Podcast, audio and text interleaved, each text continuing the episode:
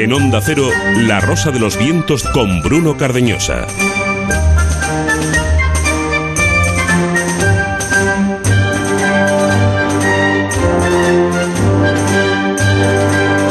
Hoy se ha producido una pequeña gran victoria. El régimen de Irán ha anunciado que la policía moral desaparece.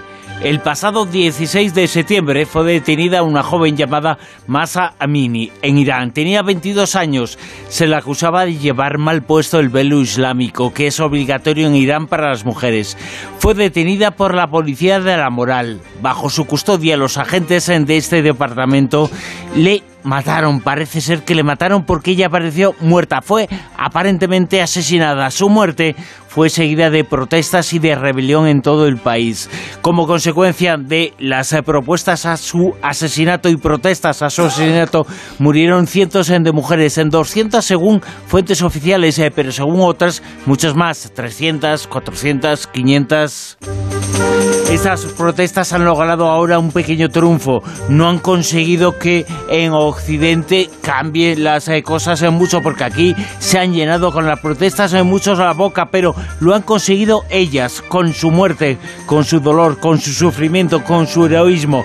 Me imagino algunas de ellas asombradas eh, porque medio mundo y parte del otro está mirando al espíritu del Mundial de Qatar, país en el que existen una serie de normas eh, muy similares a las de Irán. Evidentemente, el, enigma, el enemigo de los que mandan ahí, de los que mandan en Irán, son los turbantes, eh, pero también aquí tenemos cierto enemigo, pero están debajo de las corbatas. Es el enemigo del poder eh, del dinero que no nos hace ver la legalidad. Gracias a la lucha, gracias a esas mujeres, se ha conseguido una pequeña gran victoria, una pequeña victoria, pero queda muchísimo camino por recorrer y ojalá, ojalá lo lleven a cabo.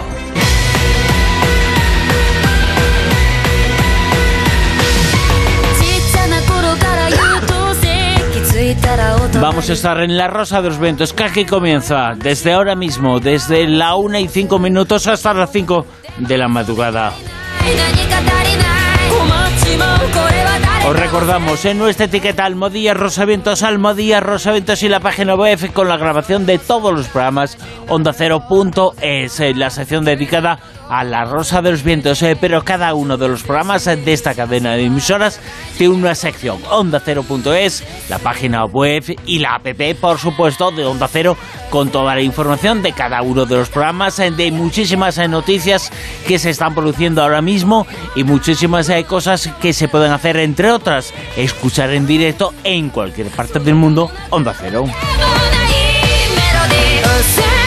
El programa de ayer, por ejemplo, con la entrevista con la periodista, con la escritora Marta Fernández sobre el mundo de las mentiras, ya está en la página web ondacero.es, en la sección dedicada a la Rosa de los Vientos.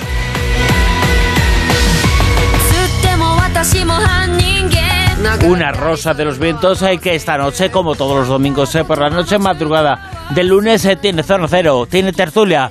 Nuestros eh, Mado Martínez, eh, Manuel Carvallal, eh, Juan José Toro y Miguel Pedrero ya están preparados para contaros mil informaciones relacionadas con el mundo de la frontera, de lo alternativo, del misterio, de los enigmas y de la ciencia de vanguardia.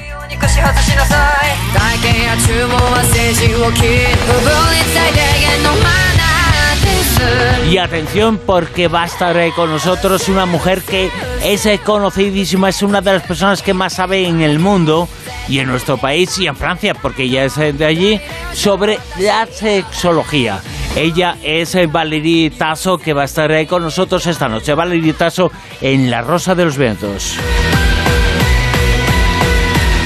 Una rosa de los vientos que, como decimos, eh, tiene mujeres eh, con alma. Al margen de la sociedad estaba Teresita Saavedra, que va a ser la protagonista en el relato de Silvia Casasola, que también nos va a presentar en Cuéntame cómo pasó la historia fascinante, Silvia, muy buenas, de un manuscrito. Bueno, que sepas que he puesto a Juanjo, a Manuel, a Amados de Colombia y a Miguel calentando, ¿eh? Están haciendo ejercicio porque si no nos llegan fríos y no pueden darlo todo. Y como aquí hay que darlo todo en la tertulia, están ahí, ven a hacer flexiones. Un, dos, un, dos, un, dos. Nosotros nos tenemos que poner también, ¿eh, Bruno? Que sé que te quieres escaquear. Bueno, y hablando de esto, pues sí que es fascinante. Y te digo por qué.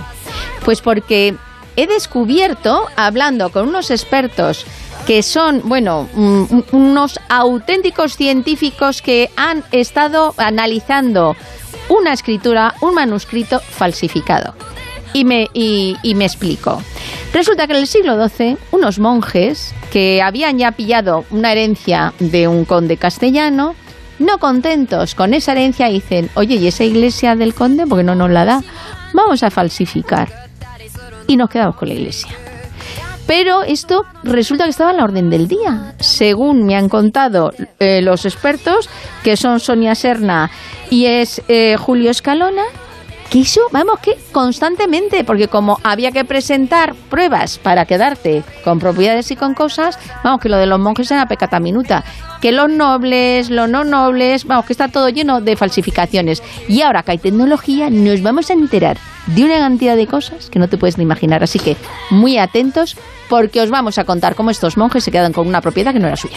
Y nos lo va a contar eh, todo el equipo que está ya preparado con Sergio Monforte al frente de la parte técnica, con Javier Sevillano en redacción y producción. Ya lo habéis escuchado en la codirección Silvia Casasola. En nombre de todos ellos os saluda Bruno Cardeñosa. Ya estamos eh, preparados, eh, vamos a salir a la carrera ya mismo hasta las 5 de la madrugada en La Rosa de los Vientos.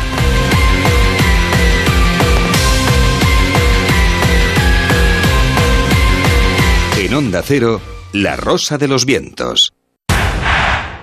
Sé que el reality va a reforzar nuestra relación. Te aseguro que nos iremos juntos de la isla. ¿Tu instinto juega en otra liga? Descubre las apuestas combinadas de los mayores eventos deportivos cada día y saca tu instinto a jugar en Betway. Juega con responsabilidad. Solo para mayores de 18.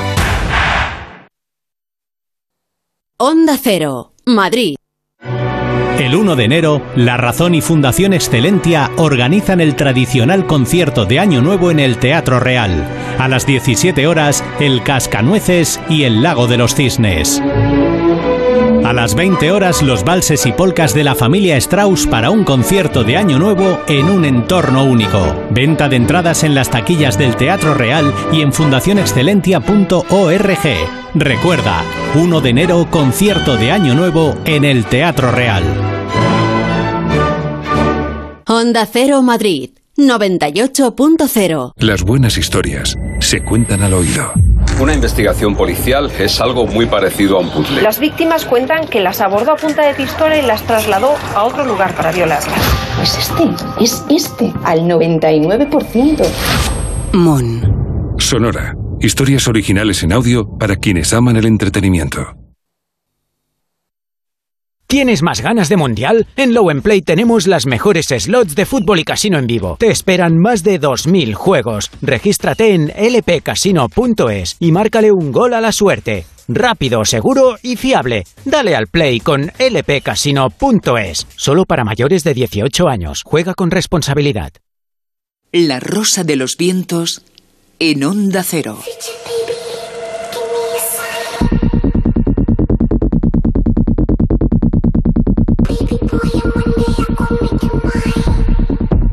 La Zona Cero.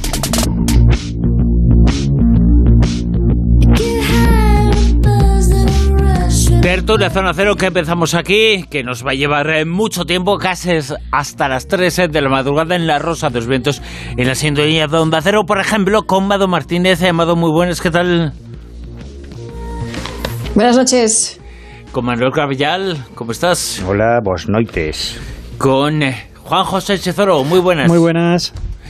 Con Silvia Casasola, que ya la habéis escuchado antes. Bonsoir y con Miguel Pedrero. Muy buenas. Muy buenas o muy malas, porque una de las noticias que nos vas a contar es una noticia que nos abre las puertas a un futuro un tanto inquietante. Alguien puede espiar mm. nuestros pensamientos y saber lo que estamos pensando en cada momento. Y ese alguien no es alguien que es cercano emocionalmente a nosotros. Ese alguien es un superior, tu jefe. jefe. Mm, tu jefe, básicamente. De esto se trata.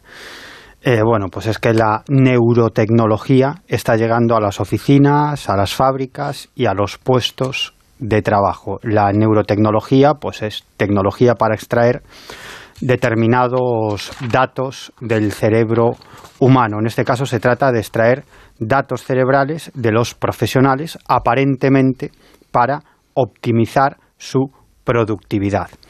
Bueno, y esto parte de mm, un artículo que se acaba de publicar en una revista que se llama IEEE e Spectrum, que edita el Instituto de Ingenieros Eléctricos y Electrónicos de Estados Unidos, que es la asociación de profesionales técnicos más grande del mundo, con 423.000 miembros en 160 países.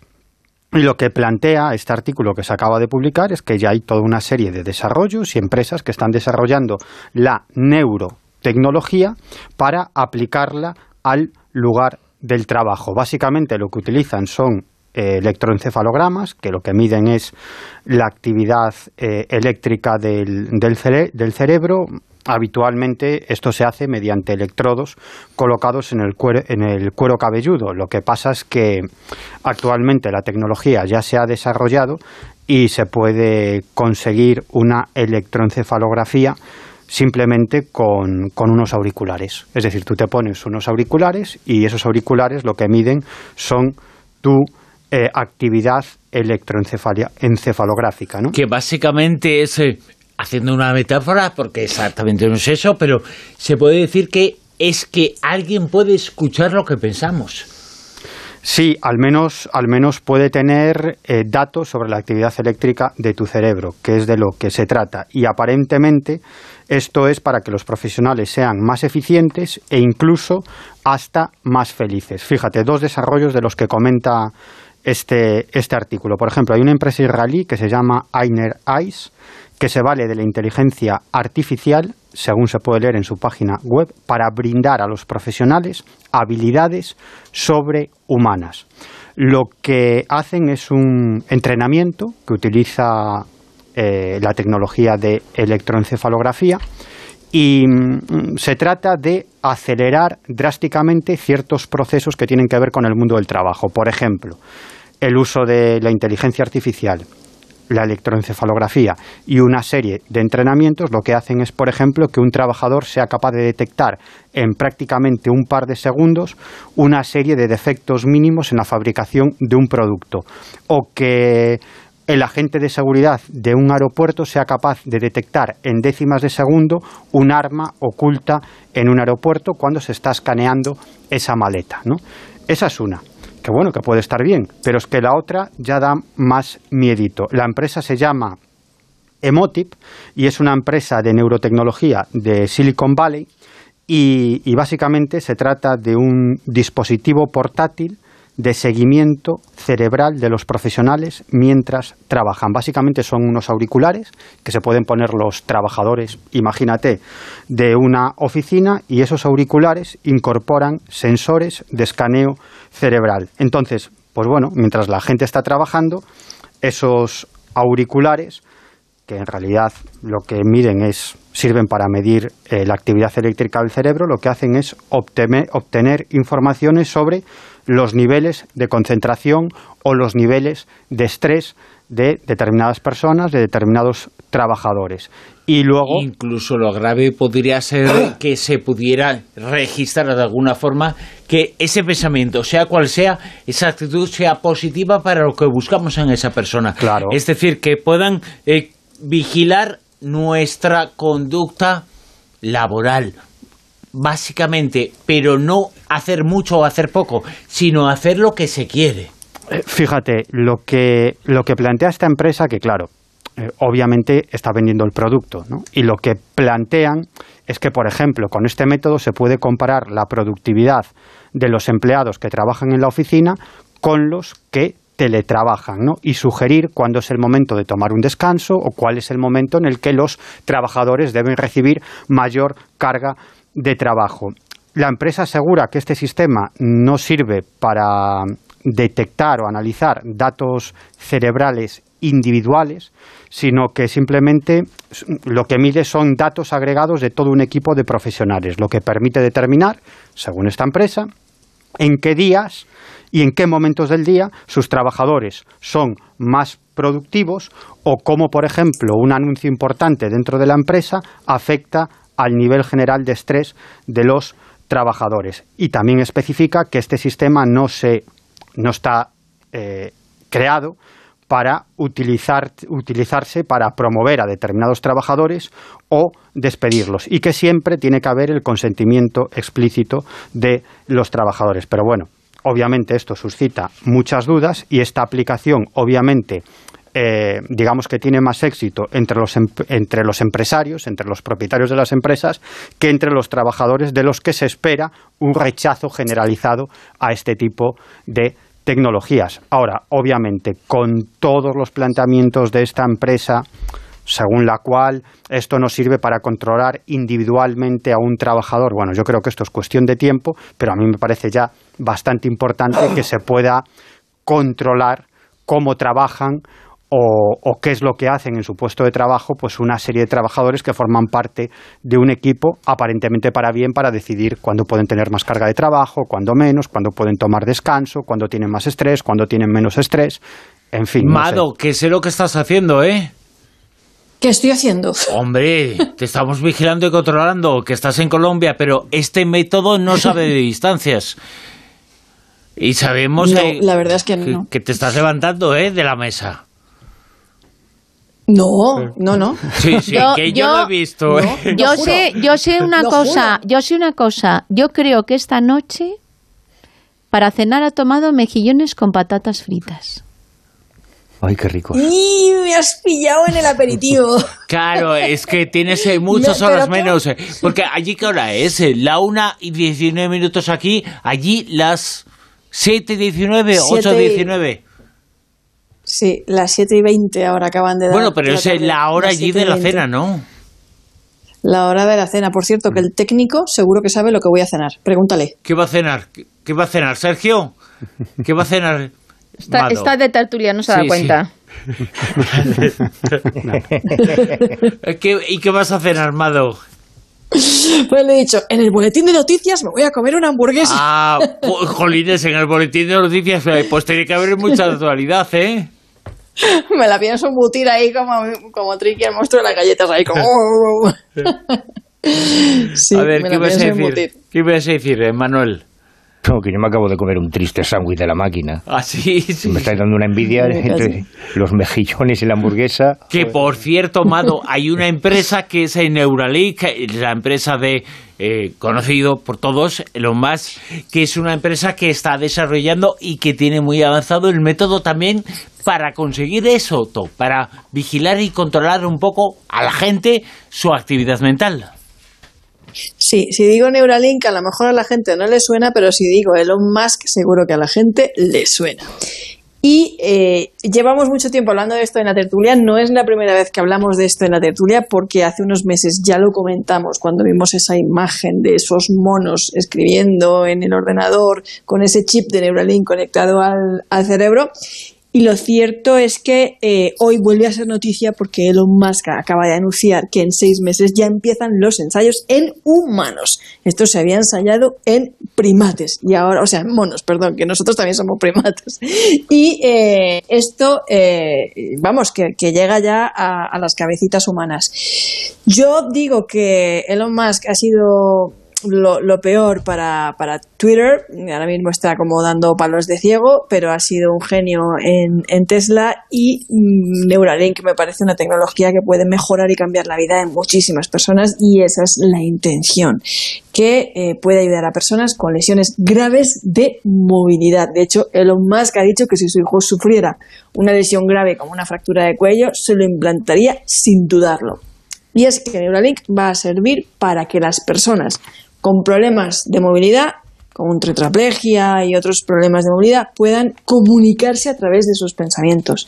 Y eso, pues como os podéis imaginar, para personas que están en una silla de ruedas, que no pueden moverse, que no pueden ni siquiera mover los labios, pensemos en, en Stephen Hawking, en tantas personas con tantas enfermedades neurodegenerativas o con lesiones a causa de accidentes de tráfico o lo que sea, puedan comunicarse. Los ensayos empiezan en seis meses y Elon Musk ha dicho que él mismo se lo va a implantar, yo no sé si esto será un globo sonda, para hacer una demostración y que es una tecnología tan segura que puedes llevar el chip implantado ahora mismo sin darte cuenta.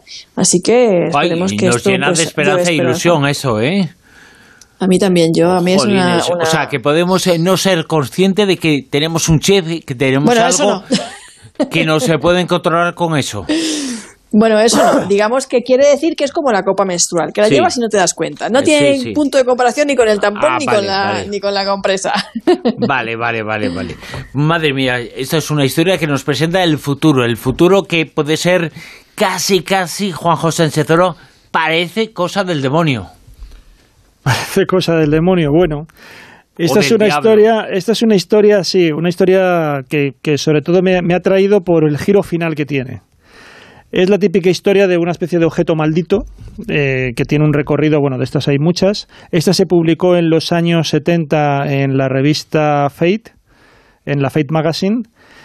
Y bueno, ya digo, es uno de estos objetos extraños que, va adquiriendo mala fama, pero ya digo que al final tiene un giro curioso. Eh, todo comienza con una niña de 15 años que vive en California, se llama Jodie Randall. Esta niña eh, tenía una afición que, bueno, debía ser una afición que además le cuesta bastante dinero porque se dedicaba a coleccionar antigüedades. Tal, hasta tal punto, al parecer, iba cogiendo el dinero de sus padres y, formó una colección de muñecas por lo suficientemente importante como para que salieran algunas revistas de adolescentes de Estados Unidos. Y en el verano de 1970 decide vender una muñeca francesa antigua a una anticuaria y cuando va a esa tienda, que era de, se llamaba la anticuaria March eh, Lord, Resulta que ve allí esta niña, eh, Jody, ve una, una mecedora, una mecedora que además era antigua, tenía pinta de ser bastante antigua, del, eh, de conforma que según aparece en el artículo, algo así como de trineo de la selva negra, era el estilo que tenía, y siente como que tiene la necesidad, se queda muy fascinada por este objeto y tiene la necesidad de comprarla. De hecho, se sienta en la silla, y mm, reconoce que tuvo una sensación como que unos brazos invisibles la estaban sujetando por la cintura. Pero bueno, el caso es que cuando pregunta el precio, la dueña de la tienda le dice que son 1.250 dólares. Entonces ella no tiene ese dinero y bueno, se va muy triste, empieza a pensar incluso, bueno, si puede reunir de alguna forma el dinero y tal, pero bueno, casi da por perdida la, la adquisición del objeto. Pero resulta que en agosto la dueña de la tienda vuelve a telefonear a Jody y le dice que, bueno, que ahora está dispuesta a vendérsela en lugar de por 1.250 dólares, solo por 800. No entiende muy bien por qué ha cambiado de opinión, pero se da cuenta de que incluso le permite pagárselo esa cantidad a plazos. Y eso sí que se lo puede permitir. Entonces compra la silla, la lleva a su casa y cuando la trae a esta mecedora empiezan a pasar muchas cosas raras en, el, eh, en la vivienda. Cosas como, por ejemplo, que en un momento dado la, silla, según cuentan, parecía que siempre estaba a oscuras dentro de la habitación, como que había una especie de neblina o de penumbra que la acompañaba. En otras ocasiones, Jodie, cuando está eh, sentada leyendo al lado de la silla, eh, nota que además a esa, como esa espesa negrura va rodeándola y la deja en un momento dado incluso inmovilizada. Luego desaparece esa, esa negrura y vuelve a recuperar la normalidad. En otras ocasiones, el perro empieza a sentir también, el perro de la familia empieza a sentir también un miedo en torno a esa, a esa silla, las cosas se empiezan a complicar, aparecen, por ejemplo, en la habitación dos murciélagos que ve la niña, en otro momento hay una extraña luz que ven ya diferentes testigos, bueno, se va complicando hasta el punto de que el padre, que es bastante escéptico, dice, bueno, no será para tanto, la vete en el, en el garaje, y resulta que cuando está eh, haciendo una, una labor de, bricolaje eh, con un bote de pegamento, el bote de pegamento estalla y ya dice que las cosas ya, en fin, que vamos a intentar vender la, silla. Vamos a quitarnos del medio la sillita, está, Porque está poniendo nervioso. Hay un montón de cosas, la mecedora a veces aparecía y se me empezaba a mecer sola, etcétera. Giro de los acontecimientos, que es lo que digo que me ha llamado la atención. Pues se ponen en contacto, a que no sabéis con quién, con Anton Lavey con el fundador de la iglesia de Satán y le dicen que si quiere del objeto y accede, compró el objeto y al final pasó a ser una propiedad de, Anton Lavey, esta mecedora, no se volvió a saber nada de, de, qué pasaba con ella. Y los periodistas que hacen el seguimiento de, la, de esta crónica, cuando la publican, claro, se interesaron por el origen, por la historia del objeto. Eh, ¿Y por qué también la propietaria anticuaria, por qué también había cambiado de opinión eh, al respecto? Bueno, pues cuando se ponen en contacto con ella, resulta que March Lord, la, propietaria del anticuario, eh, no quiso revelar por qué había cambiado de opinión. De hecho, bueno, despidió bastante a los, a los periodistas y eh, tampoco se sabe nada de cómo ella lo adquirió ni nada por el estilo. Simplemente quiso, no se sabe, la historia ha quedado ahí, se sabe que formó parte del ajuar, digamos, de objetos que tiene Anton Lavey. Él tampoco luego ha trascendido si tuvo algún tipo de experiencia extraña, pero él estaba bastante encantado y al final consiguió este objeto maldito por una cantidad, creo que eran por 500 dólares.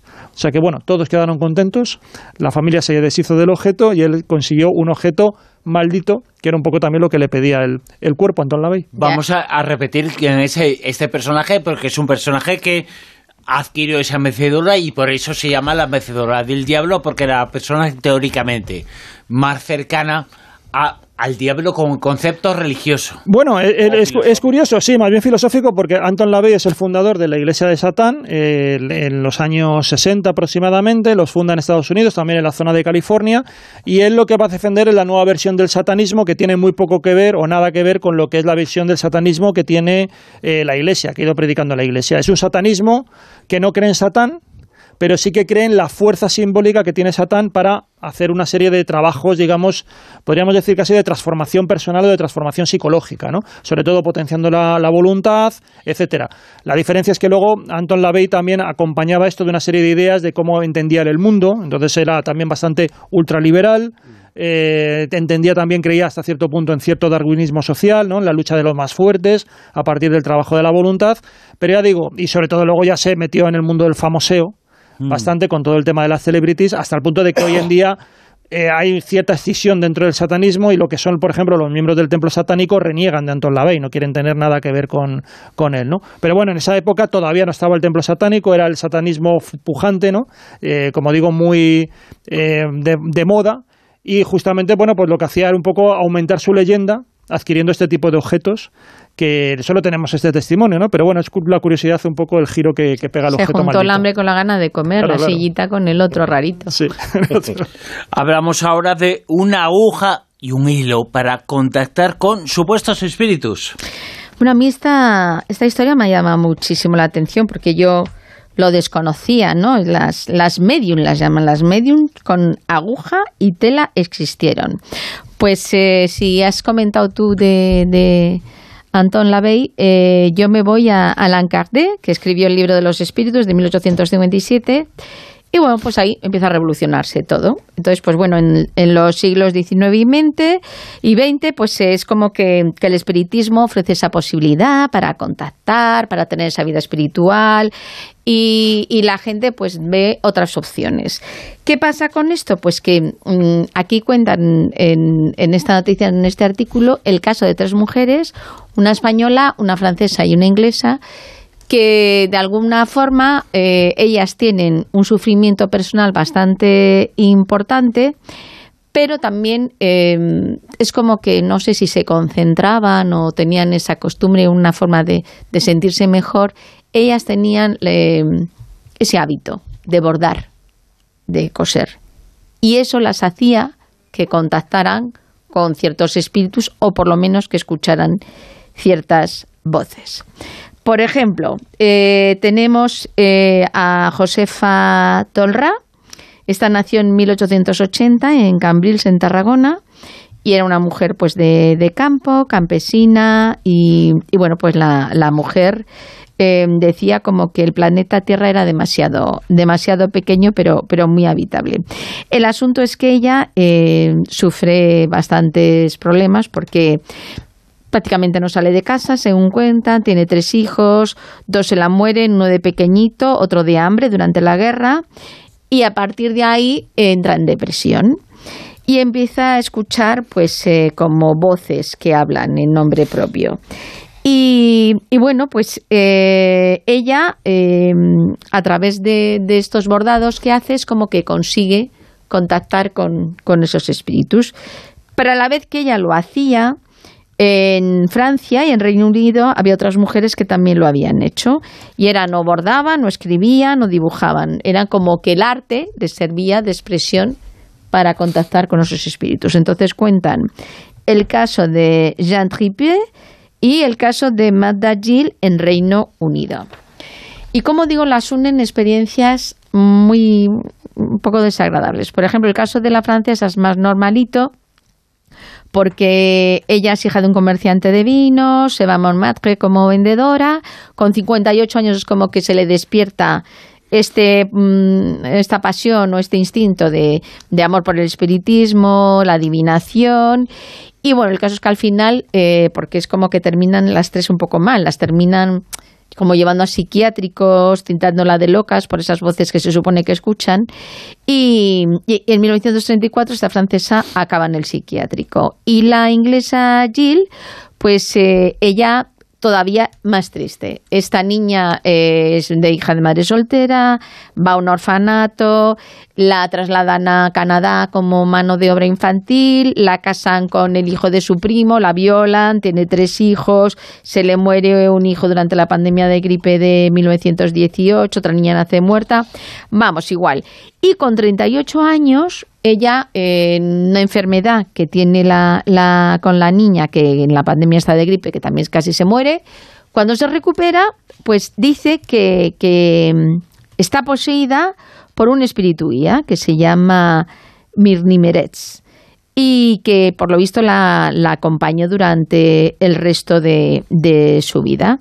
Entonces son tres casos, es como un recopilatorio en, eh, que, que han, eh, pues eso, las historias han sido un poco recopiladas para saber lo que las pasó y tenían en común esto que, que, os digo, que a través de los bordados, de los dibujos o de la escritura conseguían contactar, también escuchaban voces, también pues esta decía que estaba por ese esa guía, pero al final fueron tildadas de histéricas, de locas y terminaron en, en psiquiátricos y tenían en común estos casos así un poco mm, traumáticos de vida personal y que pues yo creo que yo creo que, a lo mejor el, el, hablar con los espíritus o lo que ella no sé si serían espíritus o sería otra cosa de alguna forma las aliviaba es que yo conozco el caso de Josefa Tolra sí. y de las otras porque además fui a, a, Palma de Mallorca a ver una exposición que se hizo Pilar Bonet que es una profesora de la Universidad de Barcelona si no me equivoco de historia del arte dirige un grupo de investigación justamente de eso de, de han ido recopilando lo que son las figuras femeninas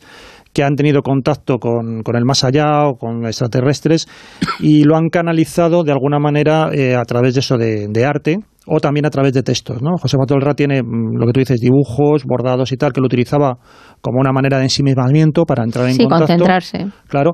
Eh, y luego también tenía textos. Tiene un montón de textos, también eh, algunos más filosóficos, reinterpretaciones de incluso de pasajes bíblicos y cosas por el estilo.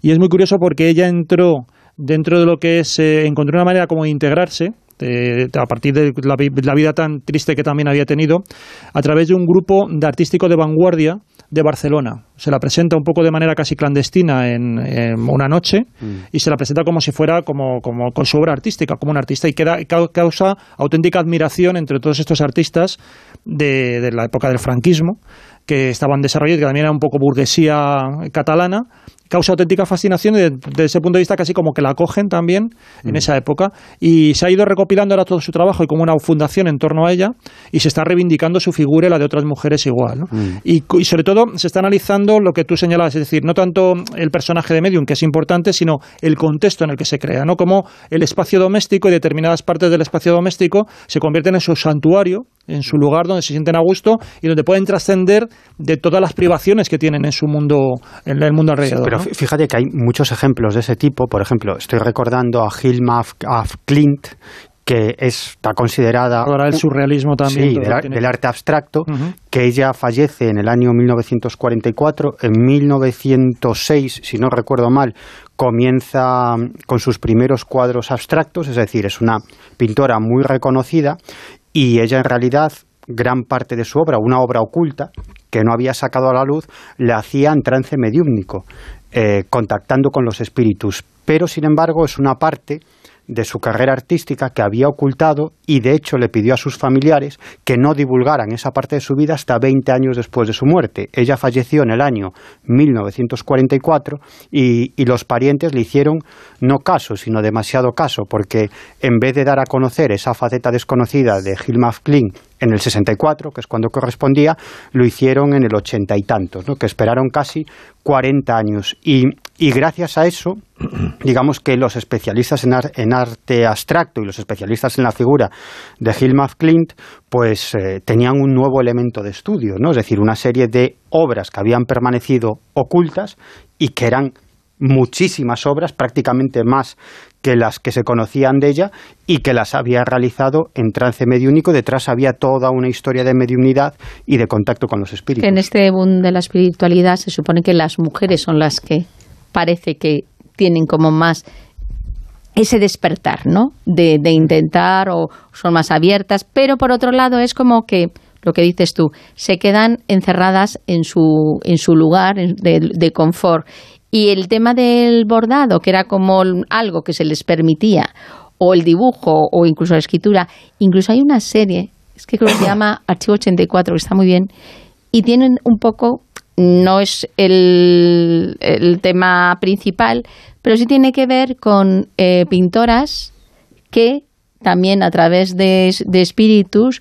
y de mediunidad pues se están transmitiendo y se están conectando con el, Pero eh, Esto siempre se ha hecho en, el arte y, y, sin la necesidad de acudir al más allá, porque la pintura automática o la escritura automática se ha utilizado, por ejemplo, en el ámbito de los surrealismos, esto de la escritura automática o de la pintura automática se ha utilizado, que básicamente consiste en pues, una serie de ejercicios o en un, en un ejercicio de concentración para, digamos, dejar que, el arte fluya a través eh, del artista sin pensarlo demasiado, ¿no? Y es lo que se llama escritura automática o pintura automática o incluso escultura automática, ¿no? Es decir, que hay de todo y en este caso estos artistas no echan mano del más allá, sino que lo consideran una técnica psicológica para eh, aplicarla al mundo del arte. Eh, una noticia, una noticia que hace tan solo unas horas eh, se ha producido es el fallecimiento de el autor, del escritor importantísimo, conocidísimo, importantísimo a nivel mundial, Dominique Lapierre, fallecido a los 91 años de edad, el autor del Quinto Jinete, el autor de La Ciudad de la Alegría, el autor de Mil Soles, el autor de libros como Arte de Nueva York, el tío de un escritor español, Javier Moro, un escritor muy cercano. Muy amigo de este programa. y que fue premio Planeta en el año 2011. Sí, estuvo también de jurado en el premio Juan Antonio Cebrián de Divulgación Histórica y es un autor que, que eh, ha escrito muchísimas novelas y, bueno, Dominique Lapierre también fue eh, un escritor de referencia muy, muy, muy importante. Pues nos da mucha pena, pero bueno, dejó un legado Sí, con muchas obras, eh, tenía 91 años, eh, pero muchas obras, eh, ¿quién no ha visto, quién no ha tenido o quién no ha estado en alguna casa donde estuviera El Quinto Jinete, o de París, o Jerusalén, que es otra de sus obras eh, conocidas, y muchas de sus obras. La ciudad, de la, ciudad de la alegría, ¿no? es, La, es la más así, luego fue llevada también al Por cine. Por Gerardo Oliveres fue llevada al cine, sí, sí, sí.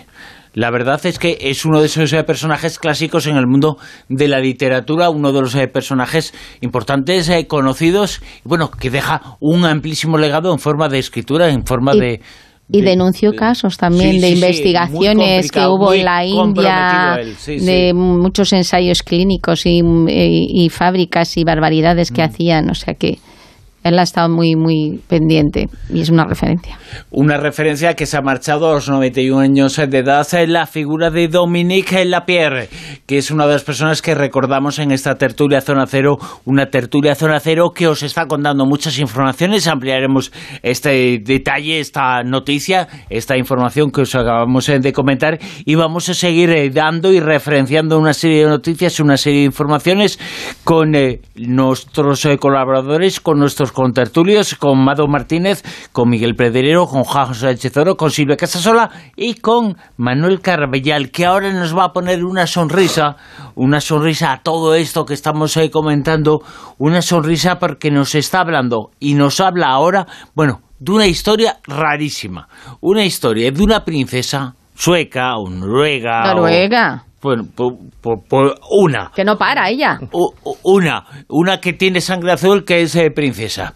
Eh, acaba de demostrar un poquito que, bueno, que, que muchas neuronas igual no tiene, porque ha dejado todo por casarse con un chamán reptiliano. Es una historia preciosa. Bueno. Yo lo veo para una serie de Disney. Sí. Érase una vez en un reino muy, muy lejano una hermosa princesa que vivía en un cómodo castillo hasta que llegó a rescatarla un apuesto chamán a lomos de un dragón. Podía empezar así. Un chamán reptiliano. Sí, en no realidad. uno cualquiera, no uno cualquiera. En realidad no estaba claro dónde termina el dragón y empezaba el chamán, porque si es reptiliano, pues son así de... Bueno, pero ch- chamán, coach, eh, eh, gurú, mm, lo Ya que tú quieras. no, no recordaréis, pero ya comentamos, cuando comenzó esta relación, hace unos años, lo, lo comentamos ¿sí? aquí en la tertulia, sí, porque lógicamente la, la familia real de la princesa noruega Marta Luis, eh, pues no le hizo mucha gracia esto de que apareciese aquí la, la princesa con este personaje. Pero a medida que han pasado los años, la relación se ha consolidado hasta el punto de que han decidido casarse y, claro, tratándose de la cuarta en la línea sucesoria, en la Casa Real Noruega, pues eh, la familia ha dicho hasta aquí. O sea, o la Casa Real o, o el brujo pirujo. Y ella, el brujo pirujo. y ella, Que consecuentemente... no hubiera sido el primer país en- del mundo reinado por un lagarto. O lagarta. Claro, porque se supone que la reina Isabel también formaba parte de esos eh, reptiles. Bueno, se supone. Pa- pa- ¿Quién, quién ¿cómo supone se eso? supone? ¿Quién, quién Nadie. supone eso? Evidentemente nadie, Por pero favor. para los eh, tipos, eh, los eh, pirados, los frikis eh, que creen en el mundo de los reptiles, era ella la jefa de todos. Sí, sí, igual que Era- nuestro emérito, que Sí, también sí. era reptiliano. También, también, también. Solo cuenta Corina en los podcasts. Bueno, el caso es que esta historia, que a mí me parece muy bonita, porque es una historia de amor, eh, por menos por parte de ella, él ya no lo sé, pues a mí me parece muy bonita. Y esta historia, además, eh, digamos que una de las razones por las que ahora ah, se ha roto ya la baraja es porque este chamán estadounidense, Durek Barrett, eh, con quien se iba a casar. eh, él es un hombre de 47 años, nacido en California, que tiene, por un lado, eh, asegura él, dice él, que es chamán de sexta generación, porque por parte paterna habría heredado los conocimientos de su familia de origen haitiano sobre el vudú, y por parte materna, eh, su madre de ascendencia noruega, habría adquirido los conocimientos de medicina tradicional y terapias alternativas.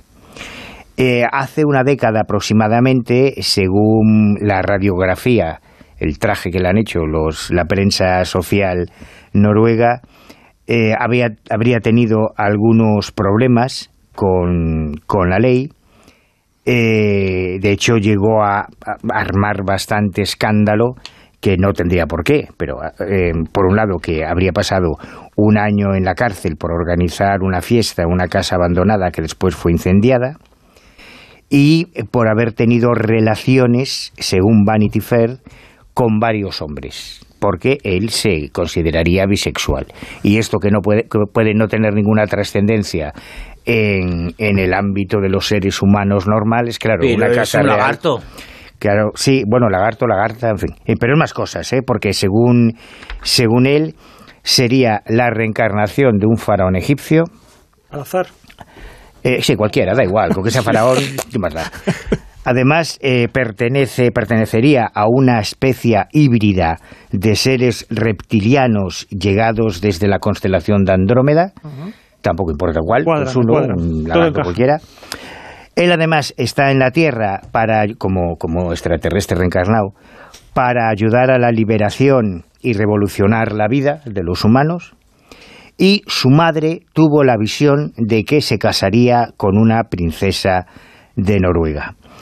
Eh, claro, lo que ya realmente, mm, porque, independiente de las tonterías que pueda decir, lo que sí ha mosqueado bastante a la Casa Real es que eh, la princesa Marta Luis ha ido dejando de lado todas sus obligaciones monárquicas en toda su agenda para concentrarse en la empresa de salud alternativa y, medicinas holísticas y chamánicas. Te venden un medallón, por ejemplo, para arreglarte el aura, que cuesta ciento y pico dólares. Eh, bueno, y además eh, colaborando muy directamente con la empresa de la, de la actriz norteamericana Gundel Patron, que también tiene su propia empresa de productos alternativos, esotéricos, holísticos, acásicos y cualquier cosa que sea esdrújula, que es lo que funciona en estos casos. Eh, la princesa de 51 años, cinco, cuatro años más que el chamán, eh, tiene tres hijas de una relación anterior muy extraña, porque ella estuvo casada con el escritor Ari Bell, que apareció muerto en unas circunstancias un poco curiosas bueno, es que ya ella, ella ya la montó con su familia cuando impuso el casarse con Ari porque él era como un poeta, un escritor así también un poquito bohemio especial, que ha tenido muchísimas depresiones, con alcoholismo, problemas. Y cuando ya estaba empezando con, con este mm, gurú positivista, pues eh, este hombre ya estaba en las últimas y prácticamente coincidió. Y ahora estaba viendo yo que dicen que el reptiliano está enfermo, que tiene unos problemas de riñón con diálisis, así que no, no sé si... No puede ser. Sus conexiones. No, puede ser. Un faraón reptiliano no puede ponerse enfermo. O sea, lo mejor es que, claro, está en un hábitat que no le corresponde. Esta princesa, además, había escrito, escribió un libro que se tradujo al español. No me acuerdo el título, algo sobre terapias alternativas. Claro, ya siempre va con ese lío. Sí, sí. Y yo leyendo algunas de las entrevistas que le han hecho aquí a, a y me da pena de las hijas. reconozco una marcada influencia de Carlos Castaneda en algunas de las cosas que él dice sobre eh, las larvas astrales que se ven atraídas por las vaginas de las mujeres y lo del sí sí sí sí esto esto viene de la escuela de, Castaneda o sea que me imagino que él intentará también convertirse en un pequeño en una larva astral. En un, en un pequeño nahual un nahualito. Madre mía eh, es una mezcla de chamanismo con curanderos, eh, con sectas, eh, con reptilianos, con... Con caradura también, con caradura se mezcla No, hombre, por ah, Dios. es una cara real. Catadura, catadura, quería decir. Real, catadura, es real, es real, yo, no es... Yo, mira, igual, igual yo creo que lo que comentábamos un poco de estas, de estas mujeres que lo pasaron mal y al final pues tienes unos problemas, una situación emocional muy particular, que lo pasas mal, yo creo que, que hay veces que la gente busca alternativas, opciones a intentar, pues eso, tu salud mental, tu paz interior, estar bien. Preocupaciones de ricos también, ¿eh? También. si tuvieran este que estar buscando el sustento cada mes, a lo mejor. En el caso de esta también, pero hay otras personas que a lo mejor tienen situaciones dramáticas y, y pues agarran a estos que les están vendiendo la moto y lo que pasa lo que pasa. Pues a mí me, parece muy bonito, ¿ves? A mí, yo, independientemente de la cara dura o, catadura que pueda tener el otro, que, triunfe el amor, que, triunfe el amor. mira, gracias al amor salió pitando un papa del Palmar de Troya. Gracias al amor, las abdicaciones el estas obispo, también. Claro, o sea, a mí me parece muy bien. A mí todo lo que sea amor me parece fenomenal. Amor a mordiscos. Algunos lo hacen así. También, sí, también. Sí, En Transilvania se lleva mucho. Sí, no, y en eh, la nueva era también habla mucho de amor, amor, amor y le echan una cara a todos. Pero vamos, eh, tremenda. Eh, es un mundo que hay que inspeccionar y contar un poco lo que se esconde tras los que reparten amor absolutamente a todos, los que llevan hermanos absolutamente a todos. Tienen algunos una cara más grande que la espalda. Bueno, que se vayan a enfriar el planeta, ¿no? Pues eso parece, porque la idea de oscurecer el Sol utilizando geoingeniería está cada vez más encima de la mesa, eh, no solamente de, de grandes corporaciones, sino también de gobiernos. Lo que se trata, como digo, es de oscurecer el Sol para enfriar eh, el planeta, para enfriar la Tierra y esto está ganando cada vez más adeptos también en el ámbito científico.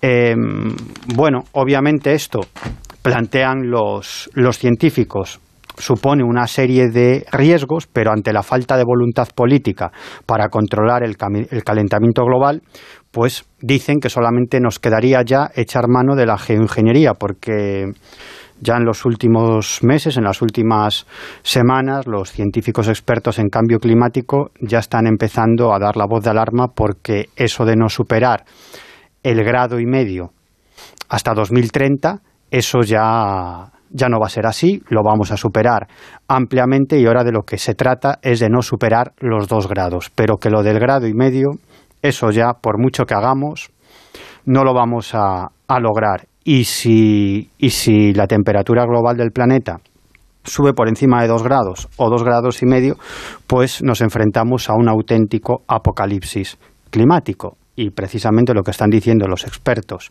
en cambio climático es que eso se va a producir entre los años 2030 y 2050 si no tomamos medidas absolutamente drásticas y ya. Y como se está viendo que no lo vamos a tomar porque a nadie le importa un carajo, absolutamente a nadie, ni a los políticos, ni a los medios de comunicación. Yo creo que es el tema del que debería estar hablando todo el mundo. Nos enfrentamos a la desaparición de la especie humana. A nadie le importa un carajo. De hecho, y esto creo que lo comenté en algún programa, que hay científicos, especialistas en cambio climático que dedicaron su carrera a eso y que han decidido dejar el mundo académico y convertirse en activistas. ¿Pero tú te crees eso? ¿El qué? Calor ha hecho siempre. sí, calor ha hecho siempre, sí. Calor ha hecho siempre. Sí, sí, sí. Y el cambio climático, hombre, si miras a las temperaturas medias, eh, no ha subido tanto, ¿eh? No, ¿verdad? No, no, no, no. no. No, ha no- subido medio gradito, un gradito. ¿Qué es eso? No pasa nada. No pasa Una- absolutamente una nada. Han Rebequita- desaparecido cientos de miles de especies. ¿eh? ¿Qué importa? Una ¿Qué importa si Rebequita. hacemos caja? Sí, sí, no, no importa absolutamente nada. Total, que al final mm, hay muchos científicos que defienden que, bueno, echemos mano de la tecnología, es un, eh, es, digamos, un método a la desesperada, ¿no? De paliar esto del cambio climático. Y entonces, mm, pues se ha echado mano de la geoingeniería, que básicamente consiste en inyectar partículas altamente reflectantes en la estratosfera. Por ejemplo, eh, azufre. Lo que se trata es de que estas partículas reflectantes, como el azufre, desvíen la luz solar y así enfriar el planeta. Claro, esto tiene un carácter invasivo mm, absolutamente total y un carácter invasivo en un sistema tan complejo como el ecosistema terrestre. Ahora que estamos empezando a comprender cómo funcionan los ecosistemas y que, y que es algo muy complejo y es muy sencillo desestabilizar un ecosistema y en este caso estamos hablando del- de todo el ecosistema, del ecosistema terrestre. ¿no? Esto puede tener derivadas muy, muy peligrosas y por eso nunca se ha considerado. Pero ahora sí es cierto que se está considerando con mayor seriedad a la vista de la falta de voluntad política internacional para paliar el cambio climático. Y lo que se trata básicamente es de imitar lo que sucede cuando los volcanes liberan partículas a la atmósfera. Por ejemplo, en el año 1992 entró en erupción el volcán Pinatubo en las islas Fili- Filipinas. Y, y esto lo que hizo, la erupción de este volcán, lo que hizo fue enfriar el planeta. Hasta un cierto grado. Enfriar el planeta. Durante uno o dos años descendieron las temperaturas globales.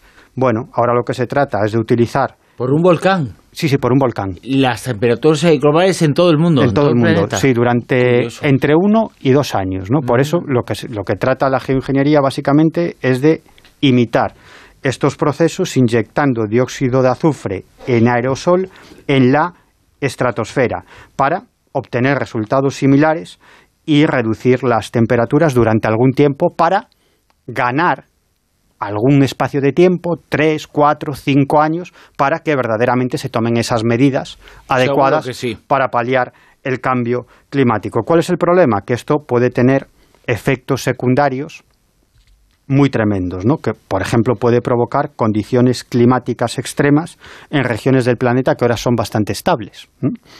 Maremotos, inundaciones, supertornados y además esto podría ser el escenario perfecto para la propagación de enfermedades en zonas del planeta donde no existen esas enfermedades. Por ejemplo, un- una candidata sería la malaria, ¿no? que quizás como efecto secundario de este tipo de actos de geoingeniería, pues se extendería a lugares del planeta donde no es endémica. ¿no? Bueno, Pues eh, no sé si es mejor el remedio que una enfermedad. Claro. la verdad es que el remedio tiene lo suyo también. Tiene lo suyo, pero la enfermedad es que es tremenda. Es que lo que se nos viene encima es absolutamente eh, eh, tremendo. Fíjate que hay muchos eh, científicos, expertos en cambio climático, que hasta ahora llevaban una política de no ofrecer un discurso derrotista, ¿no? porque eso lo que lleva es a la inacción y que y que la gente no tome partido y no presione a los políticos diciendo, bueno, si esto se va a acabar, carpe diem, ¿no?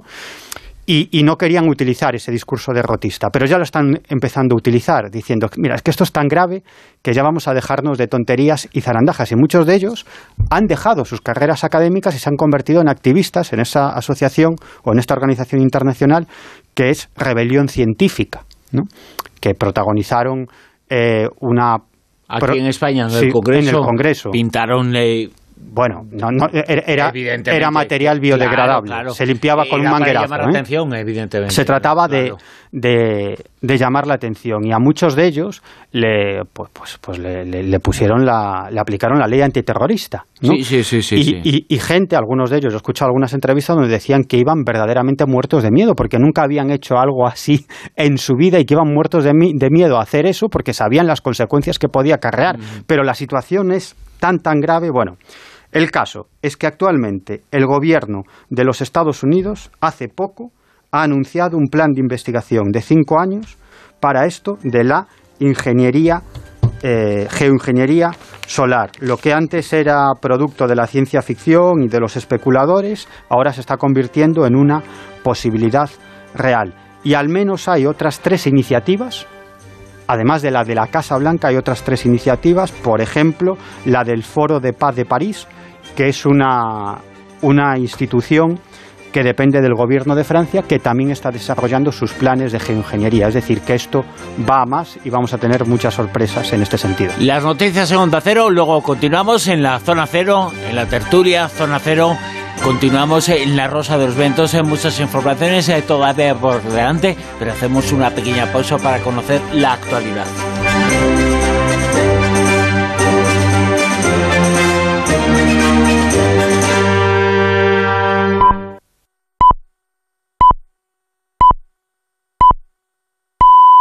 Son las dos, es la una en Canarias. Noticias en Onda Cero. Buenas noches. El presidente de Ucrania, Volodymyr Zelensky, ha hecho un llamamiento a todo el país, ciudadanos, empresas y Estado, a trabajar duro este invierno y a resistir, por muy difícil que sea, dicho, para que Rusia fracase en su intento de utilizar el frío como arma de guerra, destruyendo, lo ha hecho ya, la red eléctrica del país y dejando sin suministro energético a millones de ucranianos. El ministro de Exteriores de Estados Unidos, Anthony Blinken, cree que esta nueva estrategia rusa responde a la frustración de Putin ante una fuerte resistencia ucraniana que no esperaba y lamenta que de momento un acuerdo de paz parece improbable. Como no puede ganar en el campo de batalla, está volcando su ira y su fuego contra los civiles ucranianos, dejándoles sin infraestructuras energéticas, a oscuras, sin calefacción y sin electricidad. Así que, al menos hasta que Putin demuestre que verdaderamente está por la labor de ejercer una diplomacia constructiva, es improbable que vayamos a ninguna parte, ha afirmado Blinken en una entrevista en la cadena CBS. A partir de este lunes, Rusia no podrá vender petróleo transportado por mar a Europa. Entra hoy en vigor esta nueva sanción acordada por los 27 en el mes de mayo y afectará al 90% de las importaciones europeas de crudo ruso.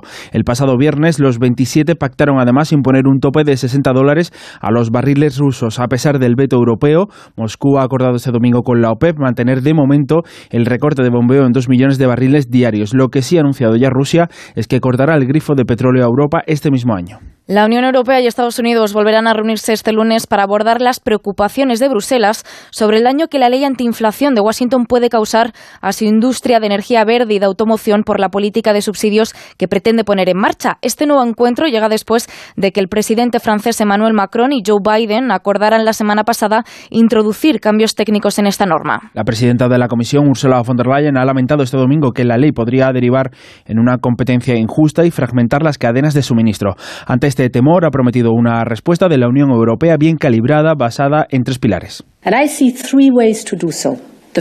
Veo tres formas de hacerlo, dice von der Leyen. La primera es que tenemos que ajustar nuestras propias reglas para facilitar las inversiones públicas en la transición. La segunda, tenemos que volver a evaluar la necesidad de más financiación europea para esta transición. Y en tercer lugar, dice, tenemos que trabajar con Estados Unidos para abordar algunos de los aspectos más preocupantes de la legislación de este país. Más asuntos. Con la vista puesta ya en las próximas citas electorales, el líder del PP, Alberto Núñez Fijo, ha pedido este domingo el voto a todos los socialistas descontentos con Pedro Sánchez, entre otras cosas por incumplir su promesa de no pactar con Bildu. El líder de la oposición, en un acto en Navarra, ha asegurado que él jamás cruzaría esa línea roja. Porque no vale todo para alcanzar y para retener el poder. Porque no vale la pena pasar a la historia y que digan eso de mí. Y por eso, queridos amigos, si el precio que hay que pagar para ser presidente del gobierno es este, prefiero no ser presidente del gobierno. Desde el PSOE, Eva Granados, portavoz en el Congreso, ha pedido a Fijo que abandone su actitud antisistema, ha dicho que se siente a renovar el CGPJ, que este domingo ha cumplido cuatro años a la espera de esa renovación, y ha lamentado Granados el constante boicot del PP, ha dicho a todas las iniciativas del Gobierno. España ni se hunde ni se rompe. España está avanzando. Y al otro lado tenemos un Partido Popular que es el no a todo, y que no solamente eso, sino que pone barreras al cumplimiento de las leyes. Y un Partido Popular que solamente obstruye, crispa y embarra la situación económica y política. Y el Ayuntamiento de Orce, en Granada, ha decretado dos días de luto por el asesinato de un matrimonio, un hombre y una mujer, a manos del hermano de él. Los cuerpos aparecieron en un cortijo de su propiedad. Llevaban desaparecidos desde el pasado 30 de noviembre. La principal hipótesis sobre la que trabaja la Guardia Civil es que el hermano de él habría matado al matrimonio con una escopeta y después habría suicidado con el mismo arma. Se investiga el motivo del crimen, pero las primeras pesquisas apuntan a un móvil económico. Y en la actualidad deportiva del Mundial de Qatar, Inglaterra y Francia se medirán el próximo sábado en los cuartos de final después de clasificarse este domingo. Francia se ha impuesto 3-1 a Polonia y los ingleses han ganado 3-0 a Senegal. Esta tarde más partidos de octavos, a las 4 Japón, Croacia y a las 8 Brasil, Corea del Sur. En la Liga CB de baloncesto, el Covirán Granada ha caído ante el Betis 66-76, el Real Madrid ha ganado al Valencia Basket 79-62, el Vasconia al UCAM Murcia 102-73 y Lenovo Tenerife 97, fue labrada 72. Es todo de momento. Más noticias a las 3, las 2 en Canarias y en todo momento en nuestra web ondacero.es. Síguenos por internet en ondacero.es.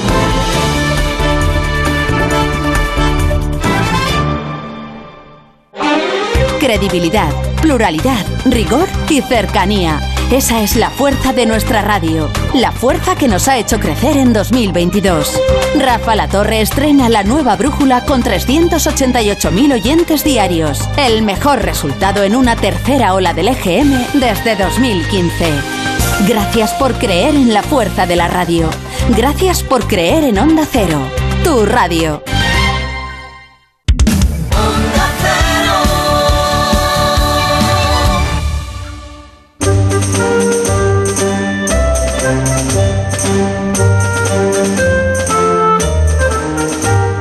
En Onda Cero, La Rosa de los Vientos con Bruno Cardeñosa.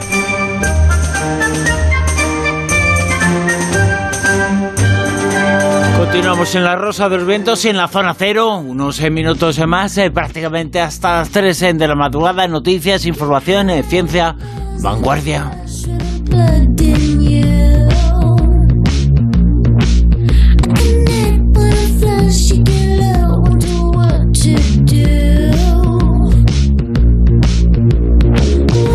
Noticias eh, de muchos estilos, eh, de mucho tipo. Por ejemplo, esta Miguel Pedrero que nos habla de un meteorito.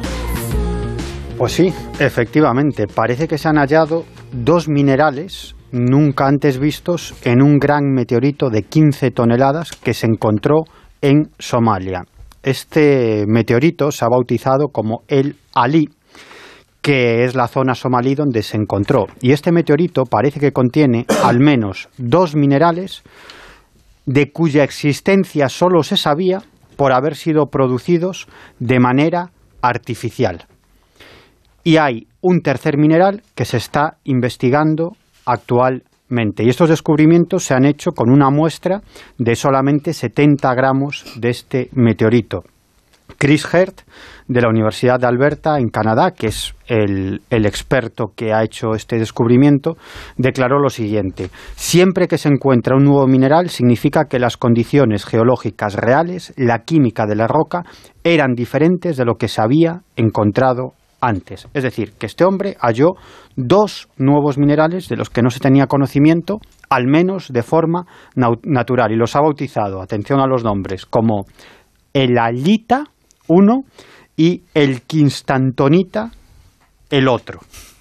Y, y, claro, uno se pregunta, bueno, ¿cómo es que ha podido bautizar a estos dos nuevos minerales si ya existían en laboratorio de forma artificial? ¿no? Bueno, pues parece que se permite darle unos nombres a, a, los minerales que se han conseguido de forma artificial, pueden tener un nombre, y los que se hallan, si luego se descubre algo similar o igual en la naturaleza, se le puede poner otro nombre, ¿no? Debe haber tirado el santoral. También, también, también. Pero, y, fijaros qué, qué curioso, bueno, esto es muy curioso, ¿no? Porque efectivamente estos minerales se han encontrado de forma natural en un meteorito, pero es cierto que ya se tenía conocimiento de ellos porque se habían logrado en laboratorio de forma artificial, ¿no? Pero él lo que ha hecho es encontrarlos de forma natural, ¿no? Y supuestamente, pues estos minerales de forma natural no se hallarían en la Tierra, sino que, se hallarían en el, en el, en el espacio, ¿no? En, en, este meteorito. Pero fijaros qué curiosa la historia de este, de este meteorito, que ha sido bautizado como el Ali, como digo, de 15 toneladas de, de, peso, se encontró en el año 2020. Se descubrió en el año 2020, pero en realidad la gente de la zona lo había descubierto hacía muchísimas décadas. De hecho, esta piedra se conocía en el folclore con el nombre de anochecer. Es decir, lo que puede indicar que sabían que era algo que había venido del cielo y se había estrellado. Eh, a esta piedra, de nombre anochecer, se la nombraba en poemas y canciones populares bastante antiguas e incluso se había utilizado para afilar cuchillos y otros elementos punzantes. Y este, este meteorito, el Ali, tiene casi un 90% de hierro y níquel, es uno de los más grandes jamás encontrados. Algunos fragmentos han ido a parar a laboratorios para su análisis, así es como se han descubierto esos dos nuevos minerales, pero actualmente, desde hace poco tiempo, esta roca espacial ya no está en Somalia, sino que ¿sabéis dónde está? En China. ¿Mm? Parece que una empresa ha llegado a un acuerdo con los moradores de la zona, se ha llevado este meteorito les ha pagado y actualmente esta empresa lo que está intentando es comercializar este meteorito bien entero, bien por, bien por partes. Bueno, una historia, una historia extraña, una historia de las que os descubrimos aquí en La Rosa de los Vientos, eh, en donde os descubrimos y contamos hay muchas cosas que seguro que desconocéis. Almodía Rosa Vientos es nuestra etiqueta en Twitter y en La Rosa de los Vientos vais a descubrir ahora mismo qué es eso de la ceguera facial, porque es una memoria que cala que calan los huesos. Bueno, hacen aquí una, una mezcla, pero nos vamos a quedar sobre todo con el asunto de la ceguera facial, porque es bastante fuerte, porque es cierto que con el Alzheimer la gente deja de conocer o reconocer, pero esto es como que tú, tu mente está perfecta, pero el problema es que no reconoces rostros. Y os voy a poner un caso súper ultra conocido de alguien muy, muy importante que lleva ya 10 años con este, con este problema y no es nada más y nada menos que Brad Pitt.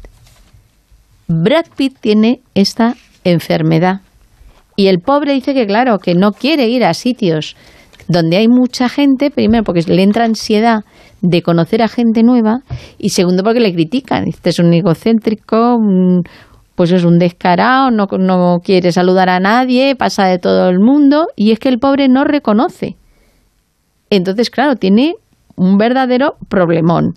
Y cuentan pues varios casos. Por ejemplo, pues eh, cuentan el, caso del neurólogo británico Loversack, que estuvo estudiando a personas que tenían este tipo de, problema de ceguera facial, de lo que se llama prosopagnosia. Y, cuentan de un hombre que fue a su consulta y él eh, se pensaba pues que, lo que tenía era mal graduada la vista que no, que no veía bien. Él quería ir al oftalmólogo y que le pusiera las gafas o lo que tuviese que, llevar para poder ver bien. Y, bueno, pues el, el, oftalmólogo le dirigió al, al, neurólogo, y, pero él seguía que no, yo estoy perfectamente, si lo que pasa es que no veo bien.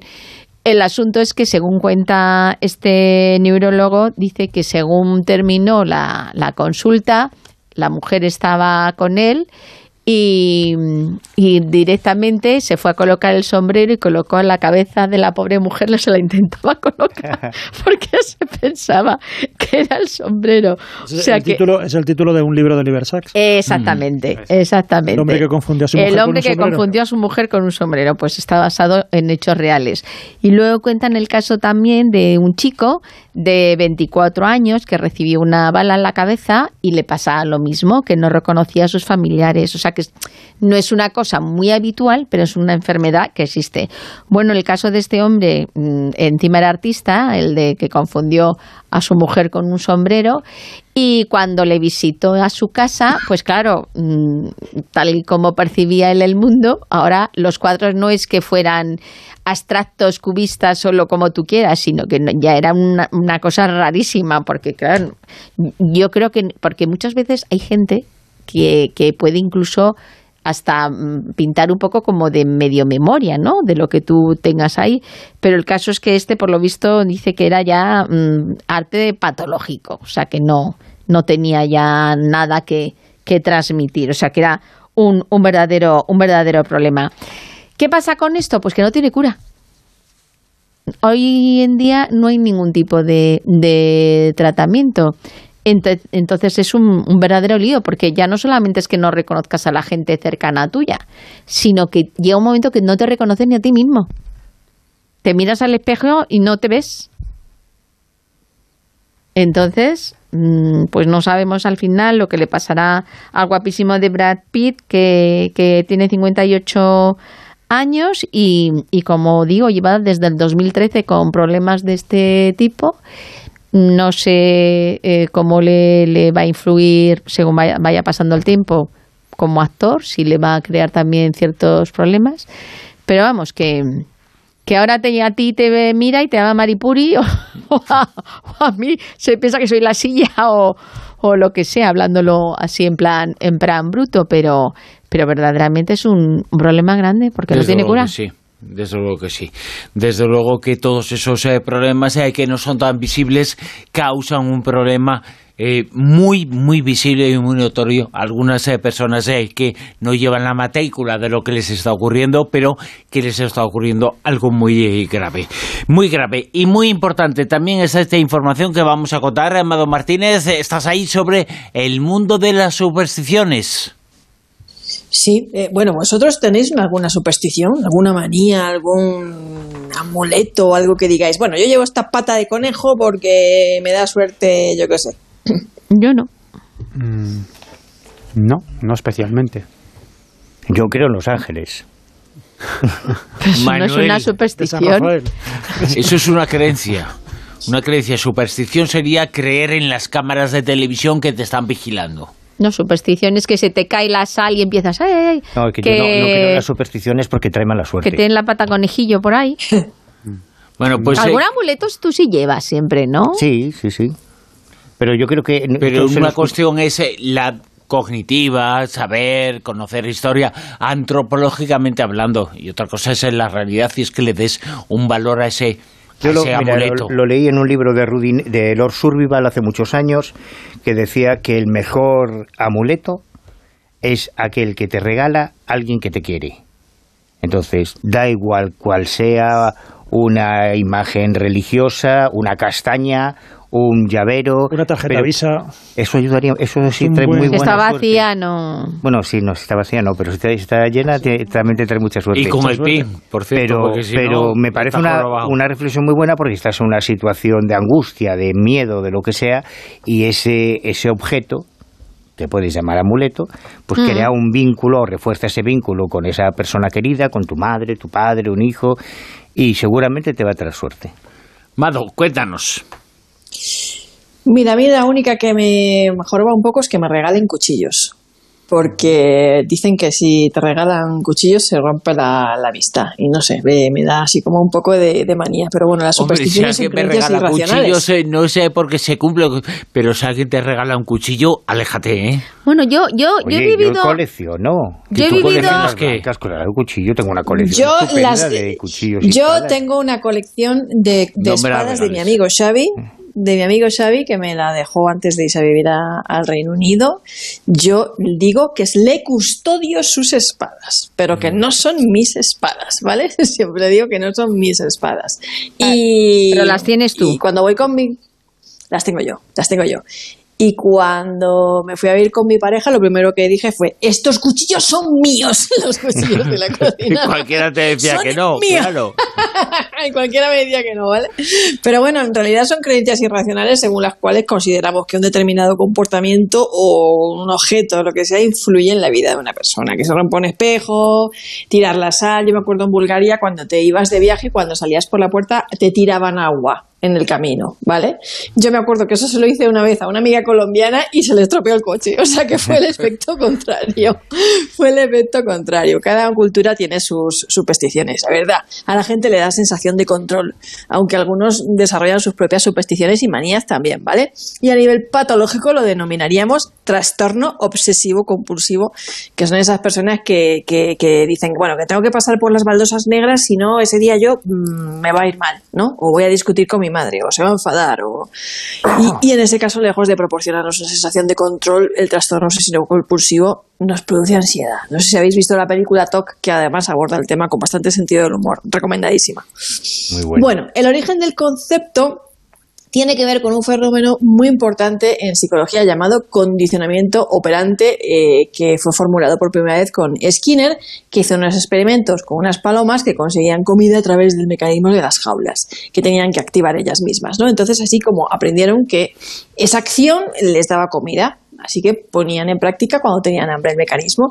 Luego él cambió el sistema y las palomas tenían que ejecutar movimientos concretos para recibir la comida, como por ejemplo mover la cabeza. Y esto hizo que las palomas crearan conductas supersticiosas basadas en movimientos con la intención de conseguir alimento. Eso, aplicado a los humanos, pues que nos pasa lo mismo. Es decir, como decía Miguel, mm, somos hormigas, somos no sé qué. Bueno, pues si vamos a un examen con una estampa de Santa Gema y nos sale súper bien, probablemente vayamos a los siguientes exámenes con la misma estampa.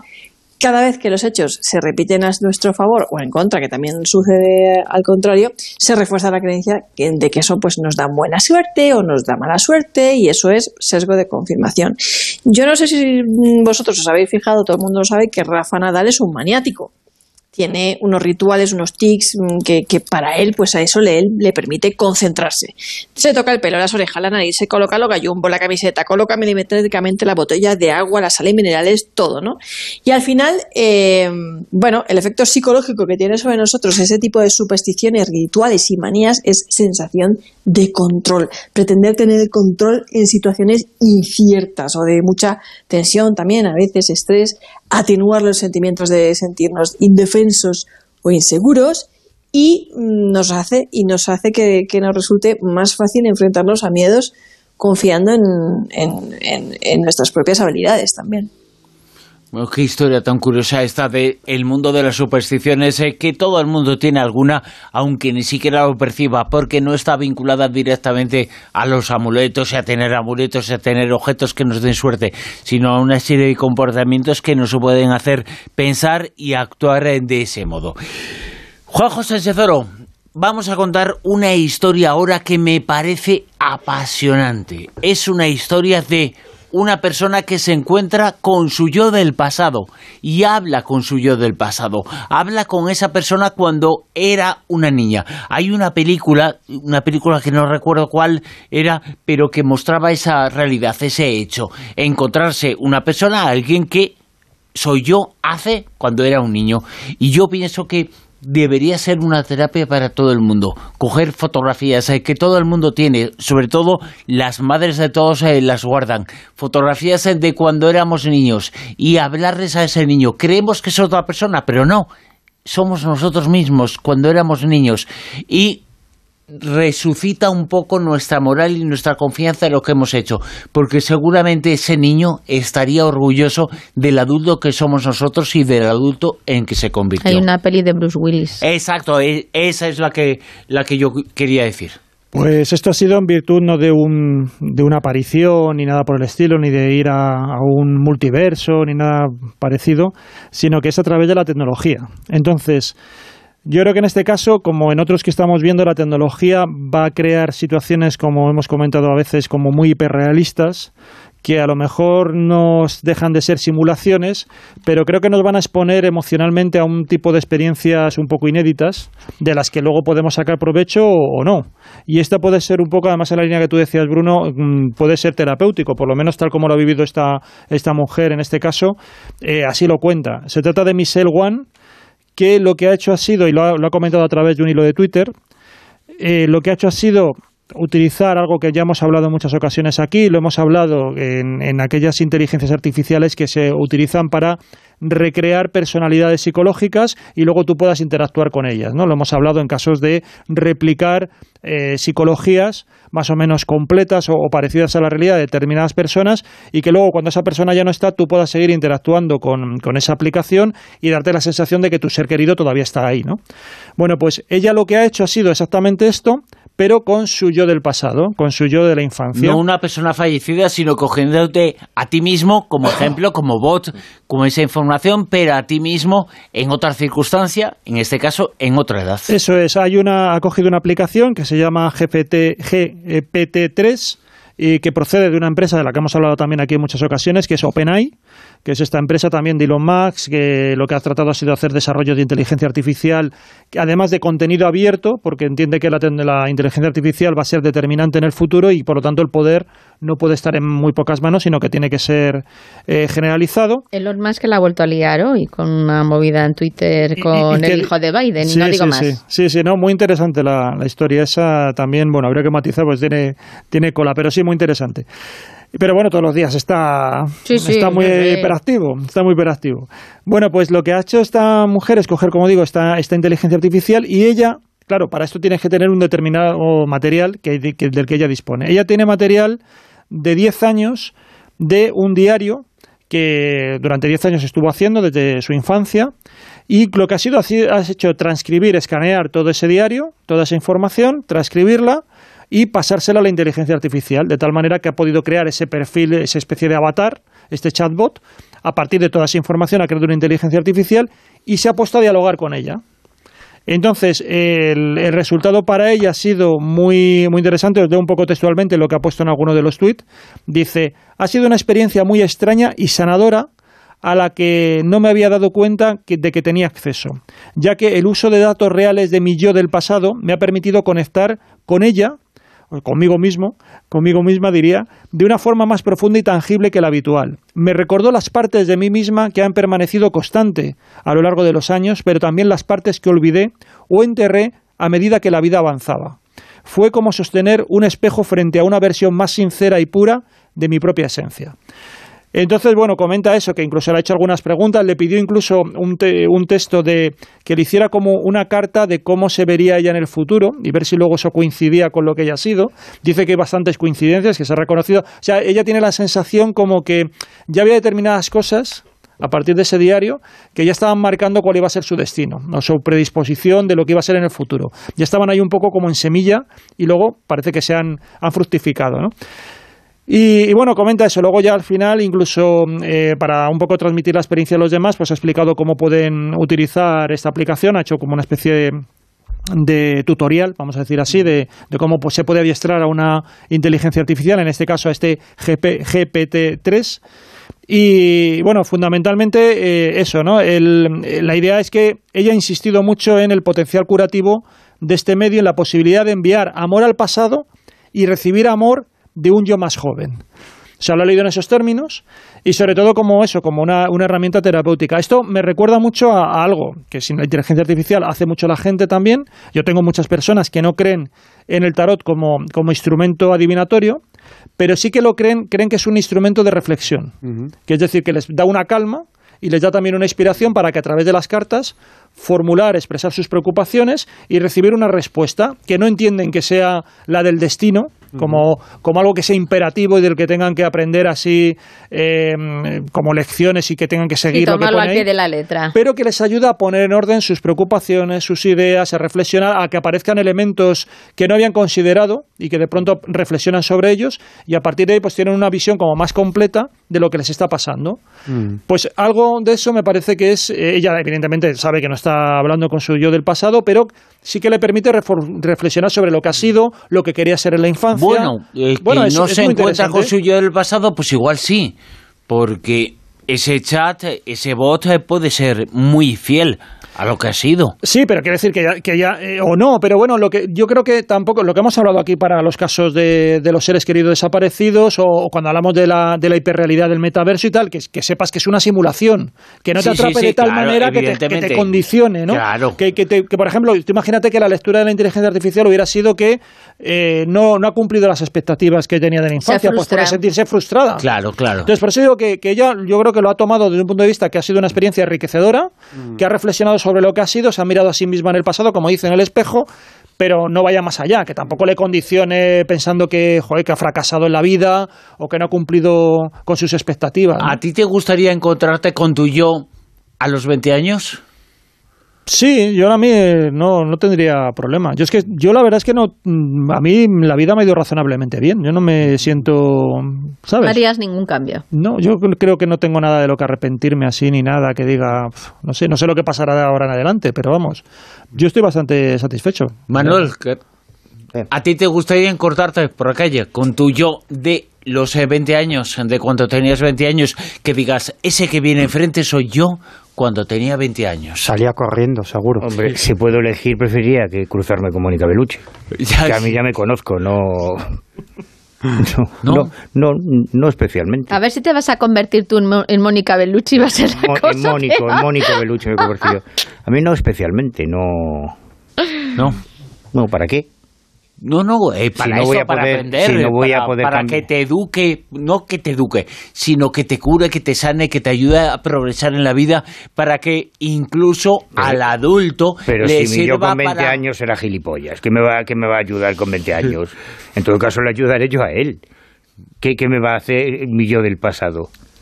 en que todo sí, caso, le puedes, le puedes dar consejos, le puedes dar consejos. Claro. yo a él, Claro. pero no él a mí, que es lo que está o diciendo igual él a ti, o te puede decir, mira, me gustas, me gusta mi Manuel de, de ahora, de los, eh, ¿cuántos son? Pero ¿y para qué vale 56, eso? 60, ¿no? 85, pero para- que salía en el nodo con Franco. Sí, pero ¿para qué vale eso? Bueno, ella, ella comentaba Yo aquí que, digo que, me diga que le gusto. Le, le diríamos, ¿qué me importa? Manuel, ¿qué, qué novio más joven tienes y cuánto se parece a ti?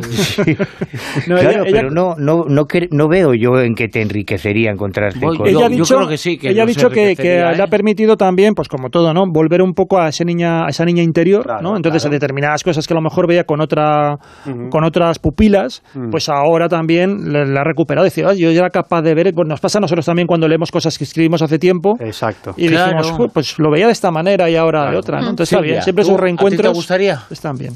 Yo es que mm, digo a veces que yo tengo el síndrome de Benjamin Button. porque Yo de pequeña era como muy mayor, muy adulta por circunstancias X.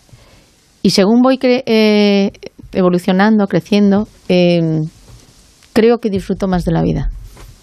Y entonces ahora me siento mejor conmigo misma. Mado Y Martín- si hubiese cambiado cosas, ¿eh? Sí. Claro. Sí. Muchas. Yo creo que todo el mundo. No, no, mundo no una barbaridad, cosas, sí, pero sí, claro, sí, matizaría que me su hubiese, vida. me hubiese ido mucho mejor, que he sido muy mm, gili lo que sea. Mado Martínez.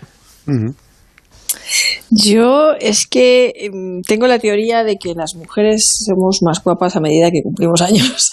Entonces, no solamente por fuera, sino también por dentro, ¿no? Yo creo que cuando tenemos 20 años, para mí fue una época de, de, bueno, de, pues que también hice mucho el gilipollas, ¿vale? Entonces, sí que me gustaría encontrarme con mi yo de 20 años mm, segura, no sé, eh, no sé si, si mi yo de 20 años estaría orgullosa de mí, pero yo sí estoy orgullosa de, de, de mí. Y también creo que algunas partes de mi yo de 20 años a lo mejor mm, Mirad, no sé si, si os ha pasado alguna vez que yo una vez eh, vi una foto de cuando yo tenía nueve años, que hacía muchos años que no veía, muchísimos, de, tenía unos nueve o diez años. Y yo tenía en mi mente la idea de que yo de pequeña era una persona feucha, ¿no? Eh, que no. Y cuando vi esa foto, y yo vi esa foto, dije, ¡Ah! ¡qué nena más bonita! Sí, ¿no? sí, sí, sí. O sea, que al igual... A mí me ha pasado alguna vez. encontrarme eh, con mi- "Joy, yo ligaría con mi yo del pasado. No, es que yo dije, ¿quién era más bonita? ¿Qué cosita? O sea, qué, o sea, pero, pero, pero, pero qué cosa, ¿no? Y, y creo que mi, si me encontrase con mi yo de 20 años, del, del cual tengo algunos prejuicios en, en, en mi mente, al igual me pasaría lo mismo. Al igual tendría partes que adoraría y que amaría. Y no me vendría mal reconocer esas partes. Miguel Pedrero. A mí me encantaría. Sí. Sí, sí, sí, sí. A mí me, me encantaría mantener un diálogo con mi yo de 15, 16, 17, 18, 19 o 20 años, incluso de 25. Sí, a mí me digo 20 encantaría. como un ejemplo, ¿no? Por A mí, a mí sí, sí, sí me gustaría y además creo que iba a bonito. ser que iba a ser muy muy terapéutico. Sí, Mm. sí, sí, sí. Sin ninguna sin ninguna duda. A ver, Bruno. Yo, no, no, yo estoy absolutamente. Mi idea es exactamente la misma que la de Miguel.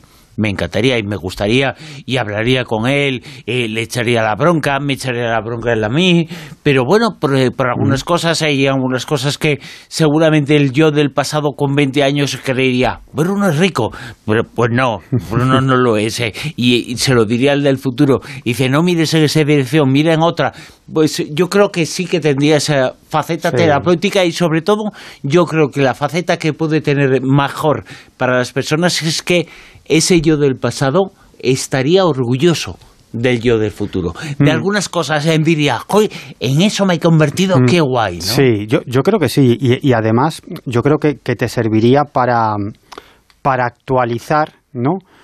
Eh, digamos, la visión del mundo, la- las esperanzas, lo que esperaba ese, ese yo tuyo más joven, ¿no? Lo que esperaba de la vida, ¿no? Y, y esa, esa ilusión que tiene la juventud, ¿no? Yo creo que nos pasa a todos, ¿no? Que cuando nos rodeamos de gente joven, ¿no? Nos queremos comer el mundo cuando somos jóvenes, igual cuando somos adultos, no nos damos cuenta que ya nos hemos comido el mundo. Claro, claro, o que todavía te lo puedes comer, ¿no? O que todavía te lo puedes comer y que... Mm. bueno, y- déjalo, ¿eh? Bueno, pero, pero, pero Sí, es así, sí, que, sí, que todavía claro. que hay, que hay muchísimas posibilidades y que se pueden hacer muchas cosas, ¿no? Y, y eso es lo que te pasa un poco cuando te rodeas de gente joven, ¿no? Que tiene una perspectiva muy abierta, está empezando a descubrir el mundo, tiene sus ilusiones, ¿no? Pues yo creo que te contagias, ¿no?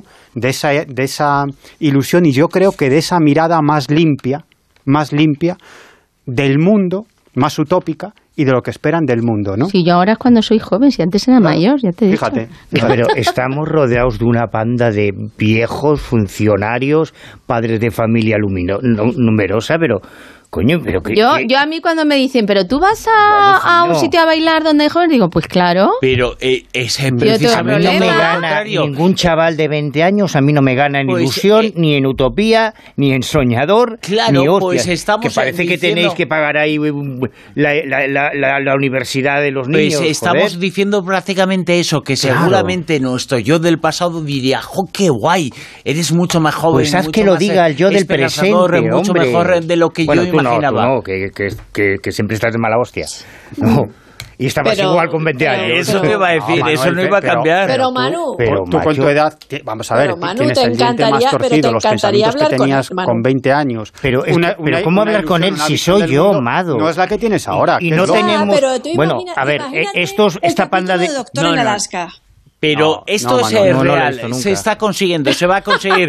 Estamos en, el, visto. en el trabajo de eso, visto. gracias a la informática, gracias a la tecnología, se puede conseguir, se puede construir un bot, un bot con lo Pero que Bruno, es que un bot es un truño, que un bot no es real. Yo soy real. Y yo soy el mismo Manuel de los 20 años. Y no hace tanto tiempo, aunque haga Pero muchos tú años. se lo cree, ¿eh? del Manuel Lo de bueno los es que se 20 lo cree, que está muy me, bien. me acuerdo absolutamente de todo. Quiera que a ¿Ah, veces de los falsos recuerdos. ¿eh? Absolutamente. Sí, nada. Tío, come más, más pasas, no sé, o zanahorias, No, o lo que sea para la memoria. Yo recu- y además soy la misma persona. Y yo no, no noto ningún... A ver, yo no, no, no tengo familia, no estoy casado, no... Si me decís, joder, que tienes cuatro Pero hijos... si es que no que- tiene nada que ver con eso, Manuel. Si lo estás simplificando, no tiene nada que ver No, con pero que por lo que estabas familia o no diciendo tú, hay que rodearse de jóvenes. No, es que los jóvenes somos nosotros. Porque los jóvenes no es una Pero cuestión de es una cuestión de No, Manuel, mente. a veces no me escucha. Que yo no he dicho que haya que rodearse de jóvenes. Yo no he dicho eso. Yo, yo lo que he dicho es que cuando estás con gente joven, yo creo que todos nos contagiamos. Yo, a mí por lo menos me pasa, es mi caso, ¿no? De esa, A mí me pasa justo al revés. de esa ilusión, ¿no? Y de esas ganas de descubrir el mundo que, que te lleva a comportarte un poco así, ¿no? Cuando ya tienes cierta edad y quizás ves el mundo de otra manera. Mira, ayer, todo tienes- déjame, ayer, ayer me escribe un chaval que yo no conozco de nada. Pero Y me espera, escribe espera, y me espera. dice, me dice, un chaval que debe tener 20 años o así, o sea, un chico joven, ayer, ¿eh? Me dice, no, es que eh, don Manuel, don Manuel, tu padre, o sea, me llamé Manu, ya empezamos mal, ya vamos mal. No, es que acabo de abrir, acababa de abrir, ayer, un canal de YouTube y me gustaría entrevistarle, patá, pues venga, ya, ahora mismo. ¿Cómo ahora mismo? Pero no me la preparo, no, no, no, tío, nos ponemos a charlar y tal, bueno, de puta madre, hicimos un programita y, y el tío, el- el- me decía él a mí, joder, es que qué entusiasmo, que no sé qué, un chaval de 20 años. Pues entonces, Pues es lo que quiero entonces transmitir, sí que no olvidaros del porque pasado. el yo de cuando tenías 20 años eh, te iba a ayudar a demostrarte y te iba a Ah, decir... ¿Pero a qué me va a ayudar el de 20 años, tío? a te, te iba a ayudar en el sentido de que te iba a decir, oye, que tú eres estupendo, que tú eres eh, fantástico, que tú... Pero es que no hace falta que me diga eso. Pero no, se, no os empeñéis, Es que cada uno entonces, tiene una es que forma lo veo- de pensar. Pero que lo veo absurdo. O sea, tú podrías decirle al de los 20 años, no hagas esto, no vayas por ahí, no te fíes de este tío que te va a dar una puñalada trapera, no No, rechaces... no, no, no, no hablo de eso, hablo de otra Claro. serie de cosas, ¿Pero hablo de emociones, yo no lo de entiendo, hechos. no lo entiendo. Eh, habla- hablamos más de algo hacer. emocional, no Claro, hablamos de... Yo Pero es que, que las creo que tendrías Bueno, que que la gente con almohadilla rosavientos eh, diga qué pasaría si le gustaría encontrarse con su yo del pasado, sea O con el Manuel del dicho- pasado, con el Manuel No, del pasado. con el Claro, pasado no, con Mira, su yo del pasado. Acaba con de subir, acaban de subir a, a- a Twitter la foto esa del nodo. A mí sí me gustaría saber quién es ese tío, ¿es? ¿Ah, ese sí? tío que aparece en el nodo, que es idéntico a mí, con el sombrero. Y que no está en un partido de fútbol, eh, sino que está observando a una vidente callejera. Y, o sea, a mí sí me gustaría saber quién demonios es Eres ese tío. un viajero en el tiempo. Eh, pero es que no me acuerdo, entonces ¿qué me vale? Si yo estuve en el paro y no me acuerdo, tampoco me Eres vale un de nada. patrón encarnacional, Manu. Pero a mí sí me gustaría saber quién es ese doble y, y por qué en esas circunstancias tan curiosas, ¿no? Que no...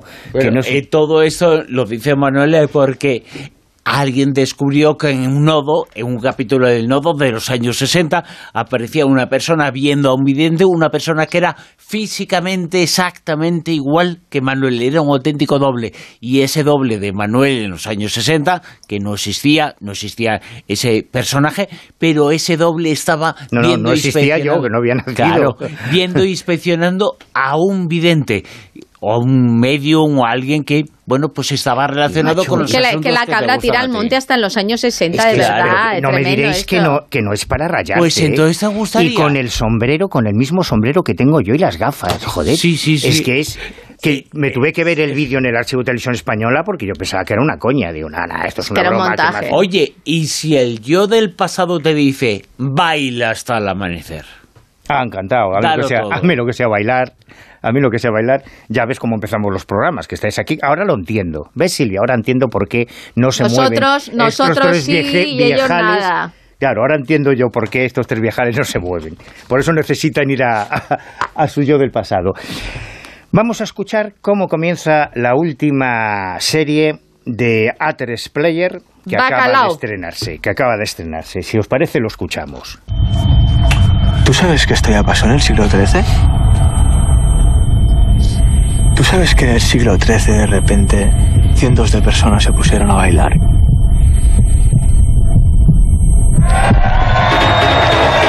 Estaban encima de un puente ¡Eres el puto mejor! y eran tantos que bailaban tan fuerte que de repente el puente se vino abajo. Aquí ni Dios está pensando en su vida. Pero ninguno de ellos intentó nadar. Siguieron bailando. Una enfermedad decían que era la danzamanía. La enfermedad del baile. Y se ve que ahora la hemos pillado aquí, en Valencia. Subidón, subidón, subidón. Eh, sí, Teníamos que haber sí, sí. puesto Lesta sí, Lesta- Lesta no. La Ruta es la, la serie que empieza con esa reflexión histórica real sobre una serie de no sé si decir plagas o, extraños sucesos contagiosos que efectivamente se produjeron en el siglo XIII, concretamente en 1278, en Alemania y en otros lugares y en otros momentos de la historia.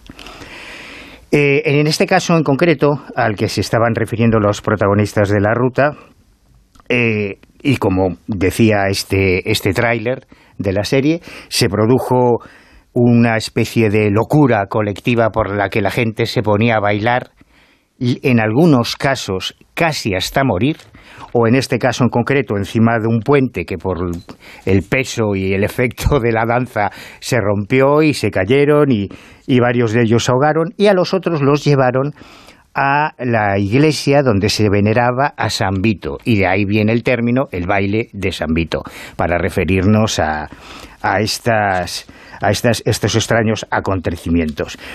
Hay un montón de casos eh, documentados a lo largo de la historia, en la, en la Edad Media y, y más recientemente, y me ha llamado poderosísimamente la atención un artículo publicado esta semana en el que un investigador, profesor titular de la Universidad de Auckland, Robert Bartholomew, le ha dado la vuelta a la tortilla y hace una, una interpretación que yo desde luego no, conocía y muy diferente a las, a las tradicionales. A todos estos episodios eh, que se han registrado en distintas partes del mundo y en distintos momentos de la historia, que de pronto una comunidad empieza a bailar frenéticamente unas danzas que suelen, eh, según los cronistas, terminar en eh, tocamientos en relaciones sexuales, incluso en orgías. Se habla de que en algunos casos literalmente estas personas danzaban colectivamente hasta morir, hasta perder la conciencia o hasta fallecer.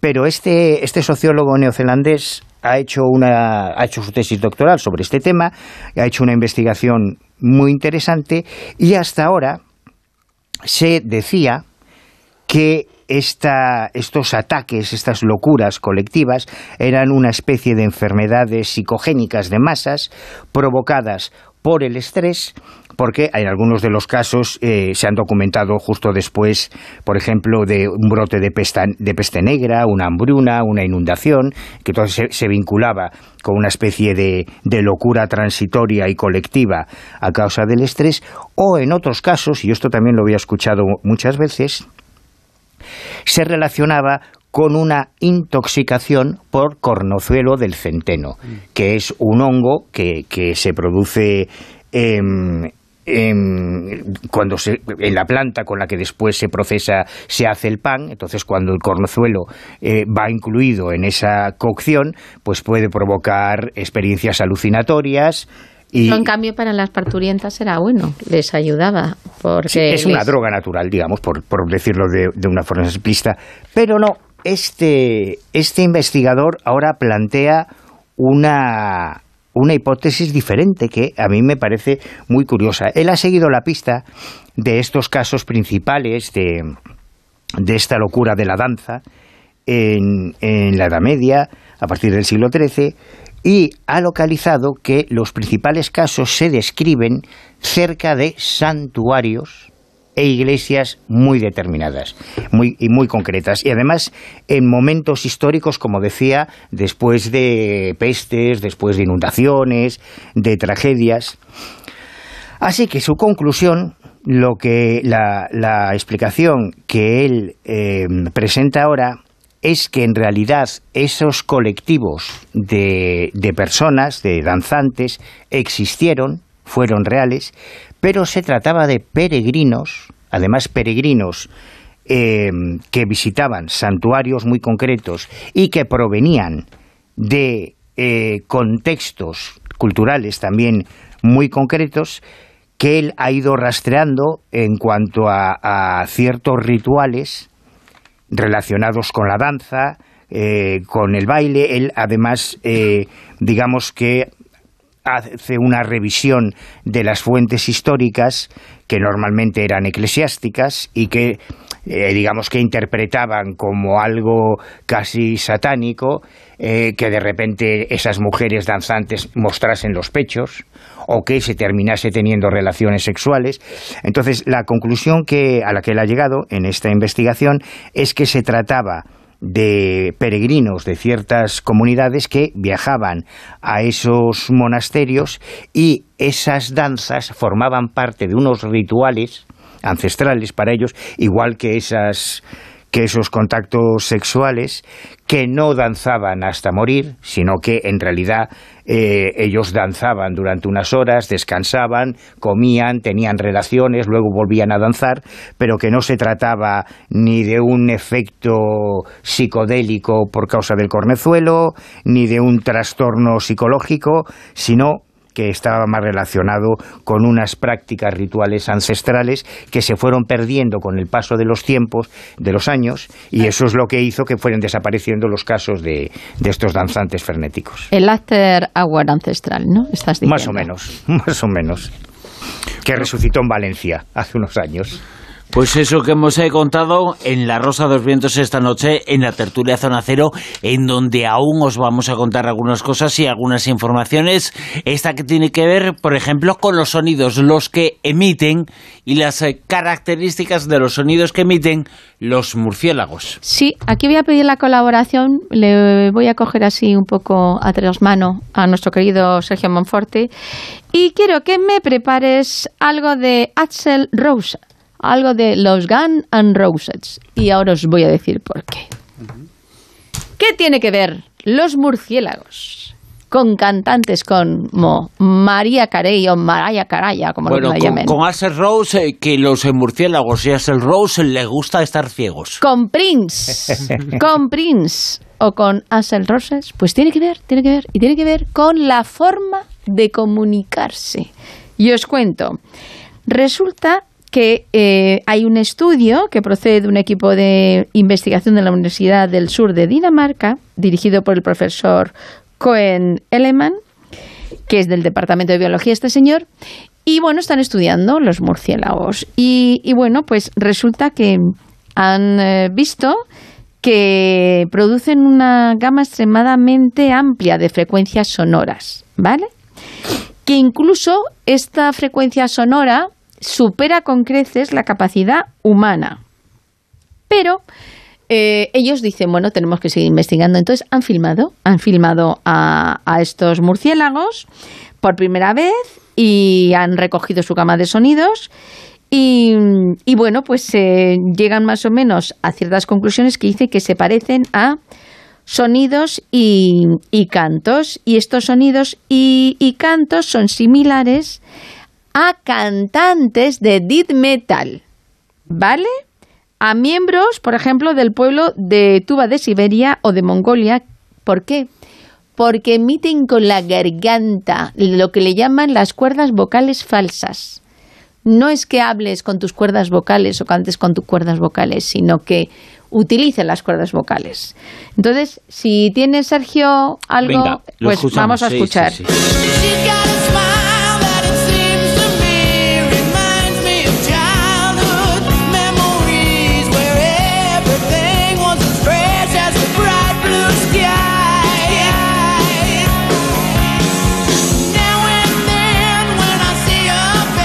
Pues aquí sale un murciélago muy guapito que tiene, vamos, la misma cara de Axel Roses, es que es igualito.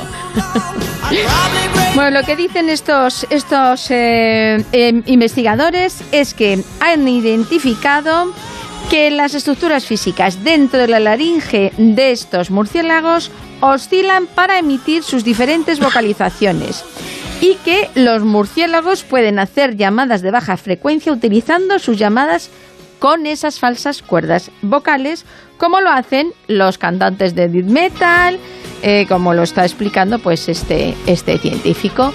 Así que nada, tú te metes a ver a, la cuerva, a una cueva correspondiente, encuent- encuentras a los murciélagos y en cuando oyes el- la cosa rarita, pues imagínate que te está cantando eso, María Caray, o, Prince, o, o Axel Rose, o, o cualquier otro. Snake, o quien quieras. Yo creo que Bon Jovi no. Bon Jovi no es tan rasgado, ese es cuerda vocal normal. Pero a CDC sí. Qué grande haces. Qué grandes, qué grandes. Thunderstruck, imagínate. Ahí el murciélago dándolo todo.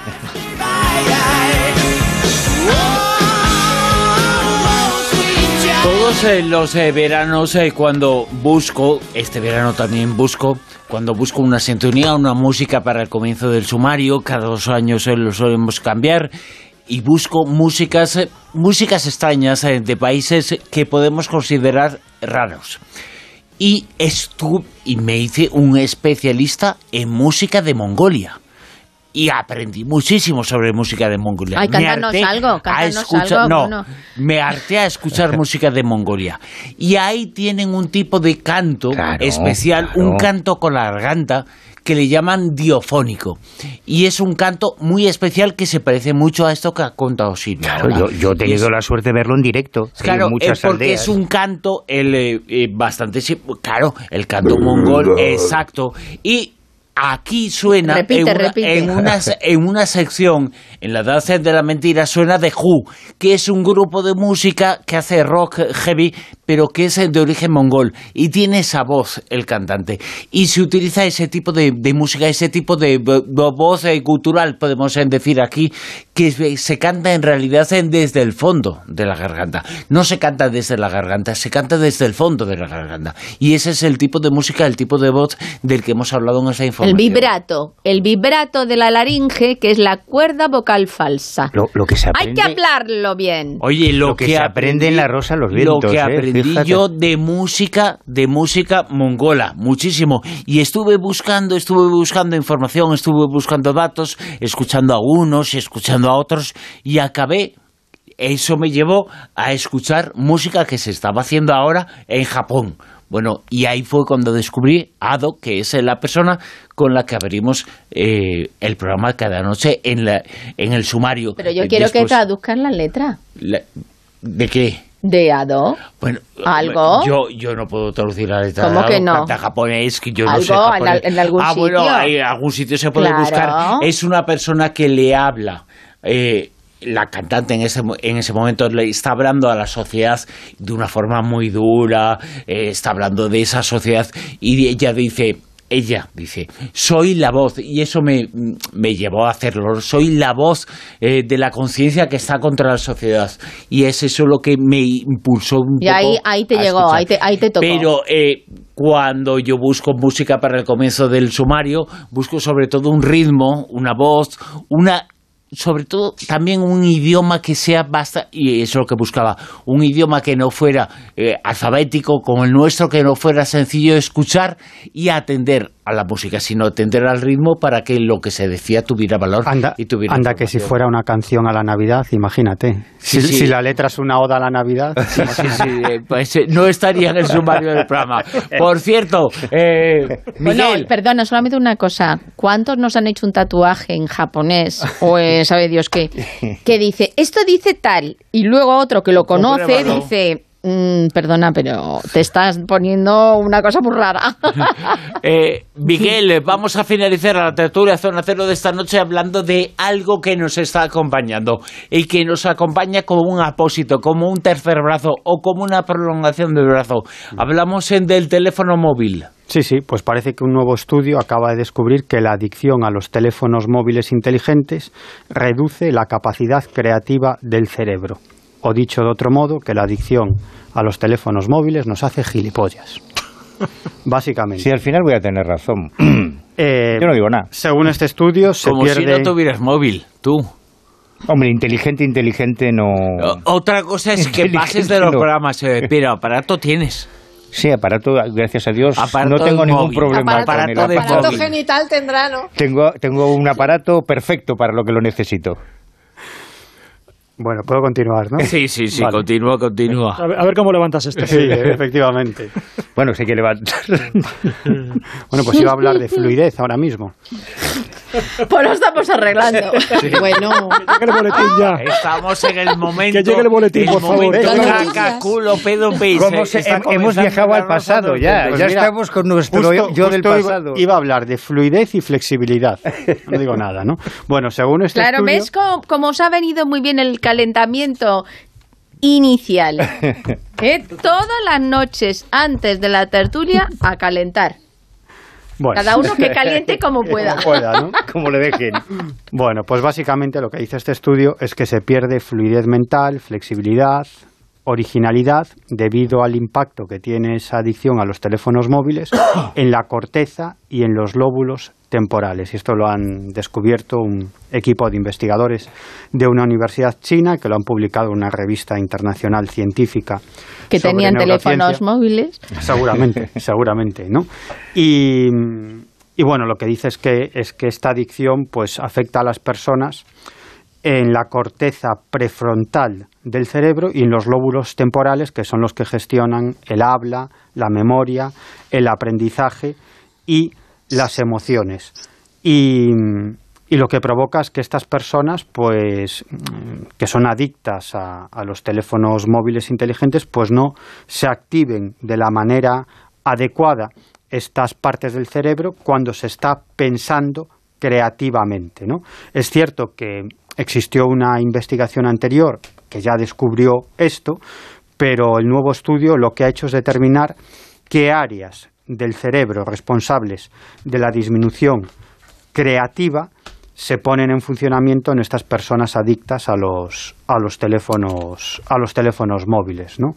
Y, y- bueno, básicamente lo que lo que utilizaron fue eh, una serie de programas de inteligencia artificial, electroencefalogramas y eh, una serie de prácticas que consistía en presentar al grupo de las personas adictas a los teléfonos móviles inteligentes pues mm, un objeto y decirles cuáles eran los dos usos fundamentales de ese objeto y pedirles que enunciaran otros usos posibles de ese tipo de objeto. Y lo mismo hicieron con un grupo de control que no eran adictos a los teléfonos móviles y así descubrieron todo esto. O sea que, que ya sabéis, básicamente el resumen, los teléfonos móviles nos están haciendo completamente gilipollas.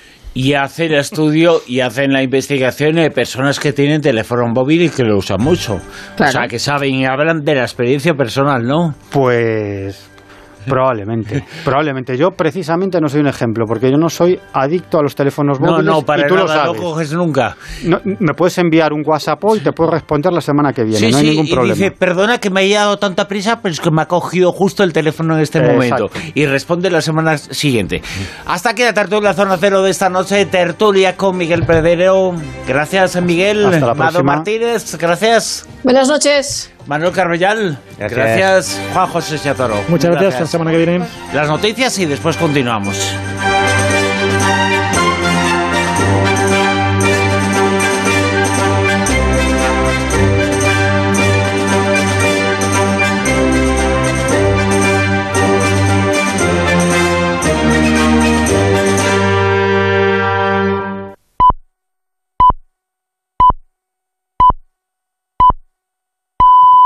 Son las 3, las 2 en Canarias.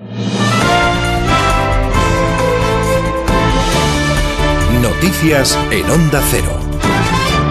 Buenas noches. Los ministros de Economía y de Finanzas de la zona euro se van a reunir hoy para debatir, entre otras cosas, de qué forma se pueden reformar las ayudas energéticas para que se centren en los hogares y en las empresas vulnerables. Un asunto que ponen sobre la mesa después de que la Comisión Europea alertara a los 27 de que estas ayudas están contribuyendo al aumento de la inflación por ser demasiado genéricas. Este lunes, además, Bruselas volverá a reunirse con Estados Unidos para abordar las preocupaciones de los 27 sobre el daño que la ley antiinflación de Washington puede causar a su industria de energía verde y de automoción por la política de ayudas que pretende poner en marcha. Este nuevo encuentro llega después de que el presidente francés Emmanuel Macron y Joe Biden acordaran la semana pasada introducir cambios técnicos en la norma. La presidenta de la Comisión, Ursula von der Leyen, ha lamentado este domingo que esta ley podría derivar en una competencia injusta y fragmentar las cadenas de suministro. Ante este temor, ha prometido además una respuesta de la Unión Europea bien calibrada, basada en ajustar las reglas europeas para facilitar las inversiones públicas en la transición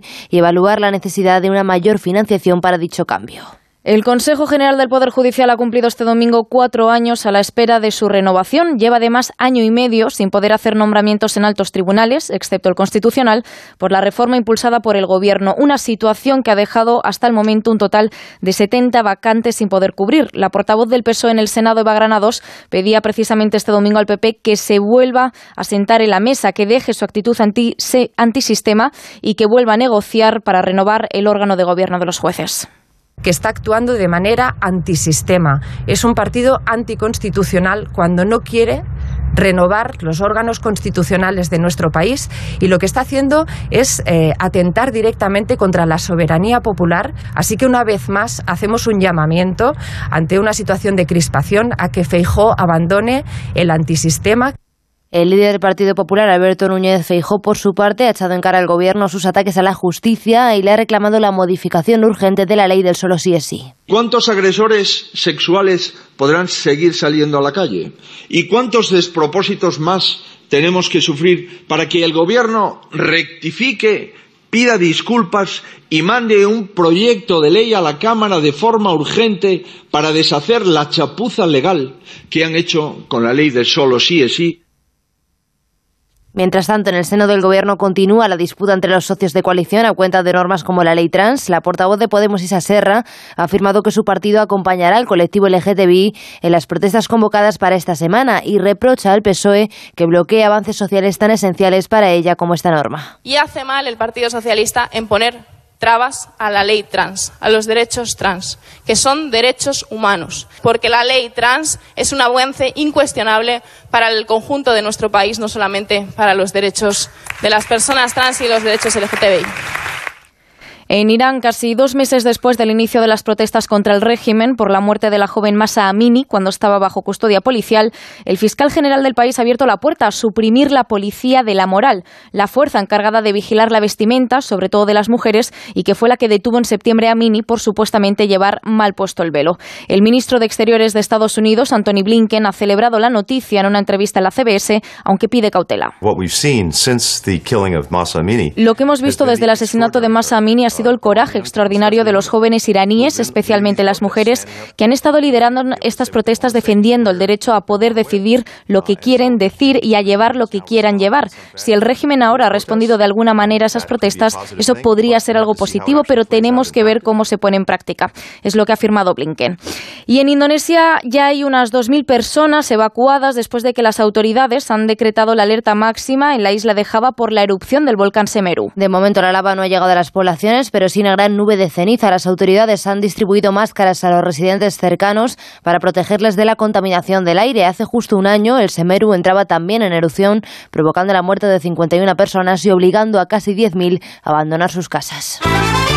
Y en la actualidad deportiva, el Mundial de Qatar, Inglaterra y Francia se van a medir el sábado en cuartos de final. Ambos equipos se han clasificado este domingo. Francia se ha impuesto 3-1 a Polonia e Inglaterra ha ganado 3-0 a Senegal. Esta tarde hay más partidos de octavos. A las 4 Japón se mide a Croacia y a las 8 Brasil, Corea del Sur. La selección española que juega mañana contra Marruecos ha vuelto además este domingo al trabajo. Es todo de momento. Más noticias a las 4, las 3 en Canarias. Síguenos por internet en ondacero.es.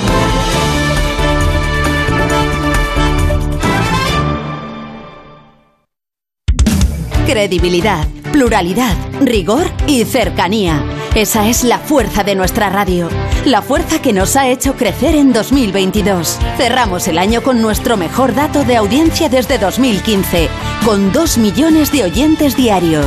Carlos Alsina obtiene su mejor dato histórico anual, con 1.400.000 oyentes que se informan y se entretienen con más de uno. Y Julia Otero también anota su mejor año, reuniendo cada día a 590.000 seguidores en torno a los territorios para el debate de Julia en la Onda. Gracias por creer en la fuerza de la radio. Gracias por creer en Onda Cero, tu radio.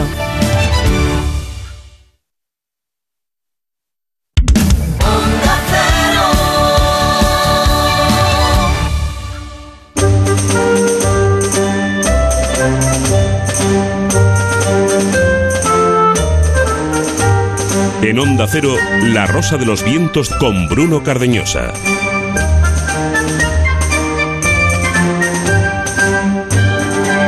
Un nuevo tramo, una nueva hora en la Rosa de los Ventos y lo vamos a hacer en unos instantes con una de las especialistas en el mundo del sexo más importantes y más eh, conocidas eh, que existen. Valerie Tasso va a estar eh, con nosotros en esta hora de programa en la cual también tendremos, nos contará Silvia Casasola, Mujeres con Alma, protagonista. Hoy Teresita Saavedra, que fue la primera persona, la primera mujer que para conseguir algo, nos lo va a contar ella, para conseguir algo socialmente relevante tuvo que vestirse y disfrazarse de hombres. Lo contamos en esta hora de programa que tenemos, eh, como decimos, muchas cosas, invitados, invitadas eh, tan especiales como la siguiente.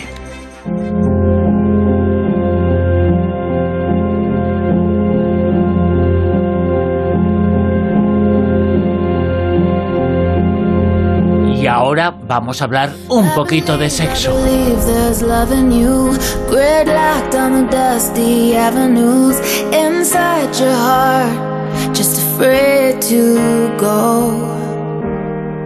I am more, I am more than innocent. But just take a chance and let me in, and I'll show you ways that you don't know.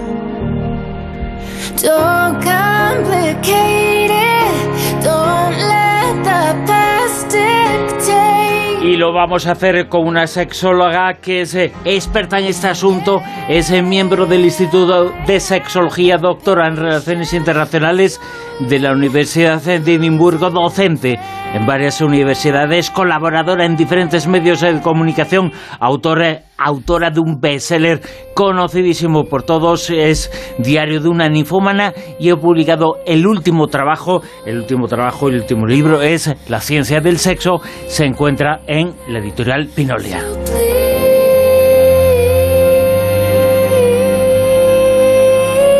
Y ella es Valerie Taxo. Valerie, muy buenas, ¿qué tal? Hola, muy buenas noches, muy bien. ¿Y, vosotros? ¿Qué tal? Bien, bien, aquí en la noche, ya sabes, la noche siempre te da ese, ese, ese puntito de estar como más eh, íntimo. Totalmente. Fíjate, eh, el mundo del eh, sexo, yo como experta, como sexóloga que eres, eh, no sé hasta qué punto está rodeada de muchos mitos. Asociamos el sexo a la noche, por ejemplo. Asociamos el sexo a la procreación, a muchas otras cosas. Pero, ¿qué parte hay de culturización en el sentido de, de cultura, no de, eh, de formación de una persona, sino de la sociedad, de lo que piensa la sociedad eh, sobre un asunto? ¿Qué parte hay de tópico y qué parte de realidad en el mundo del sexo?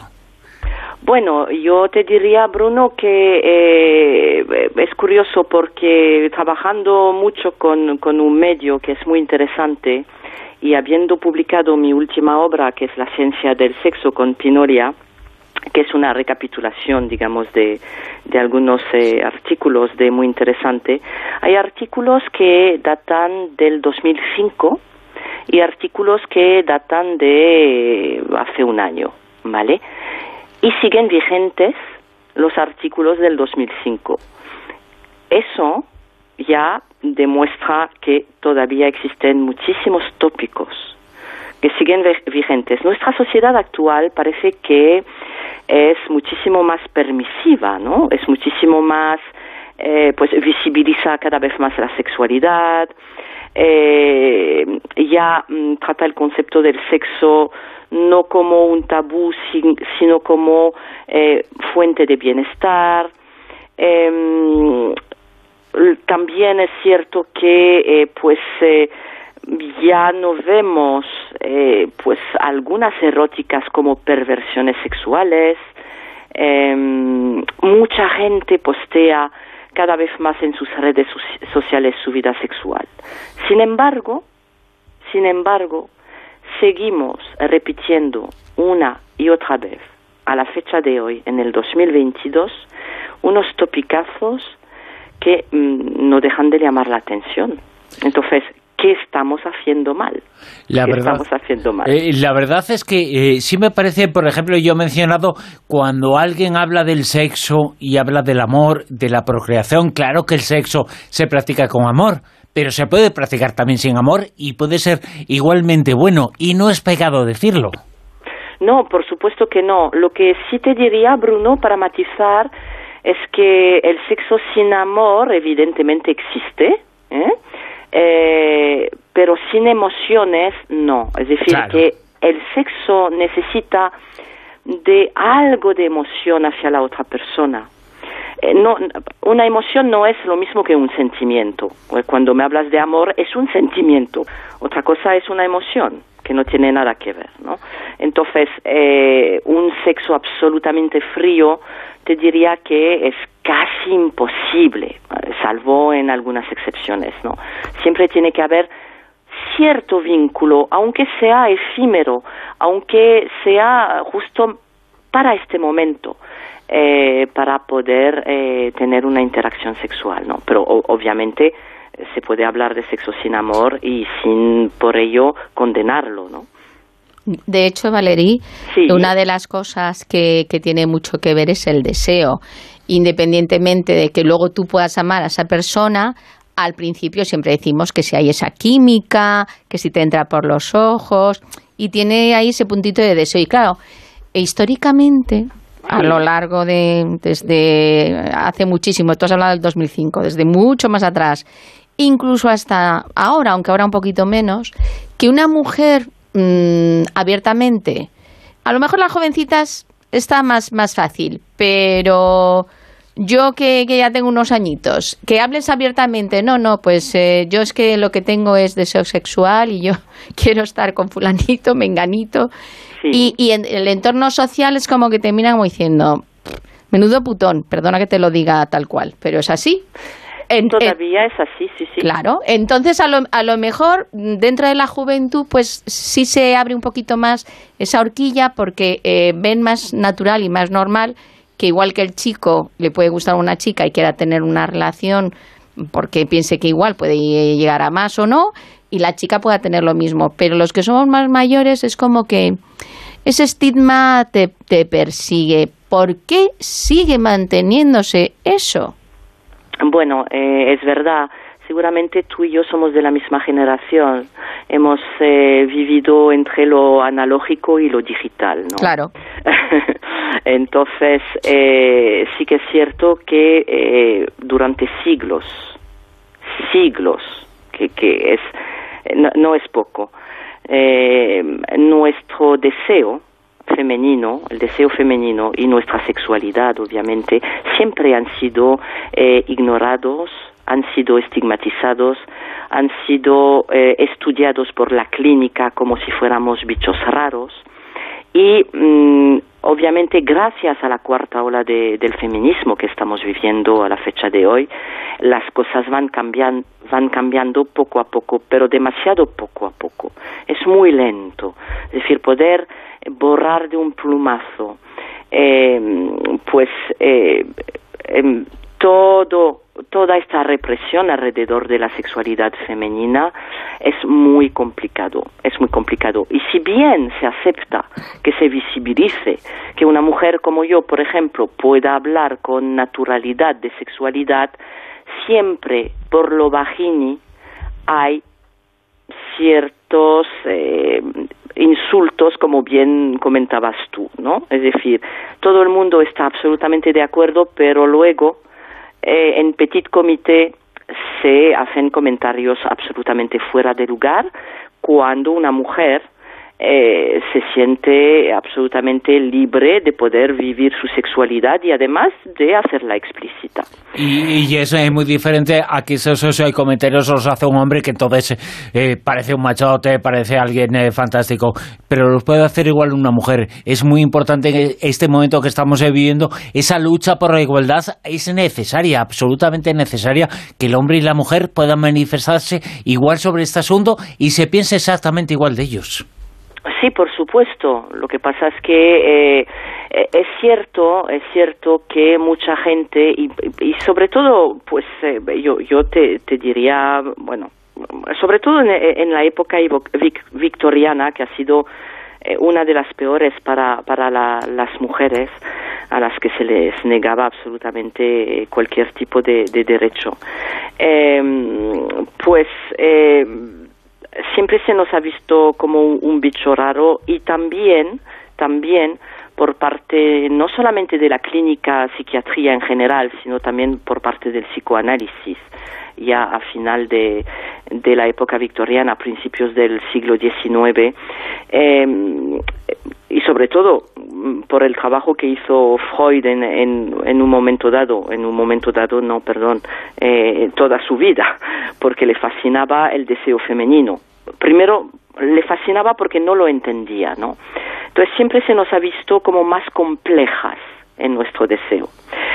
Y yo, yo diría que esta complejidad, que no significa que seamos mejores o peores, sencillamente, bueno, pues nuestro deseo puede llegar a ser más complejo. Eso tampoco significa que el deseo del hombre sea sencillo, ¿eh? que no, no vayamos a, a, a malinterpretarme. Pero ¿por qué es tan complejo el deseo femenino? Porque yo creo que nos han negado tanto el ser unos seres sexuados que hemos desarrollado una capacidad simbólica para fantasear.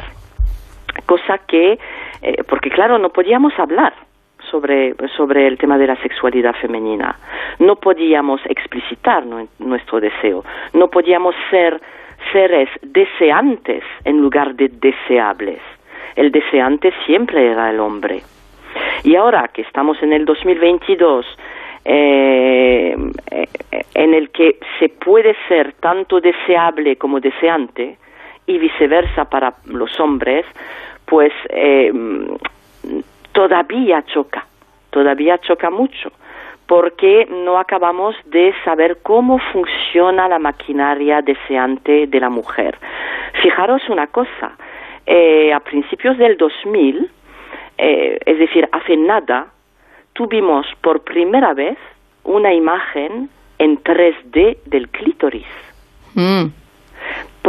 Pero si el clítoris ya había sido descubierto desde la Grecia clásica.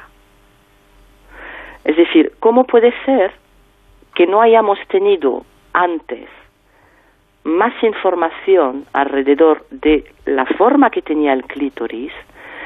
porque eh, lo hemos nos han mutilado simbólicamente en el fondo no porque realmente no no no sabíamos qué forma tenía que era que es una especie de y del revés no entonces eh, es absolutamente mm, a mí a mí me, me, choca me llama mucho la atención si lo sabemos todo supuestamente sobre eh, cómo funciona eh, el deseo masculino aunque no me gusta generalizar pero ¿por qué hasta la fecha de hoy no nos hemos preocupado? Eso puede ser también eh, según que cierta cultura, porque es cierto que, que los hombres, por ejemplo, pues eh, están orgullosos, siempre están mirándose, incluso desde pequeñitos, no tienen ningún problema. Bueno, algunos hombres, ¿eh? Y cuando, cuando van al baño se miran y luego, pues eso, eh, lo de siempre, que si miden, no mides, que si tal. Y en cambio las mujeres es como que mm, prácticamente, eh, yo no sé quién ha hecho el ejercicio de estar, de mirarse con un espejo, porque es más complicado, ¿no? O de tal, porque era como mm, ya prácticamente solamente el, el autosatisfacción hacerte tú mm, y tocarte y tener era ya como algo uy madre mía qué está haciendo qué está haciendo esta cuando ahora gracias a Dios pues ya se ha normalizado no pero es, es, cierto que, que era totalmente ignorancia Sí, eh, es verdad que el, eh, los genitales masculinos están más a la vista, como bien apuntas, eh, Silvia. Eh, y nuestros genitales, eh, fíjate, yo siempre digo el pene es un tres en uno. porque el pene, pues, eh, con gracias a, esta maravillosa próstata que tienen, pues, que hace un poco de, de, de, multifunción, ¿no? Que permite, eh, pues, eh, eh, tap, eh, tapar la, la vejiga para que se pueda eyacular, luego tapar pues el canal donde eh, se puede eyacular para dejar pasar la, la, la orina y luego pues es decir es por donde sale eh, pues la, el pipí, por donde sale el esperma y eh, es fuente de placer y fuente de reproducción. Nosotras no, tenemos eh, tres partes diferentes. Tenemos el clítoris, tenemos la uretra y luego tenemos eh, la vagina, ¿no? Entonces, obviamente eh, nuestros genitales son más complejos. Pero aún así, aún así, siendo complejos, lo que a mí me choca es que no haya habido eh, más, eh, digamos, pues eh, información por parte de la medicina, por parte de, bueno, pues, es que hemos avanzado muchísimo en muchos temas, pero respecto a explicar a una mujer cómo funciona, dónde está su clítoris, explicar también que no se hace pipí por la vagina, parece un, parecen unas tonterías, Silvia, pero te aseguro que yo todavía recibo en mi gabinete a mujeres que piensan que hacen pipí por la vagina. Oye, y yo conozco a muchos hombres que piensan también eso, ¿eh? Sí, sí, sí, sí, sí. Estoy totalmente de acuerdo contigo, de verdad, Bruno. Entonces, no, no deja de chocar. Es decir, eh, teníamos los medios hace 50 años y más para poder saber cómo funcionan las cosas y ya se sabía, pero ¿por qué no se ha comunicado de la manera más natural del mundo? Aquí hay un tema muy interesante porque no interesaba. Y luego, y luego está lo de la brecha orgásmica que tú comentas en otras ocasiones. A día de hoy hay muchas mujeres que han tenido hijos y, y no han tenido un orgasmo en su vida y no saben ni lo que es. Efectivamente. Y todavía eh, te diría, Silvia, que es mm, una de las eh, consultas más recurrentes en mi gabinete. Mujeres que vienen para decirme, Valerie, nunca he sentido un orgasmo. La gran razón es que eh, como se ha hecho del coito, de la penetración, la práctica estrella, entonces nos hemos olvidado de nuestro órgano de placer, que primero empieza por el cerebro, obviamente, pero de nuestro clítoris. Y entonces muchas mujeres que acuden a una consulta sexológica eh, vienen, se quejan porque eh, pues el clítoris como que no existe ni por parte de ellas ni por parte de mm, su pareja y entonces eh, lo que interesa es un poquito de preliminar, como los llaman, que los preliminares eh, tendrían que empezar y acabar con la relación, es decir, no es un momentito, sino que es toda la relación, para dar realmente importancia a lo que es el coito. Pero el coito, si no hay una estimulación de alguna manera del clítoris, no procura un orgasmo a una mujer. ¿Por qué? Primero porque la vagina no tiene eh, terminaciones nerviosas y si lo tiene, lo tiene al, al principio de, de, la entrada de la vagina y también a través del punto G, que sería pues eh, la parte, una parte del clítoris que toca la, la, pared vaginal. Pero entonces estas mujeres vienen porque dicen, es que yo con la penetración no tengo orgasmos y no han ido más allá, no han, indiga, no, no, han, no han indicado su pareja tampoco. Es decir, siempre se ha construido el mundo de la sexualidad alrededor de un modelo muy masculino coitocéntrico. Y por eso no, no ha interesado mucho hasta ahora que se supiera cómo una mujer podía tener un orgasmo, qué tenía que hacer, cómo su pareja podía complacerla, etcétera, etcétera. Y vamos directamente al grano. La verdad es que eh, sí que hay muchos hombres... Hay Ahora las cosas están cambiando un poquito, creo, creo que están cambiando un poco, en donde en, una pareja, una relación, pues eh, el hombre llegaba eh, del trabajo, que ya es machismo puro pensar que la mujer, eh, la mujer en casa y el hombre fuera, el hombre llega y descarga en la mujer. eso todavía existe, todavía no, porque el hombre llega y parece que solamente importa a él y no importa que la mujer tenga placer. evidentemente, si hay ese coitocentrismo que tú dices y que tú has expuesto, pues evidentemente que no tiene placer y así pasa lo que después pasa. Son relaciones en donde eh, no se produce por parte de la mujer un deseo hacia el hombre, hacia la pareja que tiene, porque no le da ese placer y no es consciente de que no hay ningún otro órgano en el cuerpo del hombre o de la mujer que sea, como es el clítoris, cuya función sea única y exclusivamente el placer. Así es. Ahora las cosas están cambiando un poco, Bruno, porque las mujeres, pues, eh, somos independientes, eh, trabajamos, ganamos nuestro dinero y también llegamos a casa muy, muy cansadas. Claro.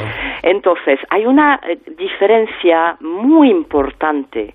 Por ejemplo, un hombre que llega a casa cansado, eh, para poder quitarse la tensión de una jornada complicada de trabajo, eh, le va muy bien mantener una relación sexual. Sin embargo, nosotras las mujeres necesitamos, para poder mantener una relación sexual cuando estamos eh, tensas, primero necesitamos relajarnos y luego estamos más dispuestas. Entonces, ¿qué está pasando a la fecha de hoy? Como ahora se supone, las cosas están cambiando, estamos cada vez más iguales, eh, volvemos eh, los dos eh, cansados del trabajo, eh, los deseos, el deseo masculino y femenino, nunca se alinean. ¿Vale? Siempre hay uno que tiene más deseo que el otro miembro de la pareja. En general, el hombre pues ve muy bien mantener una relación sexual a pesar del cansancio y de la tensión y del estrés. Porque justamente eh, el orgasmo que pueda llegar a tener le va a quitar toda esta tensión. Nosotras necesitamos primero relajarnos. Funcionamos de otra manera. Obviamente hay de todo, pero en general suele funcionar así, ¿no? Y lo que está sucediendo, desgraciadamente, es que estamos teniendo cada vez menos sexo. En el 2022 las parejas mantienen cada vez menos relaciones sexuales y es una pena. Para ayudar a corregir esto, tú animas mucho a que la gente tenga sus fantasías eróticas, sus fantasías sexuales, porque además de fortalecer la pareja, mm, no se vuelve una rutina una monotonía, porque claro, llega un momento que estás determinados años a lo mejor con tu pareja y, y, necesitas ese morbo, ¿no? Esa estimulación que no quiere decir que estés eh, siendo infiel, sino No, que, que- que lo que estás es ayudando, estás alimentando, incluso a lo que tú estabas comentando antes, ¿no? Si, si a lo mejor la chica llega muy, muy cansada y el otro quiere y no le apetece, pues a lo mejor si le das un masajito, le haces unos mimitos y empiezas ahí un poco el juego, pues a lo mejor ya la cosa, la cosa cambia. Y ahí en esa, esa fantasía también funciona, ¿no? Totalmente, y el, el poder, pues, eh, eh, eh, el, el intentar volver a seducir a pesar de tantos años juntos, ¿no? Eh, primero quiero eh, que la gente que nos escuche no, no se asuste cuando decimos, hay, a ver, a ver cómo lo explico. Hay menos ganas a medida que mm, convives, ¿no? Eso es absolutamente normal, a pesar de que la palabra normal no me gusta. En una pareja hay altibajos en su vida sexual. No significa que tengan eh, que sean una mala pareja o que el bienestar de la pareja esté en juego. No, hay altibajos, es como todo. Eh, yo puedo tener mucho apetito un día y estar un mes que no me apetece comer o cenar, pues pasa lo mismo en la sexualidad humana. Entonces, em, esto mm, tenerlo muy en cuenta. Y luego hay este juego de seducción que la gente dice no es que es que cansa mucho no no perdón es que seducir un poquito es es es muy bonito y además es que hace la vida más fácil a todos y el fantasear como bien apuntaba Silvia el fantasear es maravilloso porque la fantasía es eh, el alimento absolutamente imprescindible para generar deseo y para generar un alimento más que es fundamental para mantener una relación placentera, que es el morbo. Muchas parejas dicen, bueno, es que hemos entrado en cierta rutina, en cierta monotonía, bueno, porque no generan ya más este morbo, ya no eh, tienen esta complicidad en momentos de seducción y han dejado las fantasías de lado. La fantasía es sustancial, al des- es decir, se retroalimenta el deseo y la fantasía y eso genera morbo. Fantasear no es ser infiel, ni mucho menos. La infidelidad no tiene nada que ver ni siquiera con irte con otra persona. La infidelidad es muchísimo más complejo, pero eso es para otro debate, ¿no? Es que la verdad estás abriendo eh, unos eh, temas eh, que, que son de todos importantísimos y todos Fascinantes. todos tenemos opinión sobre eso. Fíjate, yo como hombre incluso he visto hablando con amigos, con gente que, que se sienten incluso celosos de o que se creen que sus parejas son infieles porque les eh, gusta, tienen fantasías o tienen ejercicios con sus eh, consoladores o dildos eh, que para algunos son exactamente lo mismo y, no hay diferencias. Pero fíjate que el hombre es un poco tribal, ¿no? Bueno, yo creo que hay eso se decía, pero te aseguro que cada vez eh, están cambiando las cosas, pero yo diría a tus amigos que piensan así que están completamente equivocados. Evidentemente, es que... que eh, vayan a mi consulta, que les, les hago una reeducación sexual no, en y que, condiciones. que lean un poquito y que piensen que estamos en 2022, Que- afortunadamente. Que se resete Valerie. Y sabes qué, Silvia, decir a los amigos de Bruno una cosa. Ninguna mujer, ninguna fantasea cuando se masturba con su pareja. Claro, y no pasa nada. Bueno, a, no pasa- a, no, a no ser, a no ser que estén muy en el inicio, ¿no? Exacto. Cuando están en la fase del enamoramiento, es fantástico. Tú te, te masturbas pensando en tu pareja, por supuesto. Cuando llevas 20 años con la misma persona y le adoras, por supuesto, pero te montas tu película, eso es la fantasía. Claro. En general, la pareja no suele aparecer en la película y viceversa.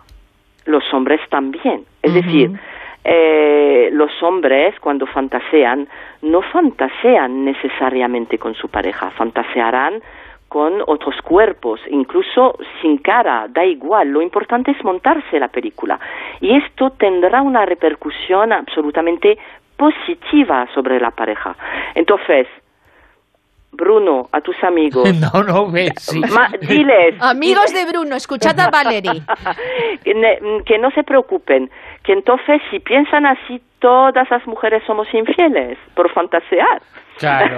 Oye, tú también comentas, y, y esto me, me ha llamado mucho la atención, Sí. porque es algo que yo creo que es muy común y que la gente cree que es cierto, que la adicción al sexo no existe. No, no existe. Solo existen psicologías adictivas. Me voy a explicar. eh, es una buena pregunta.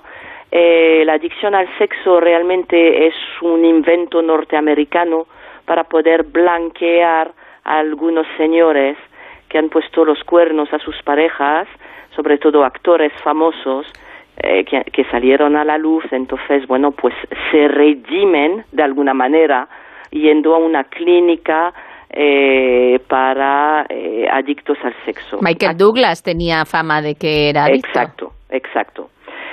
Eh, a Michael Douglas le ha dado por el sexo, pero el sexo en sí no es adictivo. Eh, de la misma manera que yo puedo entrar en un bingo y no hacerme ludópata. De la misma manera que puedo beber un vaso de vino y no hacerme alcohólica. Es decir, solamente una psicología adictiva se puede enganchar a según qué cosas, ¿vale? Pero esto es otro tópico que se ha utilizado mucho para demonizar al sexo. El sexo es adictivo. Es decir, el sexo genera adicción. No, señores.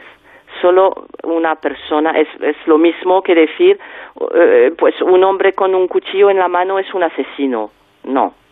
Un hombre con un cuchillo en la mano, pues a lo mejor usa el, el- el cuchillo para cortar carne y comérsela. ¿Vale? Ahora, si eh, es una persona que mm, psicológicamente está desequilibrada, puede usar este cuchillo para hacer daño. Entonces, eh, siempre cojo este ejemplo porque creo que es muy elocuente para poder explicar que esto de la adicción al sexo no, no, el sexo no es adictivo, el alcohol no es adictivo. El alcohol es adictivo en una persona en una psicología adictiva. Eh, yo me voy al bingo, me quedo una hora aburrida, por mucho que juegue a las traga, tragaperras, me voy y no, por eso voy a volver, porque no soy una ludópata, porque no tengo una psicología adictiva. Entonces, eh, lo que pasa es que queda muy bien decir esto, sobre todo desde eh, pues los sectores, digamos, más conservadores y más puritanistas, ¿no? Y luego también, hablando de esto que estás comentando de, la adicción, yo no sé si estás de acuerdo conmigo, que eh, seguramente las mujeres no nos dejaron libremente tener esa normalidad de deseo de sexo, de sentir placer, porque nos querían reprimir. No sé si es que los hombres tenían miedo a que pudiéramos hacer igual que ellos, de tener relaciones libremente y con eso de no, no, tú eres mía, aquí no tienes que estar con nadie, pues a lo mejor eh, en ese aspecto es como que históricamente han intentado eh, controlar eso y que nosotras no mm, sintiéramos y no viviéramos ese placer tan libremente para hacer lo que quisiéramos. No sé si estás de acuerdo conmigo. Estoy de acuerdo contigo y yo voy incluso más allá. Eh, porque, bueno, eh, he dado muchas charlas sobre el tema porque me apasiona. Fijaros, eh, Bruno y Silvia, que el mundo de la sexología no es el Kama Sutra, sino que eh, podemos analizar eh, muchos aspectos y, y, y, es absolutamente fascinante. Eh, desde desde siempre, incluso desde pues eh, eh, leyendas griegas, ¿no? Eh, hemos asociado el deseo femenino con el conflicto. Entonces podemos coger ejemplos como Helena de Troya, que por su culpa pues eh, existe la primera gran guerra que es la guerra de Troya, ¿no? Eh, ¿Por qué? Por, por, porque se enamora de París cuando ella está casada y entonces, bueno, se va con él. Eh, cojamos a Pandora con su famosa caja de Pandora, que, en el, que, que realmente no era una caja, era una especie de ánfora, ¿no? Así, así se dice, creo. Sí, ánfora. Ánfora, gracias Silvia. Eh, podemos coger, por ejemplo, a Madame Bovary. En la, en la ficción también eh, literaria, ¿no? que eh, por eh, por su deseo lleva a arruinar completamente su vida, su vida de pequeña burguesa casada con un médico, ¿no? Eh, etcétera, etcétera. Y eso se puede resumir en una sola frase que dijo eh, el escritor Alejandro Dumas, el padre, porque hay dos Alejandro Dumas, que decía eh, en una obra suya, eh, cherchez la femme en francés, buscad a la mujer. Lo que estaba diciendo es, cuando hay un conflicto, para saber quién es el responsable, buscad a la mujer. Buscad a una mujer. Siempre hay una mujer y su deseo detrás de un conflicto. Esto, Silvia, todavía lo estamos arrastrando. Uh -huh. Es decir, el, por ejemplo, las palabras como en, en, mi obra Diario de una ninfómana, era un, un, un título muy irónico. Porque todas estas palabras eh, siempre se han utilizado para, bueno, justamente es un invento del hombre, el hombre genérico, ¿eh? no, no, no la culpa de Bruno esta noche ni de sus amigos, ¿no? Pobre Bruno, no es culpable de nada. Pero eh, que por cierto mis amigos son, son de ficción y yo cuento lo que, eh, que es decir, y yo pongo, hemos entendido. que yo si te, le pongo yo, un nombre lo hemos que son los amigos, ¿eh? Sí, no, es, yo tenía una amiga y al final soy yo, ¿no? sí. No, no, no, yo no pienso así, afortunadamente. Lo sé, lo sé lo, me lo imaginaba, porque si no, no me entrevistabas. Claro. Pero lo que quiero decir con esto es que mmm, eh, a través de una serie de eh, pues eh, palabras malsonantes, a través de todas estas leyendas alrededor del deseo femenino, eh, lo que hemos intentado hacer es controlar el deseo femenino porque siempre lo hemos temido. Uh -huh. Siempre y como tú bien decías Silvia, con lo cual estoy de acuerdo contigo. Pero históricamente, y fíjate hasta dónde me remonto, me estoy remontando a Homero. ¿eh? Nada más y nada menos. Eh, Valerie Tasso es autora del libro, eh, todo el mundo le conoce, es un bestseller, fue un libro conocidísimo, Diario de una ninfómana, publicó recientemente La ciencia del sexo en San Pinolia. Es eh, sexóloga, es eh, doctora también en relaciones internacionales por la Universidad de Estrasburgo. Es una persona que conoce muchísimo este tema sobre el cual seguiremos hablando porque es un tema tan amplio que en el fondo toca casi todos los aspectos relacionados con la sociedad. La sociedad eh, se enfoca en ese asunto, en las relaciones sexuales e íntimas entre las personas, pero salen a relucir en muchas cosas que son importantes. Hemos comentado algunas de ellas esta noche en la conversación con Valeri Tasso. Valeri, ha sido un placer enorme hablar eh, contigo y lo seguiremos haciendo. Yo y mis amigos te saludamos, eh, pero eh, la próxima vez hablaré por mí, no por mis amigos. Yo, yo, y, yo y mis amigas te invitamos a tomar algo. Me encantaría, Silvia, de verdad. Bruno, Silvia, el placer ha sido mío. Os agradezco mucho este, este ratito con vosotros y os mando un beso enorme a vosotros, vosotras y todas y todos vuestros oyentes. Muchas gracias, Valeria. Un abrazo, chao. Un abrazo grande. Valeria es una de las grandes invitadas en De la Rosa Os Vientos. La siguiente protagonista es Teresita Saavedra. En el relato de Silvia Casasola, ella es la protagonista de Mujeres con Alma. Mujeres con Alma. Hoy vamos a conocer algunas de estas pioneras que fueron muy famosas y admiradas en su época, pero que por mor del destino y de una dictadura que duró demasiados años, pasaron prácticamente algunas al olvido. Esta noche para recordarlas me acompaña Mado Martínez. Buenas noches, Mado. Buenas noches, Silvia. ¿Cómo estás? Bueno, recientemente, hija que no paras, has participado en un curioso y atractivo proyecto llamado Pena Negra, coordinado por María Zaragoza, donde varios autores, pues recordáis, figuras relevantes en el mundo artístico de nuestro país y le dais ahí vuestro toque especial. En tu caso, se trata de Teresita Saavedra. ¿Cómo llegó a ti el conocimiento de, de esta mujer? Porque yo te reconozco que no tenía ni idea. Bueno, pues es que la antología de relatos Pena Negra fue muy curioso, porque yo recibí en mi casa un día un sobre negro, pero así al estilo Harry Potter. Eh, muy curioso que yo no tenía remitente y de repente pues cuando yo mm, digo lo abro no lo abro será una carta de Antrax y cuando lo abrí era una invitación a indagar en la figura de, Teresita Saavedra, una invitación que me hacía María Zaragoza, que es la coordinadora de la antología y la editorial In Limbo Ediciones, para ahondar en la figura de, Teresita Saavedra. Ese era el reto que me proponían y escribir un relato fantástico inspirado en su figura. Y no fue fácil, ¿eh? porque Teresita Saavedra se sabe muy poco y me tocó entrar en archivos de la Biblioteca Nacional de España para, para intentar componer un poco las piezas del puzzle de, su vida. Y, bueno, así como fue como una serie de escritores, pues me acompañan también Isabel del Río, Juan Soto Ibars, Jimena Sabadú, entre otros, ¿no? Pues fuimos ahondando cada uno en la figura que nos tocó, ¿no? A mí me tocó Teresita Saavedra y debo decir que para mí fue una revelación.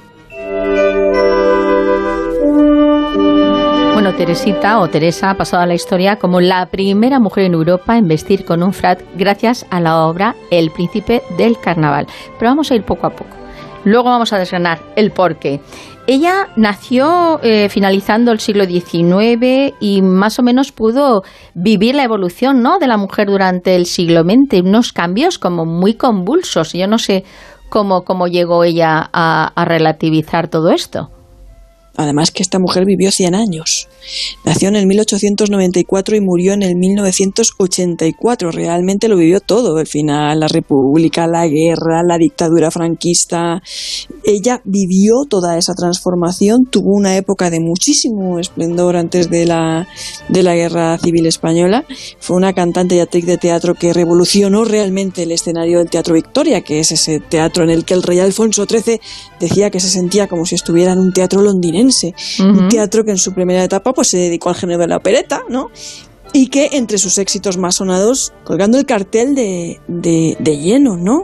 Estuvo lustros, lustros eh, representando esta, esta obra, El Príncipe Carnaval, que es un ensayo de revista parisiense, que, que, bueno, con letra de Juan José Cadenas, que fue quien, quien lo adoptó, y fue una revolución porque tuvieron la excelente subversiva idea de elegir a una mujer, a Teresita, para interpretar el papel de un hombre, a la bella Teresita Saavedra, que fue la primera mujer de Europa en subirse a un escenario vestida de frac. Imagino que, que, ella, pues claro, cautivaría tanto a hombres como a mujeres, ¿no? En su papel de, de mujer a los hombres y así vestida de frac, pues sería muy, muy seductor para, para las mujeres. ¿Cómo definirías tú un poco la personalidad de, de, de Teresa? ¿A ella le gustaba tener ese morbo andrógino?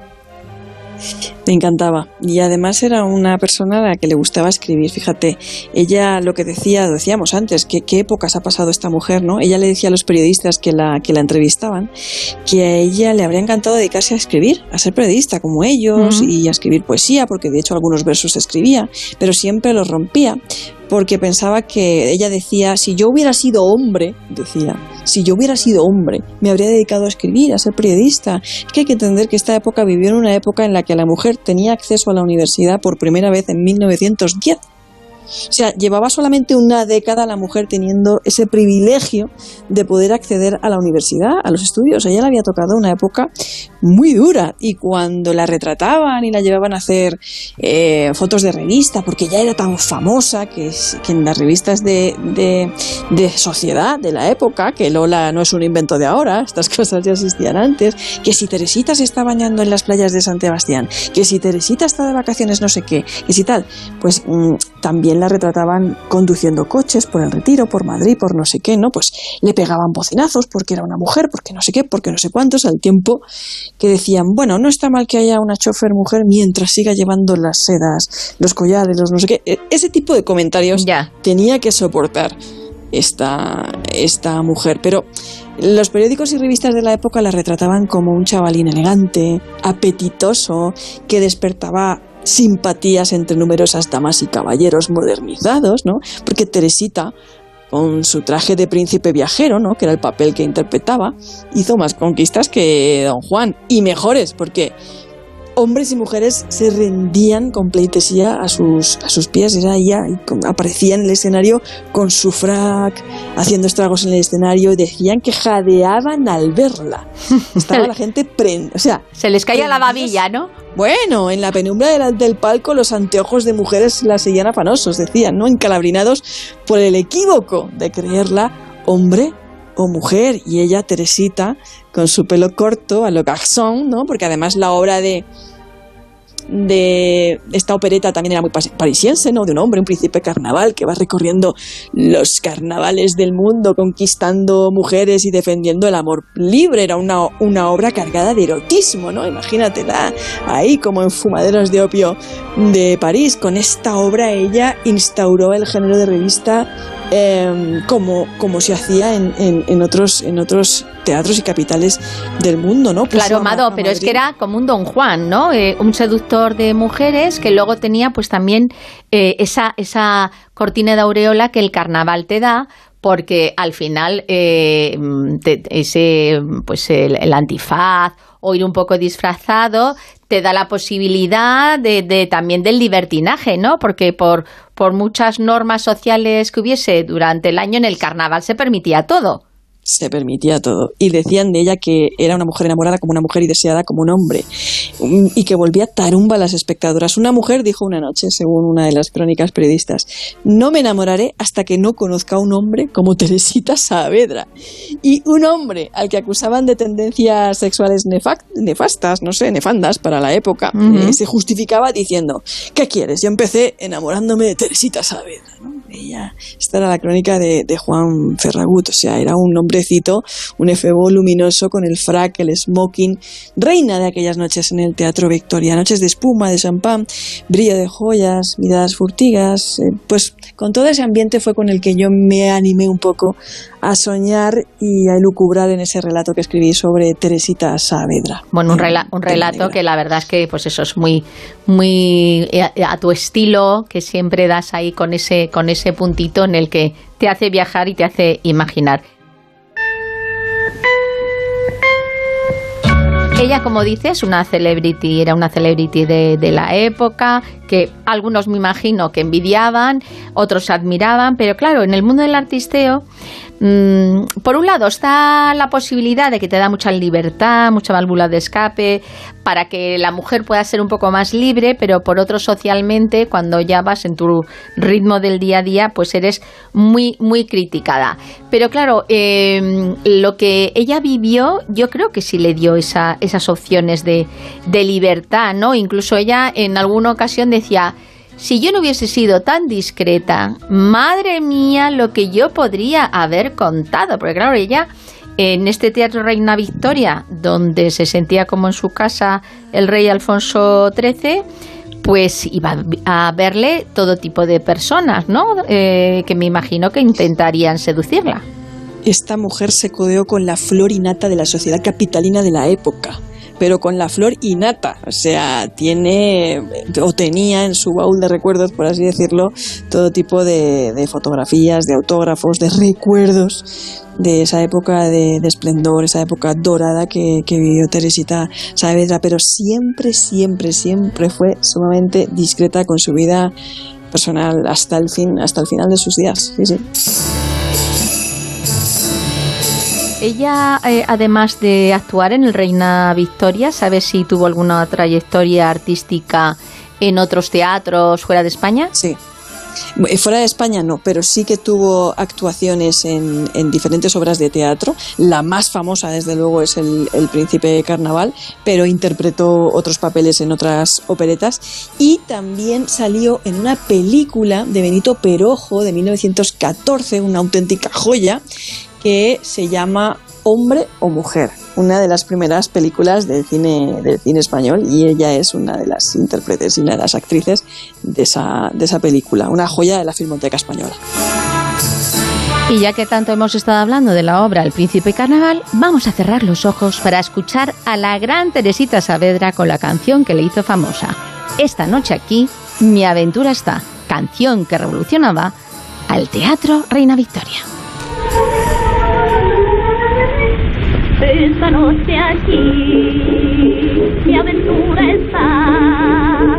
Verme prometió, se lo dijo así, ya mi vida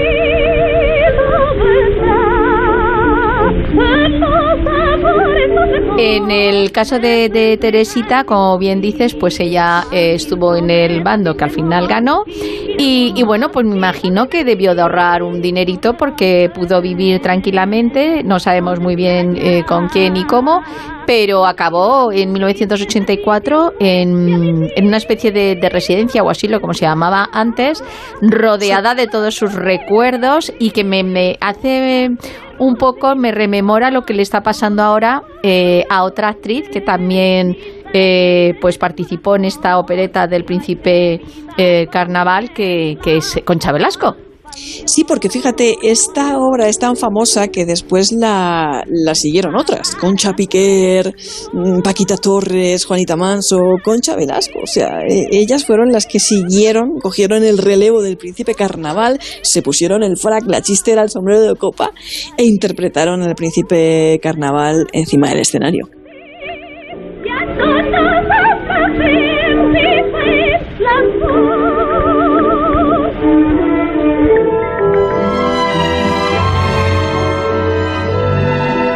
En Pera Negra, además de, todos estos relatos que os acabamos de comentar que hacen referencia a Tina de Jarque o a Teresita Saavedra, que es el relato de, Mado, pues eh, también está, por ejemplo, La Belladorita, que triunfó en Barcelona, que además ahí hacen, voy a hacer, voy a hacer un pequeño spoiler, eh, porque tocan también cosas del misterio, y hay una ouija, bueno, está la cosa muy interesante.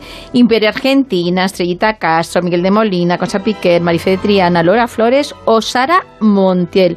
Todos estos relatos son, como digo, muy originales, son diferentes y sirven de excusa para recordar a todas estas mujeres que dejaron pues una gran huella. Las últimas que, he mencionado yo creo que nos suenan más a todos, pero hemos querido sobre todo eh, darle más importancia a, Tina y a Teresita porque yo creo que son las, más eh, desconocidas. No sé si coincides conmigo, Mado. Bueno, de Teresita Saavedra, ya te digo, fue, fue un quebradero de cabeza porque fue muy difícil encontrar información sobre ella en Internet. No hay prácticamente nada, que es la, primera fuente de consulta habitual más cotidiana en estos días. Pero en, en, en la Biblioteca Nacional de Francia, haciendo una labor de documentación exhaustiva, logré ya, ah, recopilar algunos retazos, pero básicamente, como te decía, es que tampoco era muy, muy pródiga con los detalles de su vida, no siempre fue una persona discreta. Pero fíjate, en, en, en la antología Relatos Pena Negra nos encontramos con Tina de Jarque renacida de la tumba. O sea, con eso podemos soñar cuando, cuando, cuando escribimos relato de género fantástico, ¿no? que son los relatos de la antología de Pena Negra y, y, y, rescatando a estos personajes. Podemos encontrar a Teresita Saavedra en el papel de príncipe de carnaval recorriendo el mundo, conquistando damas ¿no? y, y haciendo algo que no vamos a decir el spoiler. Pero podemos encontrar el baúl de Concha Piquer en el gabinete de curiosidades y prodigios Cañí, la oscura infancia de Miguel Molina, las visiones de Lola Flores, de Lola Flores en, en, en una bola de cristal, la hermana muerta clavadita Imperio Argentina, una sesión de Ouija, tú lo has dicho, para, para llamar a la bella Dorita, o, o la esencia de Marife de Triana en locales queer, ¿no? O, o Sara Montiel y la visión de la otra en el espejo. Son diez relatos demenciales, de verdad para homenajear la copla, que es ese folclore nuestro que tanto ha fascinado a, a, los escritores que, que, hemos, mm, bueno, que hemos escrito en esta antología y, y, y sobrevuelan estos relatos hablando de lo extraño. Yo de verdad recomiendo la lectura a todo el mundo. Estamos escuchando a la mismísima Tina Jarque en la película Carnes Fieras. Y el caso de Tina Jarque es un relato que os invitamos a descubrir este personaje, porque ella fue una de las primeras actrices que incluso en las revistas que ella hacía, los vodeviles, pues fue de las primeras mujeres que se desnudaba en el escenario. Así que imaginaros el escándalo. Y además, pues también tuvo mucho éxito con los hombres. Y bueno, pues eh, ella tuvo ahí durante la guerra civil bastantes problemas, porque por un lado los, los anarquistas pensaban como que ella actuaba para, para los de la derecha, los de la derecha tampoco es que la protegían mucho. Y en un momento dado, ella incluso intentó huir. Y hubo un robo, la pillaron. Bueno, el caso es que terminó fatal fatal, fatal, y os invito desde luego a descubrir este personaje y a escucharlo. Bueno, misterio, humor, imaginación y mucho folclore, que, que, es de lo que se trata. Hay mucho artisteo para recordar quiénes eran estos personajes que además fueron bastante revolucionarios en su época. Muchas gracias, Mado, por contarnos quién fue Teresita Saavedra. Ha sido un placer, como siempre. Muchísimas gracias a ti, Silvia. Bueno, hoy los protagonistas, como habéis visto, han sido mujeres con alma al margen de la sociedad. La verdad es que estas mujeres que fueron del siglo XIX a caballo al siglo XX, fueron unas auténticas revolucionarias. Ya sabéis, en ese libro Pena Negra podéis encontrar sus historias, los relatos imaginativos de estas autoras y sobre todo, sobre todo, descubrir estos personajes que desde luego fueron muy singulares, muy atrevidos y chicas realmente muy adelantadas a su tiempo.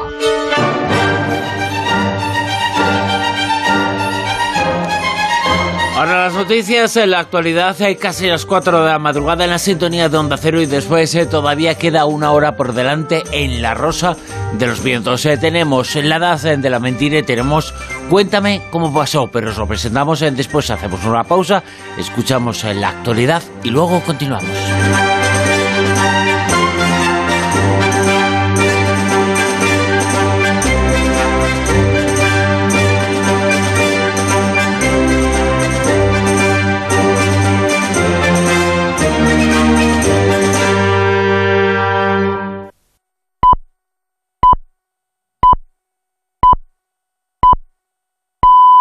Son las cuatro, las tres en Canarias. Noticias en Onda Cero. Buenas noches. A cinco meses de la primera cita electoral del año que viene, de 2023, el efecto fijo se estanca en las encuestas que recogen ahora una caída del Partido Popular respecto a anteriores sondeos y la recuperación del PSOE. Según el barómetro de 40 dB que publica hoy El País, el PP se mantiene en cabeza con el 28% de los votos, pero ha perdido casi dos puntos en el último mes. El Partido Socialista, por su parte, crece en intención de voto hasta el 27,8%. Vox se mantiene como tercera fuerza con un 14% de los apoyos. Unidas Podemos, según esta encuesta, pierde votos respecto a las últimas elecciones, aunque sigue siendo el cuarto partido más votado, mientras que Ciudadanos apenas lograría el 2,2% de los apoyos. El líder del Partido Popular, Alberto Núñez Feijóo, ha pedido este domingo el voto a todos los socialistas descontentos con Pedro Sánchez, entre otras cosas por incumplir su promesa de no pactar con Bildu. El líder de la oposición, en un acto en Navarra, ha asegurado que él jamás cruzaría esa línea roja. Porque no vale todo para alcanzar y para retener el poder. Porque no vale la pena pasar a la historia y que digan eso de mí. Y por eso, queridos amigos, si el precio que hay que pagar para ser presidente del gobierno es este, prefiero no ser presidente del gobierno. Desde el PSOE, Eva Granado, su portavoz en el Senado, ha pedido a Feijó que abandone su actitud antisistema, que se siente a renovar el Consejo General del Poder Judicial, que este domingo ha cumplido cuatro años a la espera de esa renovación, y ha lamentado el constante boicot del PP a todas las iniciativas del Gobierno. España ni se hunde ni se rompe. España está avanzando. Y al otro lado tenemos un Partido Popular que es el no a todo y que no solamente eso, sino que pone barreras al cumplimiento de las leyes. Y un Partido Popular que solamente obstruye, crispa y embarra la situación económica y política.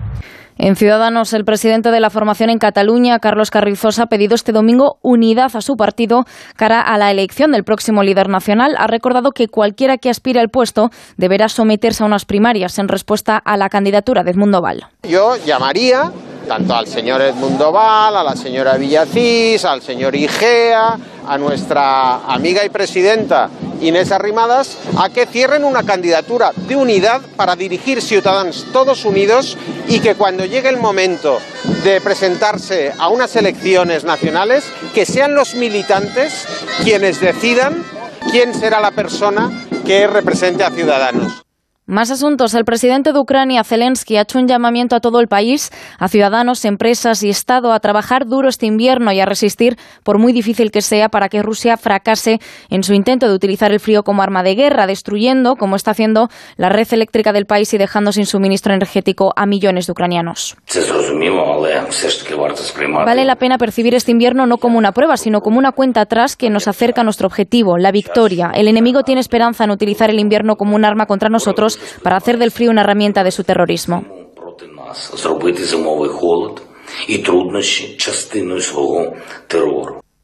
La inteligencia de Estados Unidos cree que la guerra en Ucrania ha entrado en una fase de ritmo más bajo por el frío y que se mantendrá así en los próximos meses, durante los que ambos bandos intentarán reabastecerse para la contraofensiva. La lucha aún así continúa en el campo de batalla y las tropas ucranianas habrían conseguido este fin de semana atravesar el, el río Dnieper así llegar a su orilla este, donde se replegaron los rusos hasta la retirada de Gerson. Mientras tanto, una información del diario británico The Guardian asegura que en Naciones Unidas avanza la idea de crear un posible tribunal especial para juzgar los crímenes de guerra cometidos por Rusia en Ucrania, como pide Kiev. De momento, estaría circulando un borrador.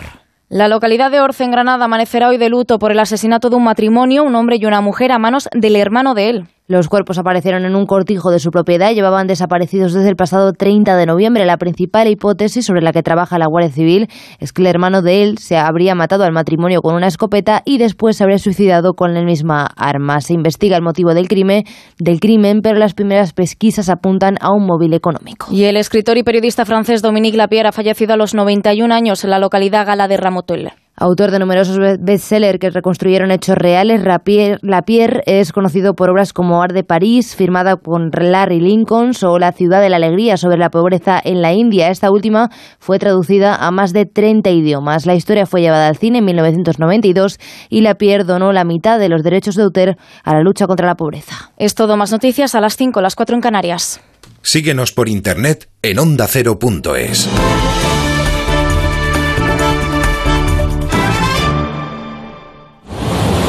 Credibilidad, pluralidad, rigor y cercanía. Esa es la fuerza de nuestra radio. La fuerza que nos ha hecho crecer en 2022. Edu García anima cada fin de semana a más aficionados al fútbol, al baloncesto, al tenis. Por eso, Radio Estadio es el único programa deportivo del fin de semana que crece tanto el sábado como el domingo. Gracias por creer en la fuerza de la radio. Gracias por creer en Onda Cero. Tu radio.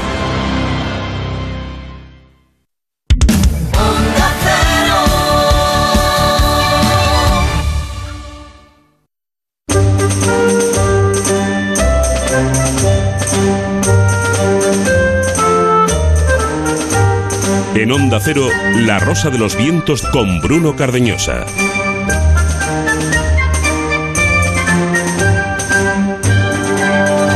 Comenzamos en este instante, el último tramo, la última hora en La Rosa de los Vientos en la sintonía de Onda Cero. Vamos a hablar en Cuéntame cómo pasó de un extraño manuscrito, una historia fascinante que nos va a contar eh, Silvia Casasola, pero antes eh, conocemos conocemos eh, cómo nos engañan en muchas ocasiones y cómo engañan a la sociedad y cómo timan a muchas eh, personas con los llamados, nos lo cuenta periodista, productos milagro.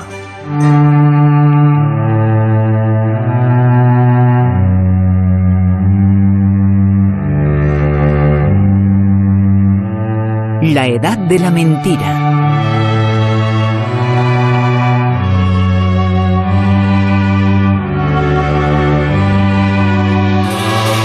Y la esperanza es en muchas ocasiones eh, el motivo a partir eh, del cual la autopista que utilizan estos eh, productos, los productos milagro, los que venden absolutamente todo y venden sobre todo la salud y el bienestar de las personas. Sobre este tema vamos a hablar con un investigador, con un escritor, con un periodista, viejo amigo del programa, viejo amigo de La Rosa de los Vientos, con José Gregorio González. José Gregorio, muy buenas, ¿qué tal? Buenas noches, Bruno. Buenas noches a todos los oyentes. Digo que la palabra esperanza es eh, seguramente la que explica el por qué existen estos eh, productos, eh, los productos en milagro, y por qué tienen tanta penetración en la sociedad. Básicamente porque a través de ellos se da esperanza a la gente, una esperanza que se cumpla o no, pero lo que quiere todo el mundo es tener una esperanza en el futuro. Claro, claro, la desesperación que implica padecer una enfermedad crónica o, aguda pero grave, el intentar buscar una solución de la forma más rápida e inmediata posible, eso es algo que, que llevamos todos integrados, lo traemos de serie y en el día a día nos comportamos así, es decir, un dolor de cabeza que pueda estar generado por un estrés, por un tema postural, pues nosotros no nos dedicamos a corregir las raíces del estrés o a corregir nuestras posturas, hacer estiramientos, sino que intentamos pues tirar de una, de una pastilla, de una aspirina, de un paracetamol, cualquier otro medicamento, cualquier otro analgésico. Eso en el día a día. Pues imaginemos situaciones más graves, situaciones más complejas, eh, eh, más dilatadas en el tiempo. Bueno, pues ahí es donde en la mayoría de las ocasiones triunfan los productos milagros. A veces tampoco tienen que ser situaciones eh, graves, ¿no? Que me, prefiero corregirlo, ¿no? Porque um, un sobrepeso no tiene por qué ser grave. A la larga puede generar pro consecuencias y problemas, pues, eh, complicaciones, ¿no? Pero en general, pues, no tiene, puede ser más bien una cuestión estética. Pero buscamos también eliminar el sobrepeso a través de productos que nos eviten hacer ejercicio, que nos eviten alimentarnos correctamente. Bueno, pues ahí es donde triunfan, ese es el caldo de cultivo donde triunfan los llamados productos milagros, que es un campo de, eh, de batalla eh, un caballo de batalla pues de las autoridades médicas en todo el mundo no para evitar que, que bueno que la gente caiga en este tipo de anzuelos que con frecuencia eh, en el mejor de los casos son inocuos vale lo, lo peor que te puede pasar es que te gastas el dinero pero a veces, a veces son peligrosos porque abandonas otro tipo de tratamiento o los propios productos en sí mismos, pues resultan ser contraproducentes e incluso tóxicos. Nunca mejor he dicho una expresión que se utiliza en muchas ocasiones, eh, pero que a este tipo de productos se le viene como anillo al dedo. Sí. Son productos que trafican con la ilusión de la gente. Efectivamente, con la ilusión y con la esperanza. Y además, fíjate hasta qué punto esto es un tema preocupante, que hay legislaciones específicas para ello. La publicidad hace unos años empezó a regularse en España también para impedir que se pudiese eh, eh, vender sin evidencias la eficacia de productos que, que no lo merecían, es decir, pues porque no lo habían demostrado realmente. Y esto está más allá de la controversia que pueda haber con respecto a, a la efectividad o no de ciertas terapias o de ciertos productos. Es decir, siempre que surge un producto nuevo, eh, o que se introduce un producto en el mercado que no tiene por qué ser nuevo, pero puede tener una larga tradición en el uso, pues la desconfianza es habitual y la controversia es habitual. Y eso, bueno, está bien, eso es el sentido común, eso es razonable, hablamos de salud, que eso es lo, esencial, ¿no? Eh, pero eh, más allá de esa mm, sospecha, discusión inicial, es cierto que, que otros tipos de, de productos llevan un recorrido mayor y son eh, abiertamente fraudulentos, es decir, son prometen cosas que no han demostrado eh, eh, poder generar, ¿no? Y, esto ha llevado, por ejemplo, a la, a la Administración de Alimentos y Medicamentos de Estados Unidos, que es un órgano que, que en el que mm, los organismos de otros países ponen la mirada, ¿no? A ver qué están haciendo ahí.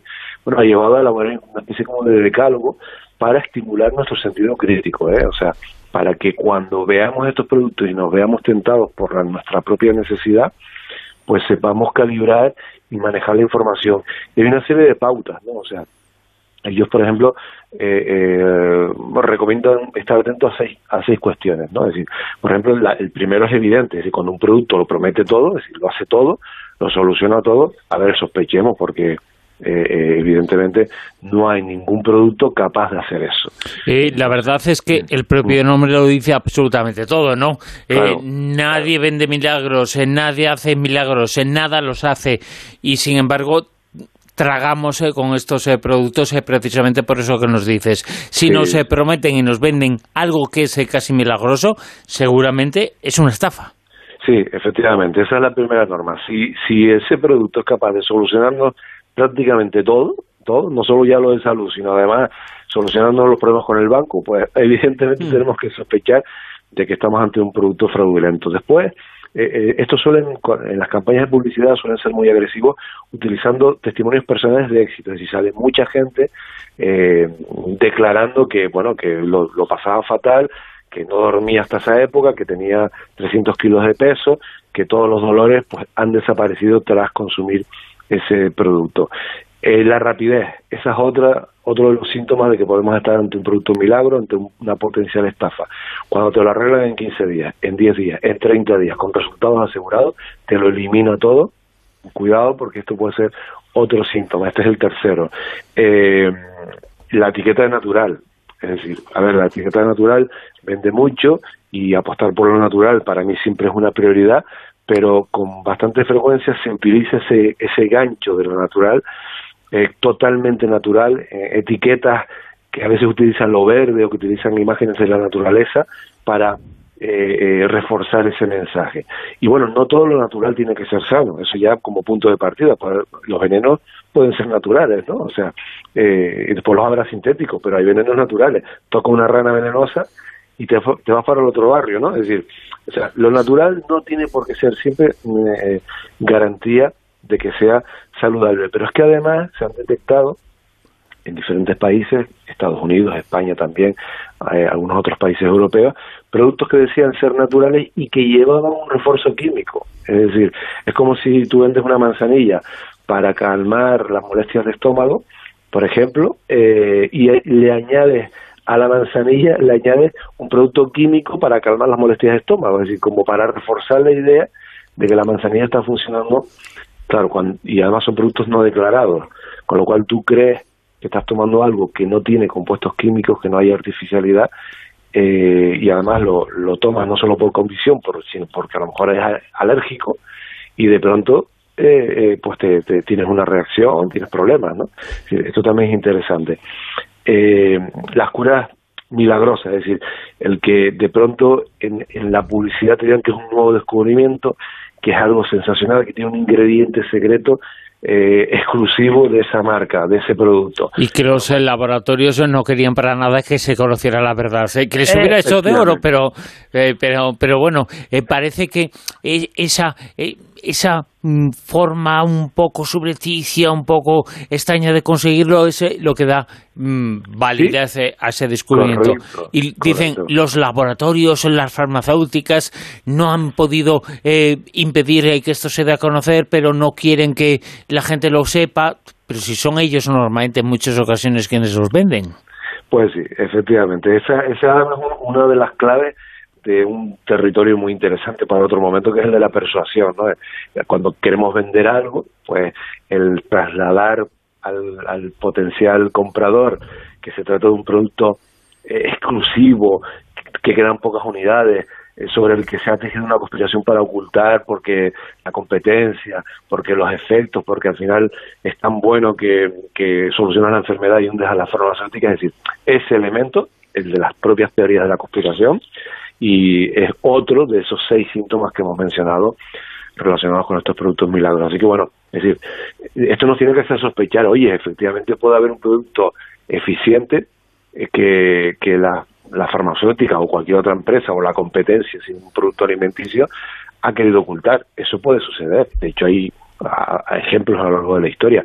También eh, eh, se puede dar que un producto te solucione una, un trastorno de forma rápida. También se puede dar. Eh, la- digamos que las, las alarmas se nos tienen que, que, activar cuando encontramos todos estos ingredientes juntos y cuando además no se trata de que te cure una enfermedad en, en 10 días o en 10 minutos, sino que te cura muchas enfermedades en pocos minutos o en pocos días. Ahí es donde está, donde tenemos que entrar con nuestro sentido crítico. Por fortuna, el sentido común pues es algo que, que lo tenemos bastante presente.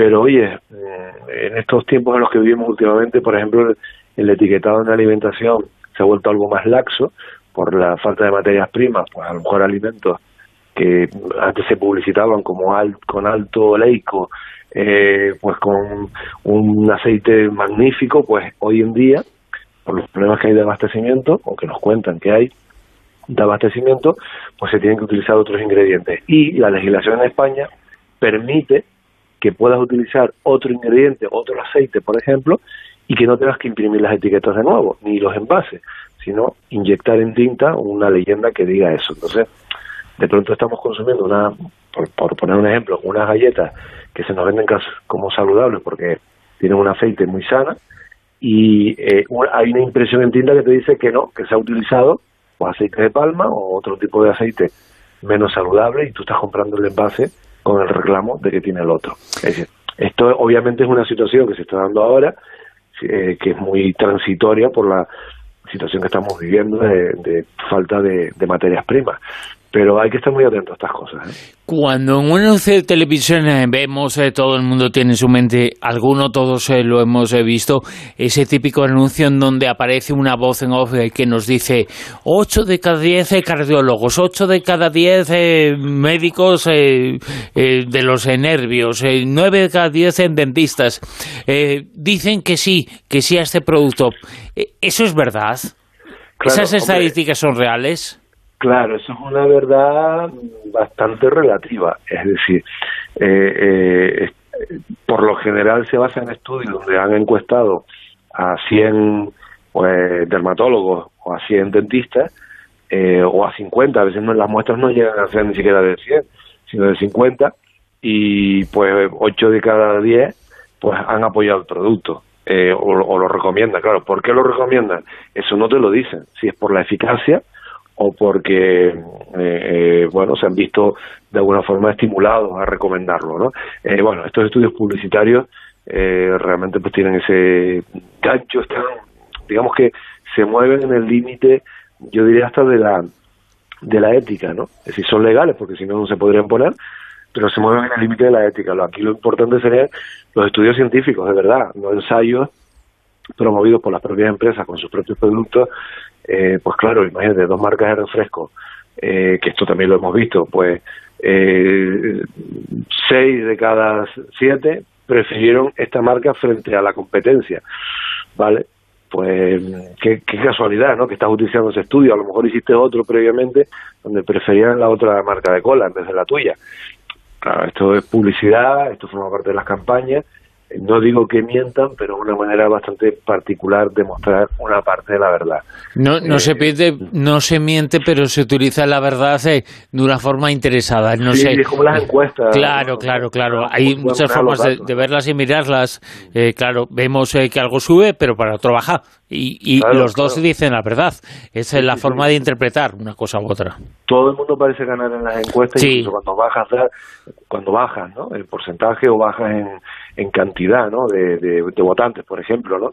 Pero es como tú lo interpretas. Dice, bueno, bajé en cantidad de votantes, pero subí en la comunidad autónoma y fuimos los que más crecimos en, el, en la franja de edad, pues de 25 a 35. Te dices, bueno, vale, o sea, madre mía, has perdido dos millones de votos y has ganado 100.000 votos en esa franja de edad. Eh, el que no se consuela es porque no quiere, Sí, pero sí, en sí. temas de salud hay que estar muy atento a todo esto. Por cierto, José Gregorio, con el tema del eh, COVID-19, con la pandemia, se utilizó mucho el hecho de que, evidentemente, la gente necesitaba algo que potenciara lo que creía que, bueno, se ha creído siempre y evidentemente era una razón.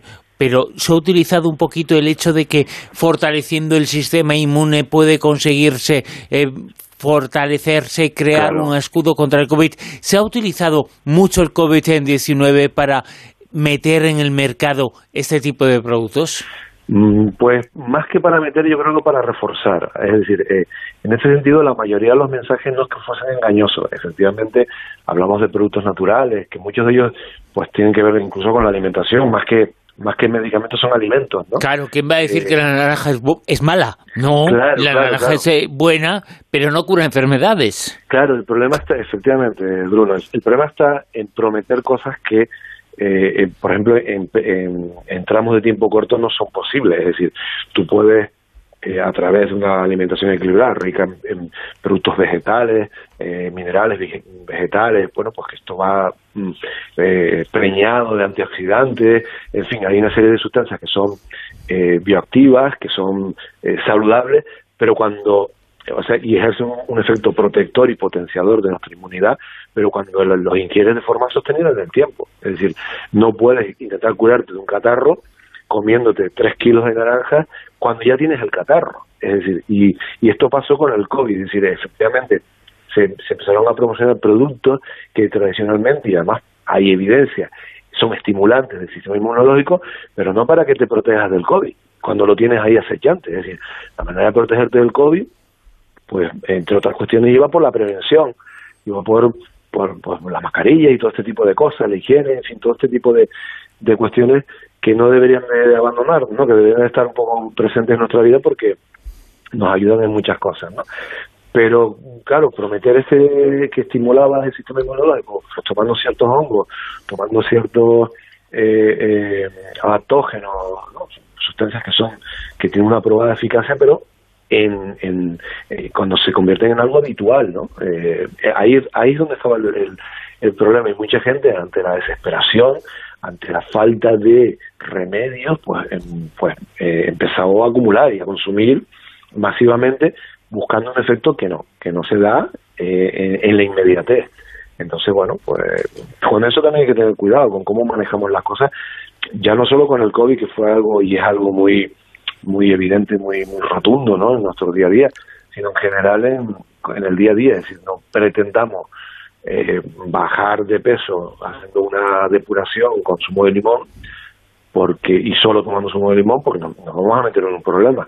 Pero si tú de forma eh, en tu vida diaria incorporas el limón, el zumo, pues vas a tener un plus, vas a eh, en tu alimentación con una vitamina, con ciertas sustancias que son bioactivas eh, y que, bueno, con, con, una vida equilibrada, una alimentación, eh, con una pauta de ejercicio, incluso con, un buen descanso, pues vas a conseguir tener una vida más equilibrada, mantener tu peso, es, es decir, todo en contexto, todo, digamos que razonado, ¿no? No no a la desesperada, ¿no? Que bueno, que yo entiendo, entiendo que en tu problema de salud, oye, es que nos ponemos a rezar, es decir, eh, es que tenemos que pensar lo, lo, lo que hacemos cuando estamos desesperados, ¿no? Es decir, y rezar es positivo, y hay estudios que hablan de lo beneficioso que puede ser el poder de la oración, pero hombre, si estás en medio de una enfermedad y rezas esperando un milagro, pues los milagros pues no se, no se dan con la frecuencia con la que nosotros lo solicitamos. ¿no? Evidentemente. Por, fortuna, por fortuna. porque Claro, a veces, claro, a veces pedimos cosas de las que después nos vamos a arrepentir Claro, si hay un milagro que ocurriera, ¿no? Claro, y esa es la ciencia y su desarrollo y sus investigaciones las que consiguen avanzar en el estudio de determinados fármacos y que pueden servir o no. Otra cosa es eh, quién los venda y cómo se vendan y lo que se utilice a nivel comercial, pero científicamente es, eh, es eh, puro, evidentemente. Una última cuestión. Tú como responsable que eres en la revista Año Cero de una sección sobre vida alternativa, la esperanza de una vida, eso, alternativa, diferente, seguir cauces que no son los normales, se ha utilizado en algunas ocasiones eh, para encontrar un lugar, un asidero a través eh, del cual se haga aparecer este tipo de productos. Han utilizado las, eh, iba a decir las farmacéuticas, pero no son las farmacéuticas, son las empresas que se dedican a vender estos eh, productos, esa creencia en la vida alternativa, en la New Age, en lo diferente. Sí, claro, claro, evidentemente, cada vez menos porque digamos que se ha normalizado y se ha democratizado, quizás la palabra no es la adecuada, pero se ha normalizado el que cualquier persona pueda eh, tener una vida sana, una vida alternativa, sin necesidad de abrazar ningún credo ni tomar sustancias exóticas, ¿no? Pero eso es ahora, durante mucho tiempo, el, el adoptar un modelo, por ejemplo, de alimentación que no fuese el, el convencional, eh, con productos de origen animal, pues era una cosa como de, de gente muy rara, con una filosofía muy extraña. Hoy en día, pues oye, hay, hay gente de cualquier confesión o de ninguna que prefiere no comer carne, sencillamente, ¿no? Y entonces adopta una alimentación donde predomina más lo, más lo vegetal. Pero antes eso estaba como, como más criminalizado y vinculado a creencias. Pues ese es un ejemplo quizás demasiado grueso, ¿no? Eh, de, esto que tú estás planteando, ¿no? Pues con productos, con curas milagrosas, siempre se acudía el, el abrevadero, el vivero donde iban, donde estaban los, la mayor parte de los clientes, eran aquellos que, que mm, sintonizaban con esta filosofía, ¿no? Eh, y después estaba otro gran eh, nicho de, de comerciales en, en enfermos crónicos, ¿no? En, en aquellos que en los que ya los fármacos convencionales ya les estaban provocando más complicaciones que, que, que a la patología de inicio, ¿no? Entonces esos eran los sitios donde se acudía. Hoy es menos habitual, hoy hay más información, hoy hablamos de medicina integrativa donde eh, muchos profesionales de la medicina alopática trabajan en coordinación con profesionales o están, form- o están directa- directamente formados en, en terapias complementarias. Es decir, esto por fortuna, por fortuna ha cambiado eh, eh, bastante, pero durante un tiempo eh, evidentemente llevar una vida alternativa era alternativa de todo y era claro, eso era algo inconseguible, ¿no? O sea, era salirte del sistema, era salirte de tu ciudad, de tu pueblo, eh, era mm, casi estigmatizarte socialmente. Hoy, pues no, esto en las grandes superficies eh, encontramos incluso eh, pues eh, eh, espacios, ¿no? Eh, específicos donde se venden productos de este tipo sa- saludables que se salen de la de, la alimentación por ejemplo convencional entonces bueno esto hoy afortunadamente Bruno digamos que ya no está tan marcado como como antes pero sí la verdad es que era algo habitual y, y yo me lo he encontrado cada vez que investigo para un tema para la para la sección eh, tomo mucho cuidado de ver qué fuentes académicas hay, qué anal- a qué análisis han sido sometidos eh, pues ciertos productos o ciertas terapias eh, para ponderar mm, de una forma mm, lo más equilibrada posible pues eh, la manera en la que presentamos la, la información ¿no? José Gregorio González eh, lleva a- está al frente de esa sección en la revista Año Cero sobre vida alternativa. Lo alternativo es eso, alternativo, diferente, pero nunca, nunca un milagro. Los eh, productos en milagros, hemos hablado de cómo detectarlos y cómo localizar eh, qué son. Con José Gregorio González. José Gregorio, mil gracias. Un fuerte abrazo, Bruno. Y los milagros, bueno, los podemos desear, pero esperarlos, esperarlos, pues la verdad que parece algo utópico. Desde luego que sí, por desgracia, pero, pero es así. Los milagros eh, no existen, pero existen otras cosas eh, mucho más importantes. La ciencia y la experimentación. Ahí está el auténtico milagro. José Gregorio, lo dicho, mil gracias. Gracias. Un abrazo.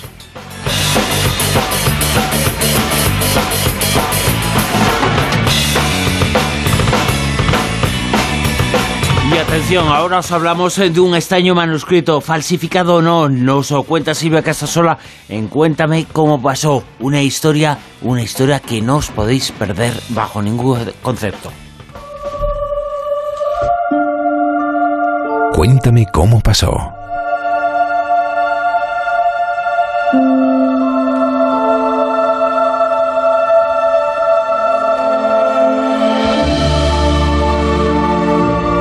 La revisión de manuscritos antiguos, junto a la pericia de los expertos y a las nuevas tecnologías, están dando resultados sorprendentes. Ahora nos acabamos de enterar que los monjes del monasterio de San Pedro de Cardeña, en la localidad de Burgos, fueron muy ambiciosos y en pleno siglo XII, los listucos de ellos decidieron falsificar el manuscrito de herencia original para quedarse con la iglesia de Santa María de Cuevas de Proanco, en Segovia, que estaba rodeada de preciados viñedos, y esa propiedad no le correspondía. Para conocer todo este entramado, vamos a hablar con los expertos que han descubierto el engaño. Buenas noches, Sonia. Hola, buenas noches. Sonia Sernas, profesora del área de Ciencias y Técnicas Historiográficas de la Universidad de Burgos. Buenas noches, Julio. Hola, buenas noches. Julio Escalonas, investigador científico del Departamento de Estudios Medievales del Centro de Ciencias Humanas y Sociales del CSIC. Sonia, creo que eres tú quien comienza a analizar el documento aportado por los monjes que se encontraban en el archivo histórico de la nobleza, Asito en Toledo, si no lo recuerdo mal, y que por su valor está considerado además uno de los documentos más antiguos. ¿Por qué empiezas a analizar este manuscrito y qué detectas para que salte tu alarma de que ahí hay algo raro?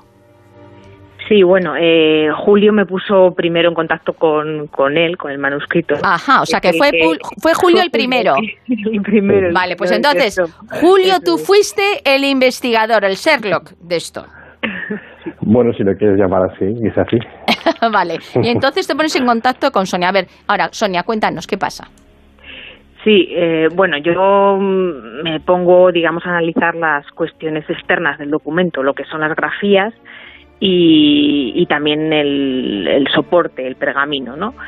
Eh, entonces Julio ya, él ya estaba con la, la pista de, y con la idea de que podía ser un documento falso, pero claro, teníamos que buscar pues eso, todas las pistas y todos los máximos detalles que pudiésemos encontrar para, para corroborar que así era, ¿no? Eh, entonces, eh, mi labor fue eso, pues la del análisis primero de las grafías y mm, dentro de lo que es una escritura propia del momento, de sería del siglo X, del año en el que está fechado eh, el, eh, el, documento en el año 943, pues eh, esa visigótica, esa escritura visigótica redonda entra, entra, entra dentro de lo normal, de la normalidad, ¿no? Pero ya eh, analizando con detalle eh, formas de abreviar, determinadas formas de realizar las letras, y mm, bueno pues sistemas eso utilizaron un sistema de pautado eh, para preparar el pergamino, que era lo habitual, se pautaban los pergaminos para escribir luego a continuación el, texto, pues el pautado también que presenta el documento es también ciertamente anómalo porque es un doble pautado que no tiene ninguna funcionalidad porque en realidad el escriba solamente utiliza una línea de cada dos. Eh, no utiliza ese doble pautado, o sea, no lo que llamaríamos doble pautado no lo utiliza y mm, entonces sumando toda esta serie de, de, detalles que iba encontrando que no digamos no encajaban dentro de un documento eh, del siglo X mm, pues pues original original y que y que a pesar de que en esos momentos originales, documentos originales castellanos, pues tampoco es que, que tengamos muchísimos, pero bueno, de los que tenemos, eh, estos rasgos, como decía, un poco llamativos, un poco excepcionales, eh, pues hacen levantar definitivamente todas las sospechas sobre el pergamino. Julio, eh, cuando llega a ti este documento, eh, ¿tenías alguna sospecha de mm, que había sido eh, manipulado? Porque creo que el documento original no existe, sino que tú has tenido que estar trabajando sobre una copia.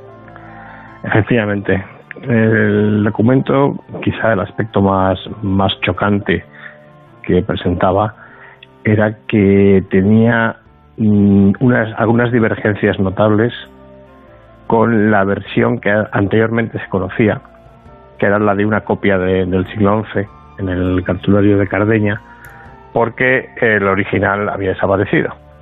Claro, la primera hipótesis que tienes cuando te encuentras con el pergamino es, este puede ser el original perdido. Pero al comprobar que había esas discrepancias y seguir tirando del hilo, pues más bien lo que ocurre es que saltó la alarma. Es decir, esto realmente tiene pinta de ser problemático. Y en realidad, pues claro, mm, el trabajo experto que desarrolló Sonia para mm, sacar a la luz esos detalles de anomalías que incluía el documento, pues iba todo al final apuntando en la dirección de que se trataba de una manipulación posterior, que fue lo que ocurrió finalmente. Ahora, eh, las técnicas que hay para detectar qué escriba es el que eh, ha escrito, porque en un mismo manuscrito ahora se puede detectar si en ese mismo pergamino o en ese mismo manuscrito han escrito un escriba, ha escrito dos, ha escrito tres, por esa forma que tú dices de, de, a la hora de escribir, porque es como una especie de huella dactilar, ¿no? Cada, una, cada persona tiene una forma de escribir eh, identificativa y diferente. Pero claro, ya en el caso que estáis comentando, es muy fuerte porque claro, este señor se pone ya mm, escribir estilo visigótico copiando, copiando lo que supuestamente era el, el, original. Entonces, Sonia, tú ahí le pillaste rápidamente al escriba este y dijiste, este es un falsificador de libro, vamos. Bueno, sí, eh, a ver, eh, como decía, se llega a, eso, a esa conclusión Mm, con, con, mucho detalle, o sea, analizándolo al final con mucho cuidado. De primera vista no sobresale tampoco, o sea, no, no, sobre, no nos llama tanto la atención como para eh, en una primera impresión sospechar. Hombre, yo claro, yo lo veo y no me doy cuenta, pero tú que eres una experta y Julio dijo, yo voy a hablar con Sonia que, vamos, me va a decir si, si, si estoy en lo cierto o no porque Julio estaba detrás, ahí pendiente. Desde luego. Eso sí, eso sí que es verdad, que, que bueno, cuando accedes al pergamino, pues ya mm, hay una serie de datos que previamente, como ha dicho Julio, pues ya eh, te hacen un poco tener cierto cuidado sobre él, pero, pero claro, hay que reafirmarlo con, con más, mucho más datos, ¿no?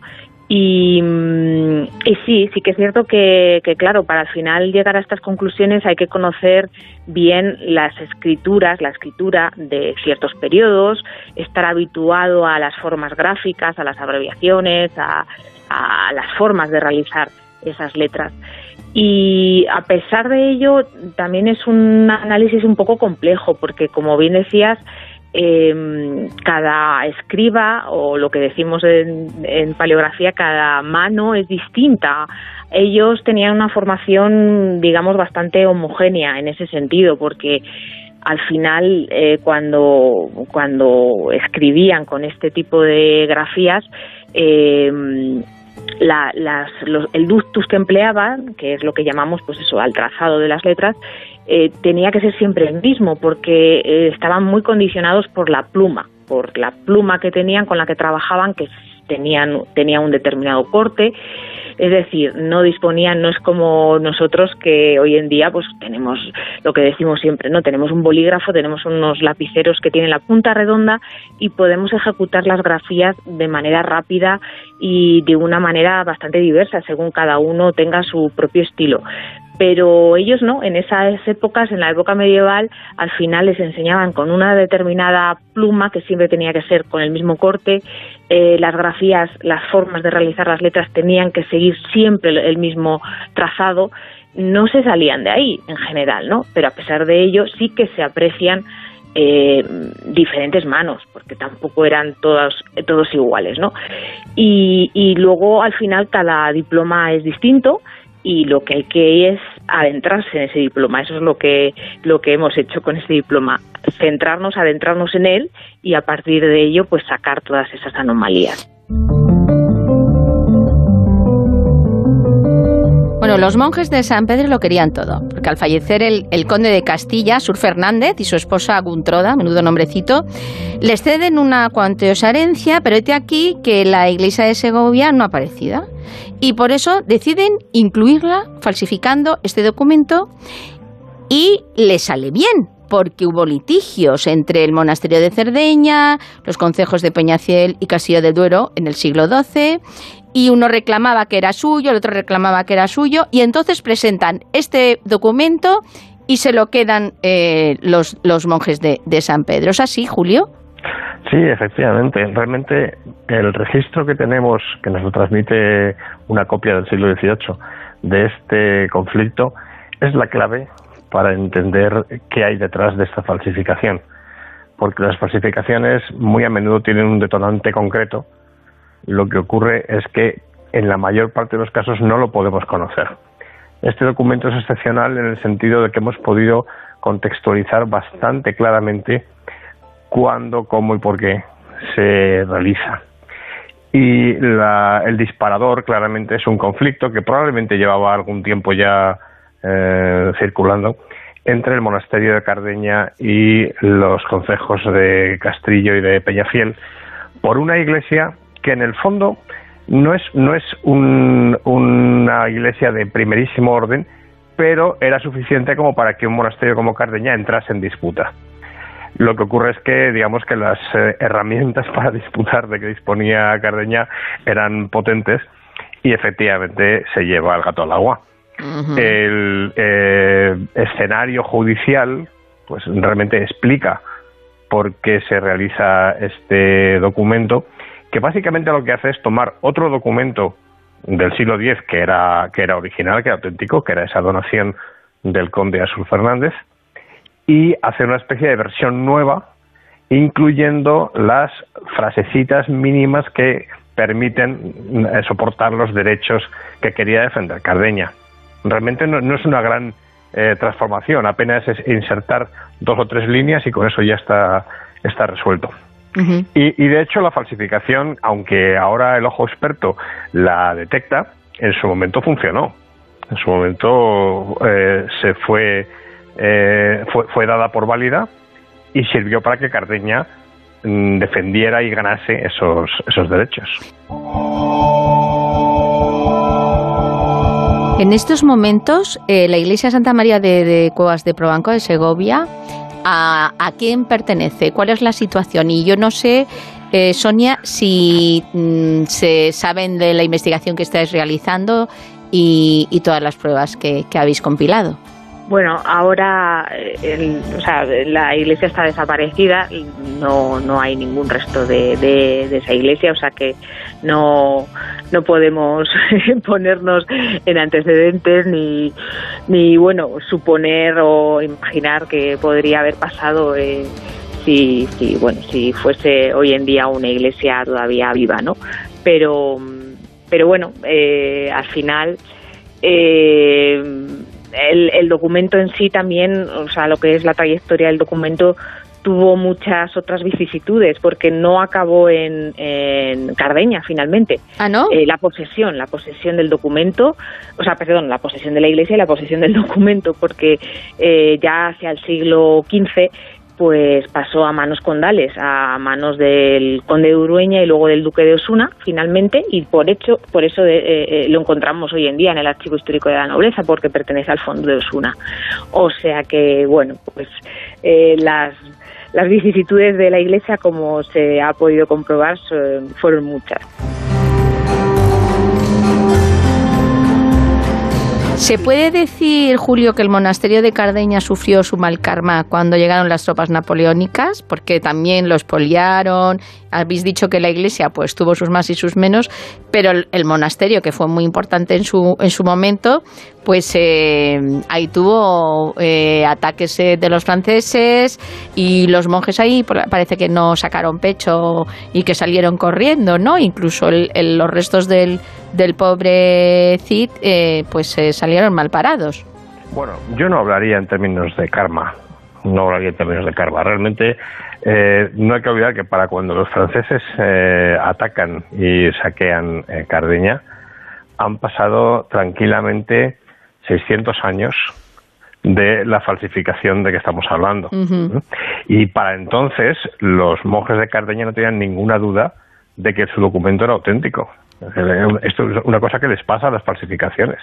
Las falsificaciones muy a menudo, eh, cuando tienen éxito, desplazan al, al documento original y se acaban convirtiendo en la nueva verdad, la verdad aceptada. De manera que para los monjes de Cardeña del siglo XIX, la, la, la falsificación no existía como tal, era un documento perfectamente auténtico. Y luego la verdad es que la, la guerra de independencia fue realmente un, un golpe muy fuerte para muchos monasterios castellanos. Eso sí. Es decir, hubo un deterioro tremendo del patrimonio cultural que, que atesoraban. Irregular, porque no todos sufrieron los ataques y unos tuvieron más suerte que otros, ¿no? Pero Cardeña, muy cerca de Burgos y con una importancia grande, pues sí, efectivamente fue, fue un objetivo eh, privilegiado, ¿no?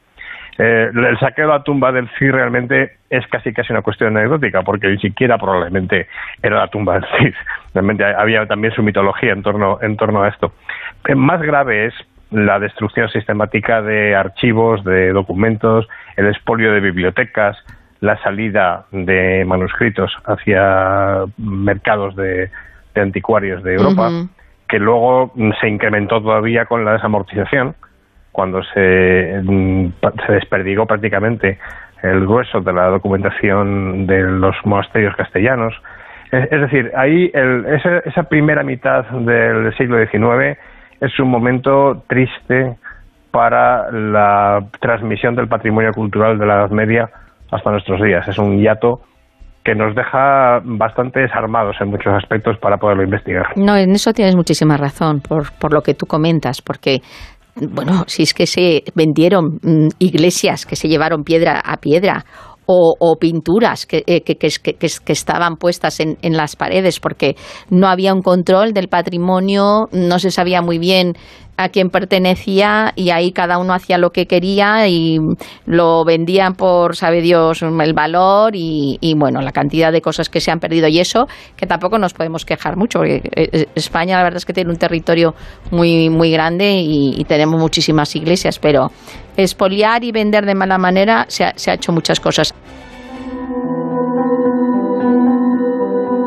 A mí me gustaría saber, ahora que ya tenéis estas pruebas, eh, que está claro que es una falsificación, eh, ¿qué repercusión va a tener? Eh, me imagino que, que se que se pondrá todo en claro de cara a los archivos para saber cuál es eh, cuál era la copia, que en este caso habéis demostrado que esto era una falsificación, que no es eh, el original ni nada por el estilo.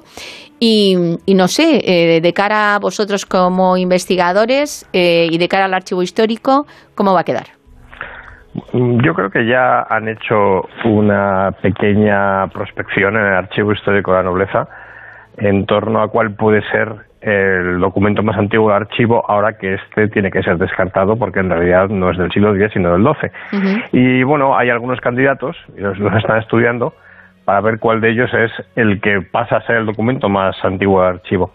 Pero a mí me gustaría subrayar que esta cuestión de cuál es el documento más antiguo del archivo no deja de ser anecdótica. Es decir, es- es- depende de las, de las vicisitudes de la formación de los archivos el que tenga un documento más antiguo o menos antiguo. Pero eso, en realidad, que, que este el documento sea el más antiguo o no, mm, no aporta gran cosa más que el, digamos, el dato casi casi de, de curiosidad. Mucho más interesante, yo creo, es que este tipo de estudios sobre las falsificaciones documentales nos abren la puerta a entender mucho mejor cuestiones de fondo que son mucho más trascendentales, en el sentido de que nos, nos ayudan a entender cómo funcionan las sociedades del pasado y, por ende, también nuestra sociedad actual. Eh, entender de qué manera en cada momento se construye la idea de qué es verdadero, qué es falso, qué es la credibilidad, de qué forma se da credibilidad a un producto que se está lanzando, la diferencia que hay entre mentir y falsificar, la manera de manipular el pasado para construir cosas en el presente. Es decir, el pasado no es una cuestión erudita, el pasado es una herramienta esencial en el presente, lo vemos todos los días. De manera que mm, ese tipo de comportamientos que se producen en todas las sociedades, pero de manera diferente en cada una de ellas, eh, necesita ser sondeado, porque si no, nunca vamos a comprender cómo funcionan las sociedades del pasado y, por supuesto, la nuestra. De manera que son, digamos, pequeños pasitos para intentar comprender mejor cómo funcionamos como sociedades, los, seres humanos, cómo nos eh, relacionamos, cómo competimos, cómo nos convencemos, cómo establecemos acuerdos. los eh, conocimientos, las verdades, las asunciones sobre el pasado son eh, una parte fundamental de la manera en que organizamos el presente. Como sociedad y también un poquito la ética baja de los de los religiosos, ¿eh? Porque aquí cada uno va riendo para su casa, Sonia. Pero yo no pondría el acento en los religiosos. Realmente no, eran los únicos que, que falsificaban. Casi, casi, en la Edad Media, casi cualquiera que era capaz de escribir también era capaz de falsificar. Mm, de manera que lo que pasa es que los, religiosos escribían mucho, por eso falsificaban más. Sí, claro, eran los, eh, los que tenían más, más educación y tenían más mm. posibilidad, mm. porque los otros pobres había mucho analfabeto.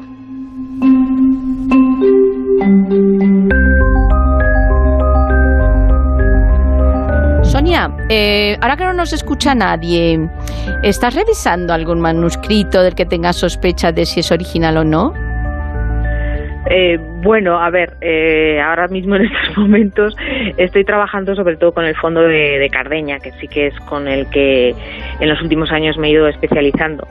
Y, no, no se da la casualidad de que esté con ningún otro así sospechoso, eh, sobre todo porque Cardeña eh, pues también como se ha comentado por el tema de los espolios y de, las épocas tan conflictivas que, que tuvimos en, en, España en el siglo XIX, pues por ejemplo se perdió todo el archivo, se ha perdido prácticamente todo el archivo medieval de Cardeña. Entonces solo tenemos manuscritos en, el sentido de códices de, de libros de, de, Cardeña, ¿no?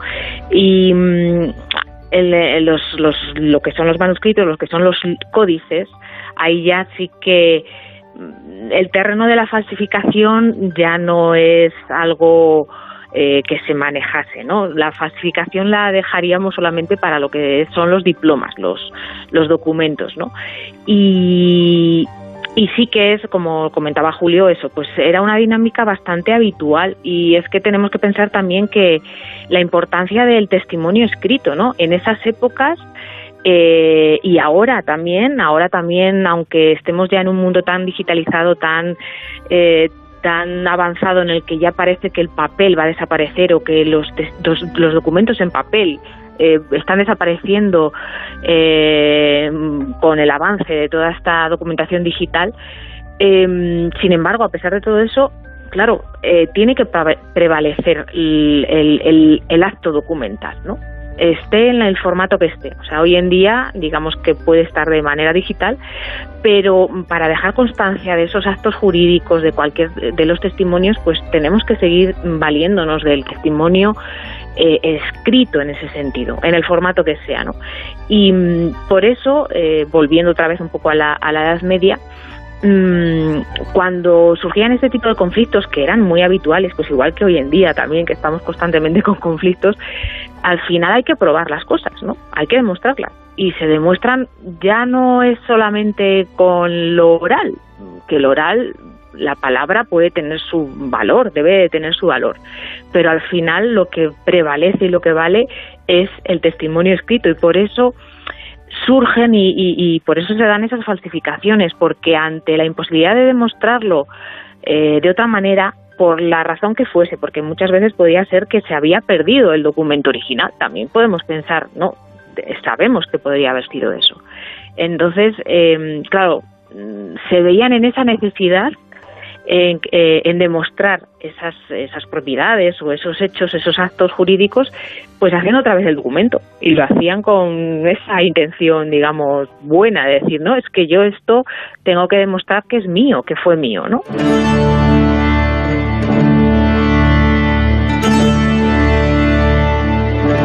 ¿Tienes ¿Tienes alguna investigación entre manos, Julio? Mm, Bueno, la verdad es que sí. eh, llevo mucho tiempo trabajando con falsificaciones y digamos que tengo como una especie de cola. Que está Tiene esperando- popurrí, ¿no? Tiene popurrí. Ah, tienes una- unas tienes como, como los legajos que tienen en, en los, en los juzgados, que se te va acumulando. Se me acumulan un poco, sí, eso es verdad que se me acumulan. Pero bueno, mm, lo, lo, la única cuestión es que para poder estudiar estas cosas hace falta mm, tomarse el tiempo que hace falta. No, se puede, no se puede acelerar.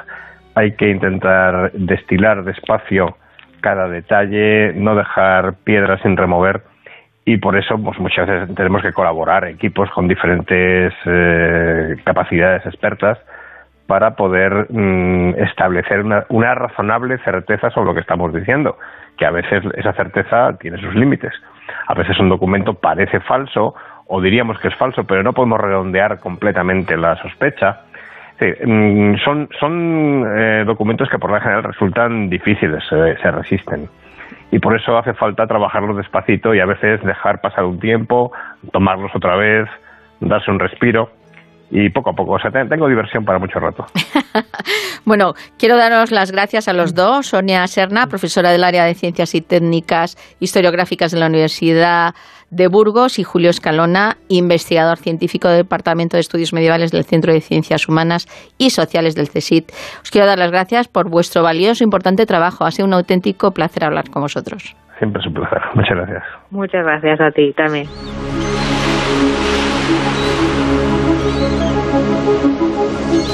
Poco a poco, y gracias a nuestros estupendos y cualificados expertos, estamos descubriendo hechos históricos que fueron falseados. Con su pericia y analítica, la verdad histórica está viendo la luz y se intentará saber los datos de lo que ocurrió realmente.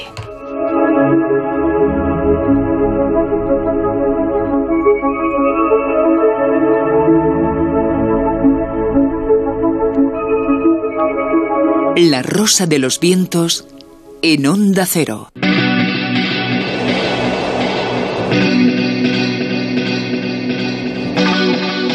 Y atención porque el día que ha comenzado hace 4 horas y 56 minutos se cumplen 32 años de la publicación del disco que tenía esta canción que cambió la historia del rock y de la música en nuestro país.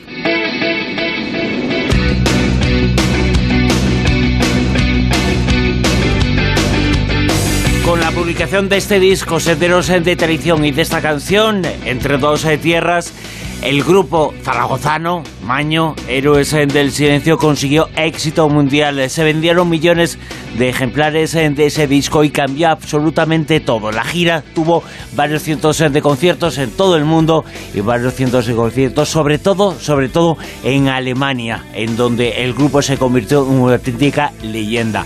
Esta canción es la más importante de la historia de la música en nuestro país. oferta es buena si quieres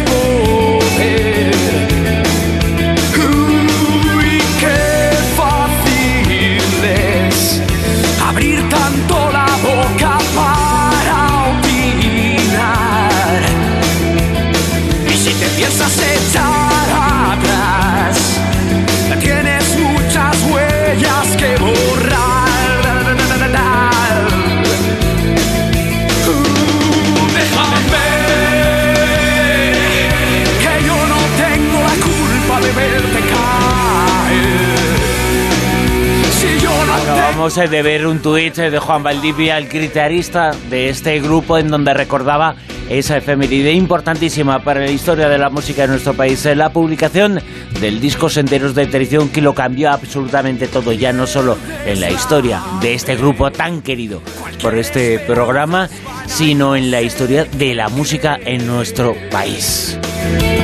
Y con esta canción, con este clásico, llegamos al final de esta noche de La Rosa de los Vientos, un programa que ha comenzado a la una de la madrugada y que ha llegado casi casi hasta las 5 de la madrugada. Falta un minuto, ahora las noticias en Onda Cero, nos ponemos al tanto de la actualidad y después eh, no son horas con Gemma Ruiz. Que además levanta mucho el ánimo, héroes del silencio. Así que si uno está así de bajón y ahora con la temperatura, la lluvia, la gota fría y todo lo que tú quieras, un poquito de héroes y ala, para arriba. Para el 5 de la madrugada no está mal, ¿eh? Escuchar totalmente, esto. vamos, te- esta marcha. Te vas ahora mismo, pues eso, a, a trabajar otra vez. Bueno, eso igual lo dejamos ahí para otro momento, ¿no? Que seguid en la sintonía de Onda Cero, que nosotros volvemos en La Rosa de los Vientos el próximo sábado para noche, madrugada del domingo a la una, las 12 en Canarias. Gracias.